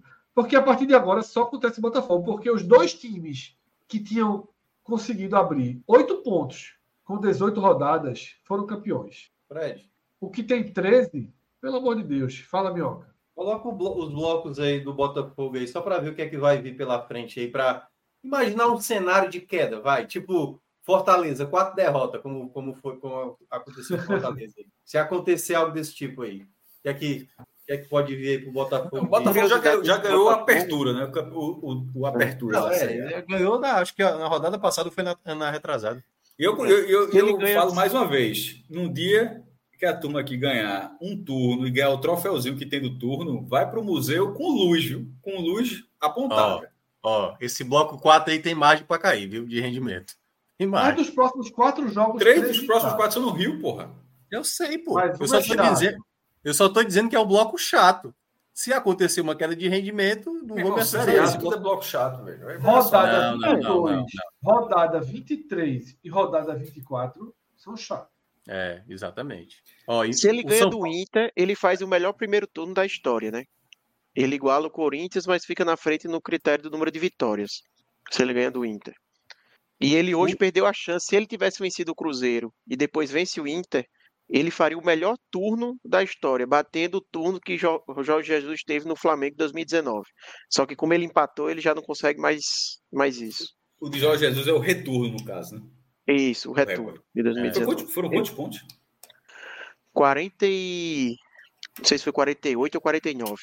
Aquele, aquele time, veja só, o, o, Flamengo de 2019 na Série A é um dos melhores times que a gente, que todo mundo aqui Tem já viu jogar. Aí, pô, se o Fred quiser olhar, ele olha aí. O retorno não, não, eu tô, não, tô falando de ponto, não. Tô falando de, tô falando de bola mesmo. Assim, eu aquele, sei, pô, tô falando é a pontuação.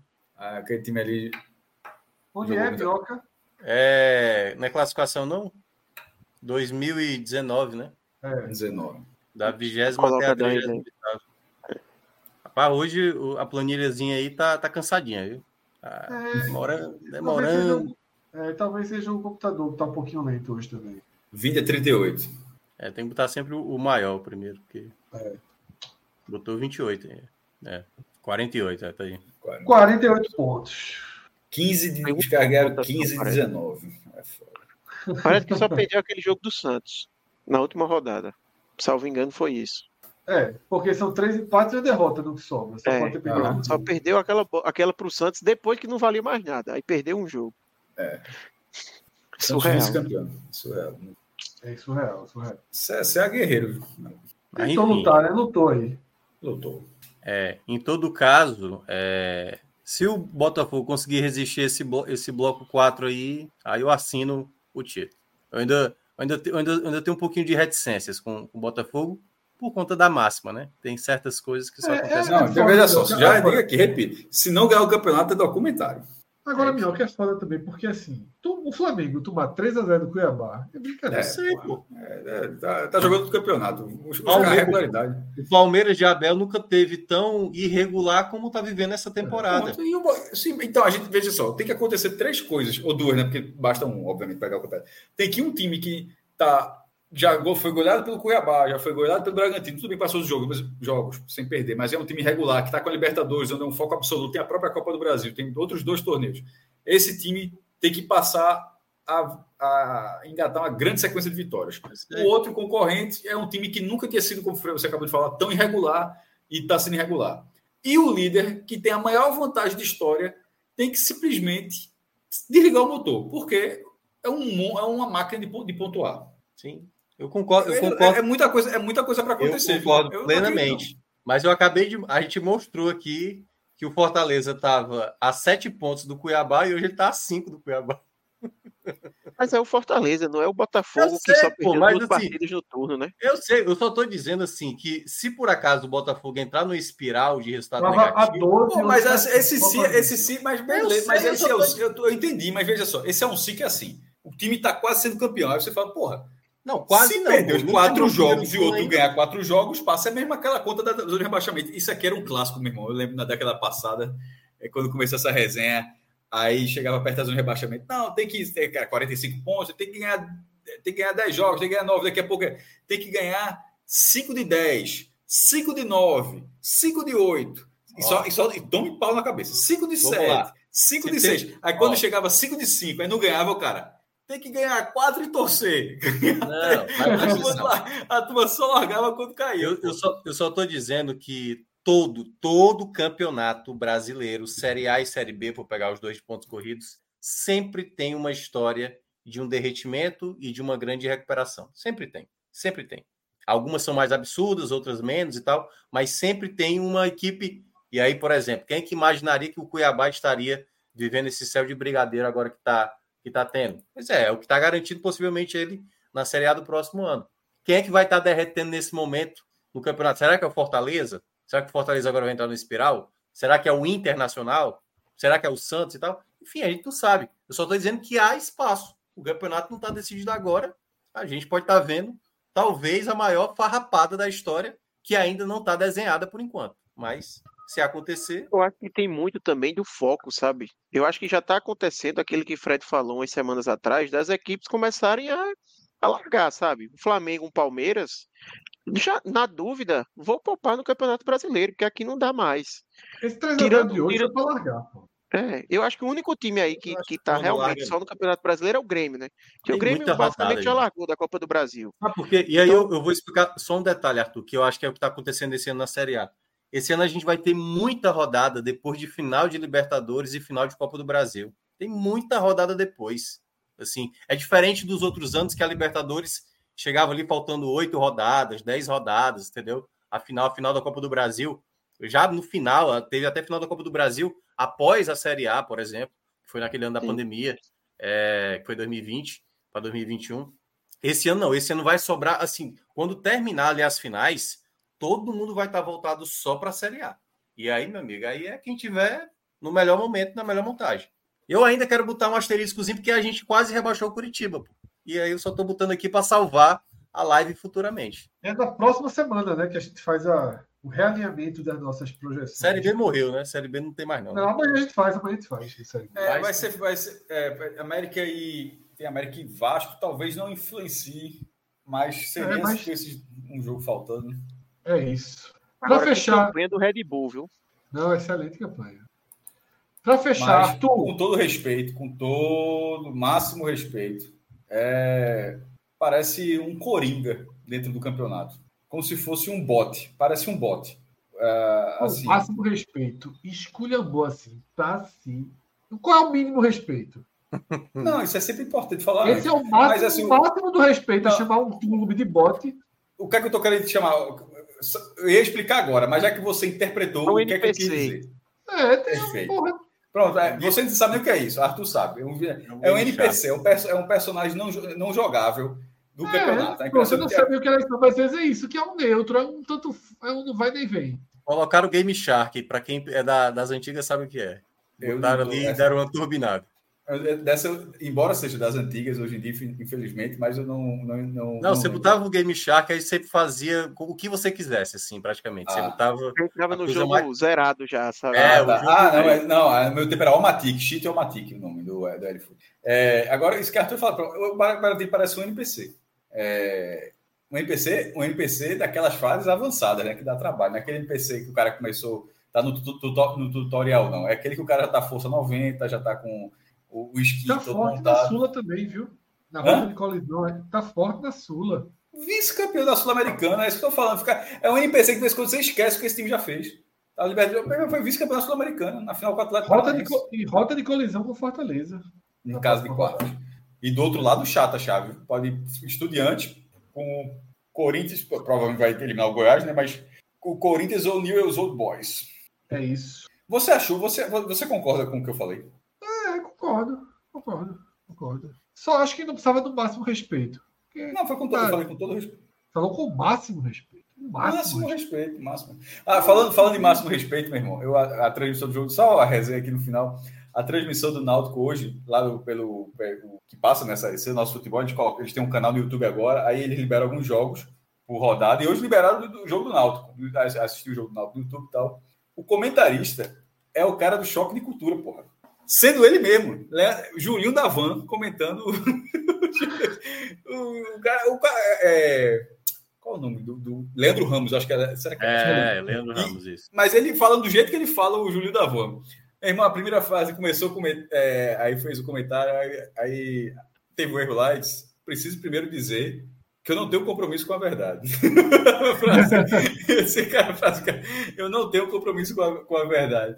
Aí foi, foi engraçado, meu irmão, a, a transmissão, porque foi realmente ele, ele no personagem do, do, lado do Shopping de Cultura, comentando Náutico CSA. Já pensasse? No dos outros é bom demais. Não. O próprio time é...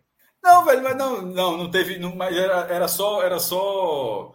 Não, não, o cara foi inteligente, porra, não é menino. Não, não eu tô ligado. Não diminuiu o Naldo, diminuiu o CCA, não, era, era mais a jogada. Não, era, era, era, eu, não vou, eu não consigo lembrar de cabeça é. aqui, mas era mais a perturbação da jogada. Disse, ó, eu gosto passe... de ver jogo ali é, com o Dandan e tal, mas quando é o próprio jogo do seu próprio time, puta merda.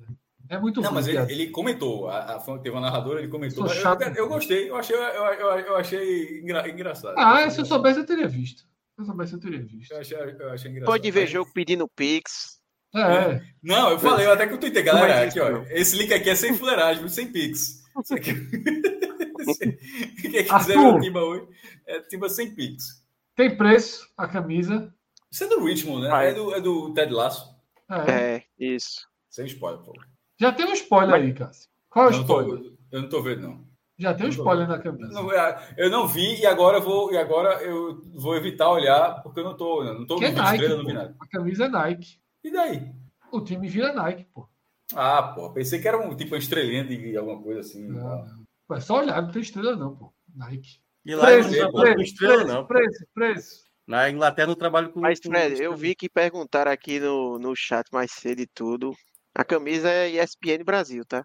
É, eu ia perguntar isso também, se é Londres ou, ou Bangkok.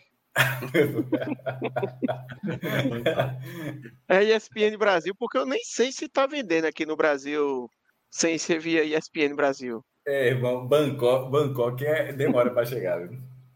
Tem muita escala. Demora. Bangkok, Bangkok tem muita escala. Mas a turma diz que chega. Chega, chega, chega. Alguns ficam pelo caminho, alguns ficam, alguns ficam pelo caminho, camisa down, camisa down, camisa down. E, e, e uma remessa, e uma remessa, é, uma remessa é... final chega. Mas aí é mais ESPN Brasil do que Bangkok mesmo. É, a turma aqui mesmo faz, pô. Faz não, faz não, Mioca. Nessa qualidade faz não. É, não Essa qualidade é difícil. Não, atravessa o, é? atravessa o Oceano Índico, vá por mim. Essa é a famosa um para um, né? Isso. Eu, é eu acho, Fred, na verdade, que quando eu comprei não era um para um ainda não. Que ainda estava no início, sabe? Leva um tempinho para ficar e tal. Acho que ainda estava a versão prévia disso, assim. Mas a qualidade é muito boa. Um para um, Cássio Minhoca, é quando é cópia perfeita. Eu tô ligado. Nunca tinha ouvido, eu nunca tinha estudado essa expressão. Eu aprendi é. essa expressão no 45 minutos camisas. E, sim, mas um para um, é, o mercado, o mercado, o mercado, o mercado fala dessa forma. Fala dessa é. forma. Quando chega na qualidade máxima, é um para um. Se, quer dizer que se, se eu escutar, só mesmo, estou com a camisa aqui um para um, o cara já tem duas informações. O cara tem duas informações. Uma, Bangkok. Duas. Bangkok. duas, bom nível, né? Bom nível, um para um, nível, um, um para um, ela vem embutida de duas informações, então. Embutida de duas informações, perfeito. Normalmente, quando lança, aí eles colocam, acho, versão jogador, versão torcedor, alguma coisa assim. É, aí leva um tempinho, tem, né? vão aprendendo, vão aprendendo, aí depois já colocam no anúncio que é um para um. Aí pronto, aqui eles já pegaram todo jeito e é. Idêntico. E um para um é a versão torcedor ou a versão jogador? Acho que tem um. Um para um é serve para qualquer um dos dois. Ele é uma identificação para dizer que ó, ali é idêntico. Aí é. Se você levar na loja do Nike, a turma bota o número. É. Exatamente. Essa eu botei o número 14 de Dani Rojas. Que foi? É 14 Santa Cruz, porra. Fundação Santa Cruz conversa da. Ah, não, pô, é o número dele mesmo, de Dani Rojas. Se você vê na, na série, repare lá. É o número Dani dele. Rojas, Dani Rojas, o atacante do amor. É, 14 é o número dele. É. Senhoras e senhores. Falar um, pouquinho de, falar um pouquinho só do. Pra, já que Arthur tá aqui, né? É retrô ainda segue vivo, só para deixar claro. Me levou 1 a 0 Me levou 1 a 0 por 3 minutos. Por 3 minutos. O Pacajus fez um gol e eu falei. Ih. Me levou 1 a 0 foi energia negativa da turma que foi. Depois. Não, a, não, a turma que foi deve ter pensado assim. Porra. Não, né, velho? Assim. Felipe disse que tá pensando em. Eu, eu acho que se for para decisão, ele vai. Não, o do acesso. Eu, eu acho que na decisão vai dar acesso, gente. Se tiver o do acesso, eu acho que dá gente. Olha o cuidado, velho. Olha o cuidado. Se tiver o do acesso. É, se tiver o do acesso, eu acho que dá gente. Rapaz, mas eu vi o lance dos gols de hoje, eu acho que tava proibido o goleiro fazer defesa, viu? Era a nova regra do jogo hoje. Não pode Ó, defender nenhuma bola, não. E os três gols, meu Nada- amigo. nada é assim. Arthur, se fosse hoje, certo? Se passasse todo. Porque assim, os oito melhores que chegaram nessas oitavas, eles vão decidir em casa, certo? Eles não vão. Uhum. Não, não, não tem enfrentamento entre os oito primeiros. Uhum. Eles vão enfrentar exatamente os oito, os oito piores. Hoje, se cada um passar com duas vitórias, e aí com 1 a 0 para cada um, certo? O Retro estaria enfrentando a Portuguesa do Rio, valendo o jogo do acesso. Tranquilidade. Hã? Chatíssimo. Chato. Portuguesa é um, é um time muito bom da Série D. Terceiro- foi, foi terceiro lugar no Campeonato Carioca? Eu tô ficando. Eu tô...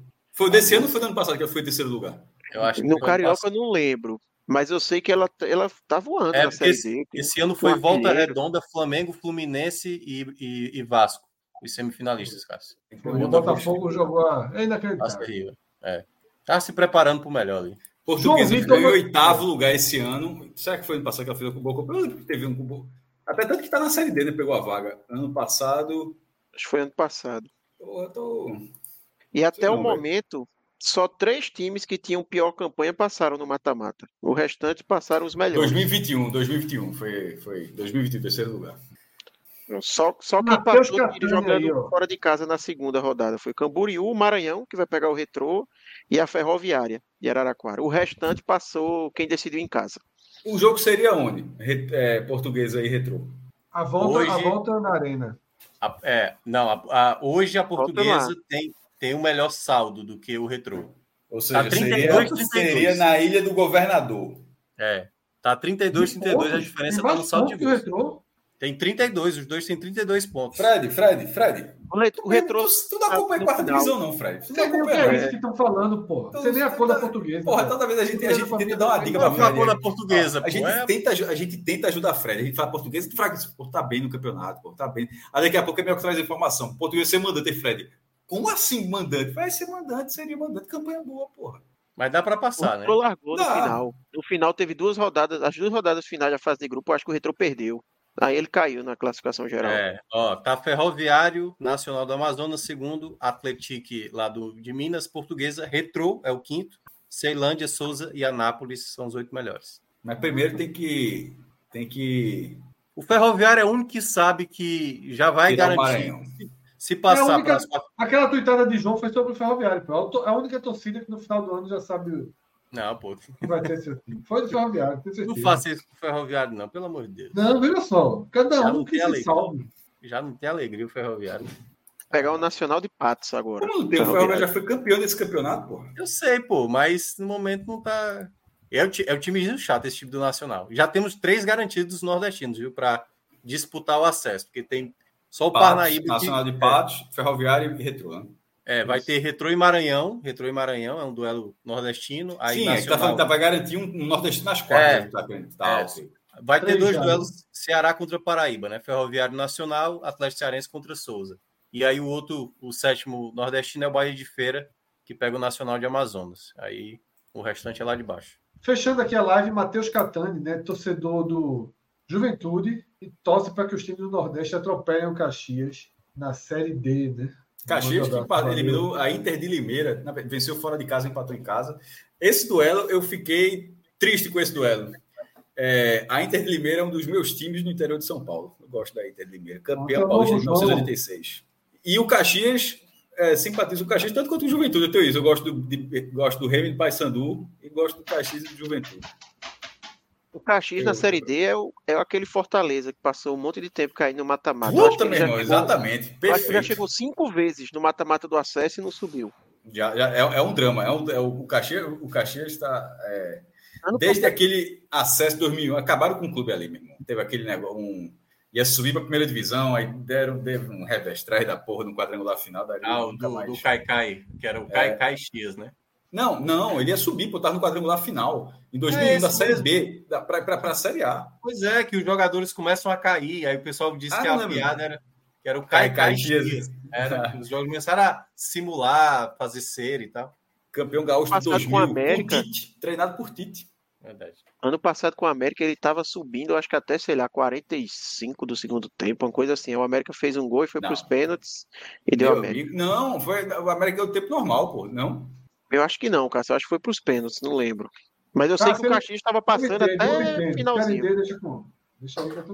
Eu acho que, eu acho que o América faz um gol no final que provocaria disputa de pênaltis e depois ainda sai um outro gol. Hum, E como- capaz de ter sido isso. Acho que foi isso mesmo. Acho que foi. E, e, e- ah, ah, não, veja só. Pro América eu lembro desse acesso. Pro, pro- foi, uma- foi fantástico pro América Natal, mas assim. É, não foi nos pênaltis, não. Eu lembro de vídeos desse jogo. Não foi no pênalti, não. É, foi assim. Foi mesmo não, foi mesmo Foi não. no tempo, não. Assim, foi fumo gigantesco. Mas assim, é da vida, né?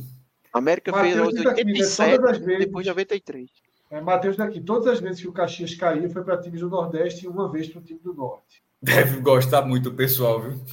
Meu amigo, quando chega assim. Meu amigo, é é melhor vetar a palavra, viu? Deve ser. Ó, vamos fechar o programa, tá? Teve um. Eu recebi um, um, um vídeo aqui no Instagram, tá? De João Vitor. Mas, João Vitor, eu sou péssimo no Instagram e tal. Vamos organizar esse vídeo pra gente, pra gente colocar na live de amanhã, tá? Hoje eu não consegui fazer o movimento Instagram até chegar aqui, não. Mas valeu, o vídeo, é- o vídeo é muito legal. Eu repercuti, acho que talvez todos tenham visto, mas vou guardar para o Raiz fora. na segunda-feira, tá? Valeu, Minhoca. Tá aí desde a largada, né, Cássio? Desde a largada. Desde 4 Eu e horas da tarde, gente- meu amigo. Eu tô desde 4, já tô o quê? com 8, 9 horas já de, de sequência de. A, a chan- a chance do drible amanhã é razoável, viu? Deu drible, deu drible, descanse. Agora, se bem que só tem. Não, se você der o drible amanhã, só volta quinta, viu?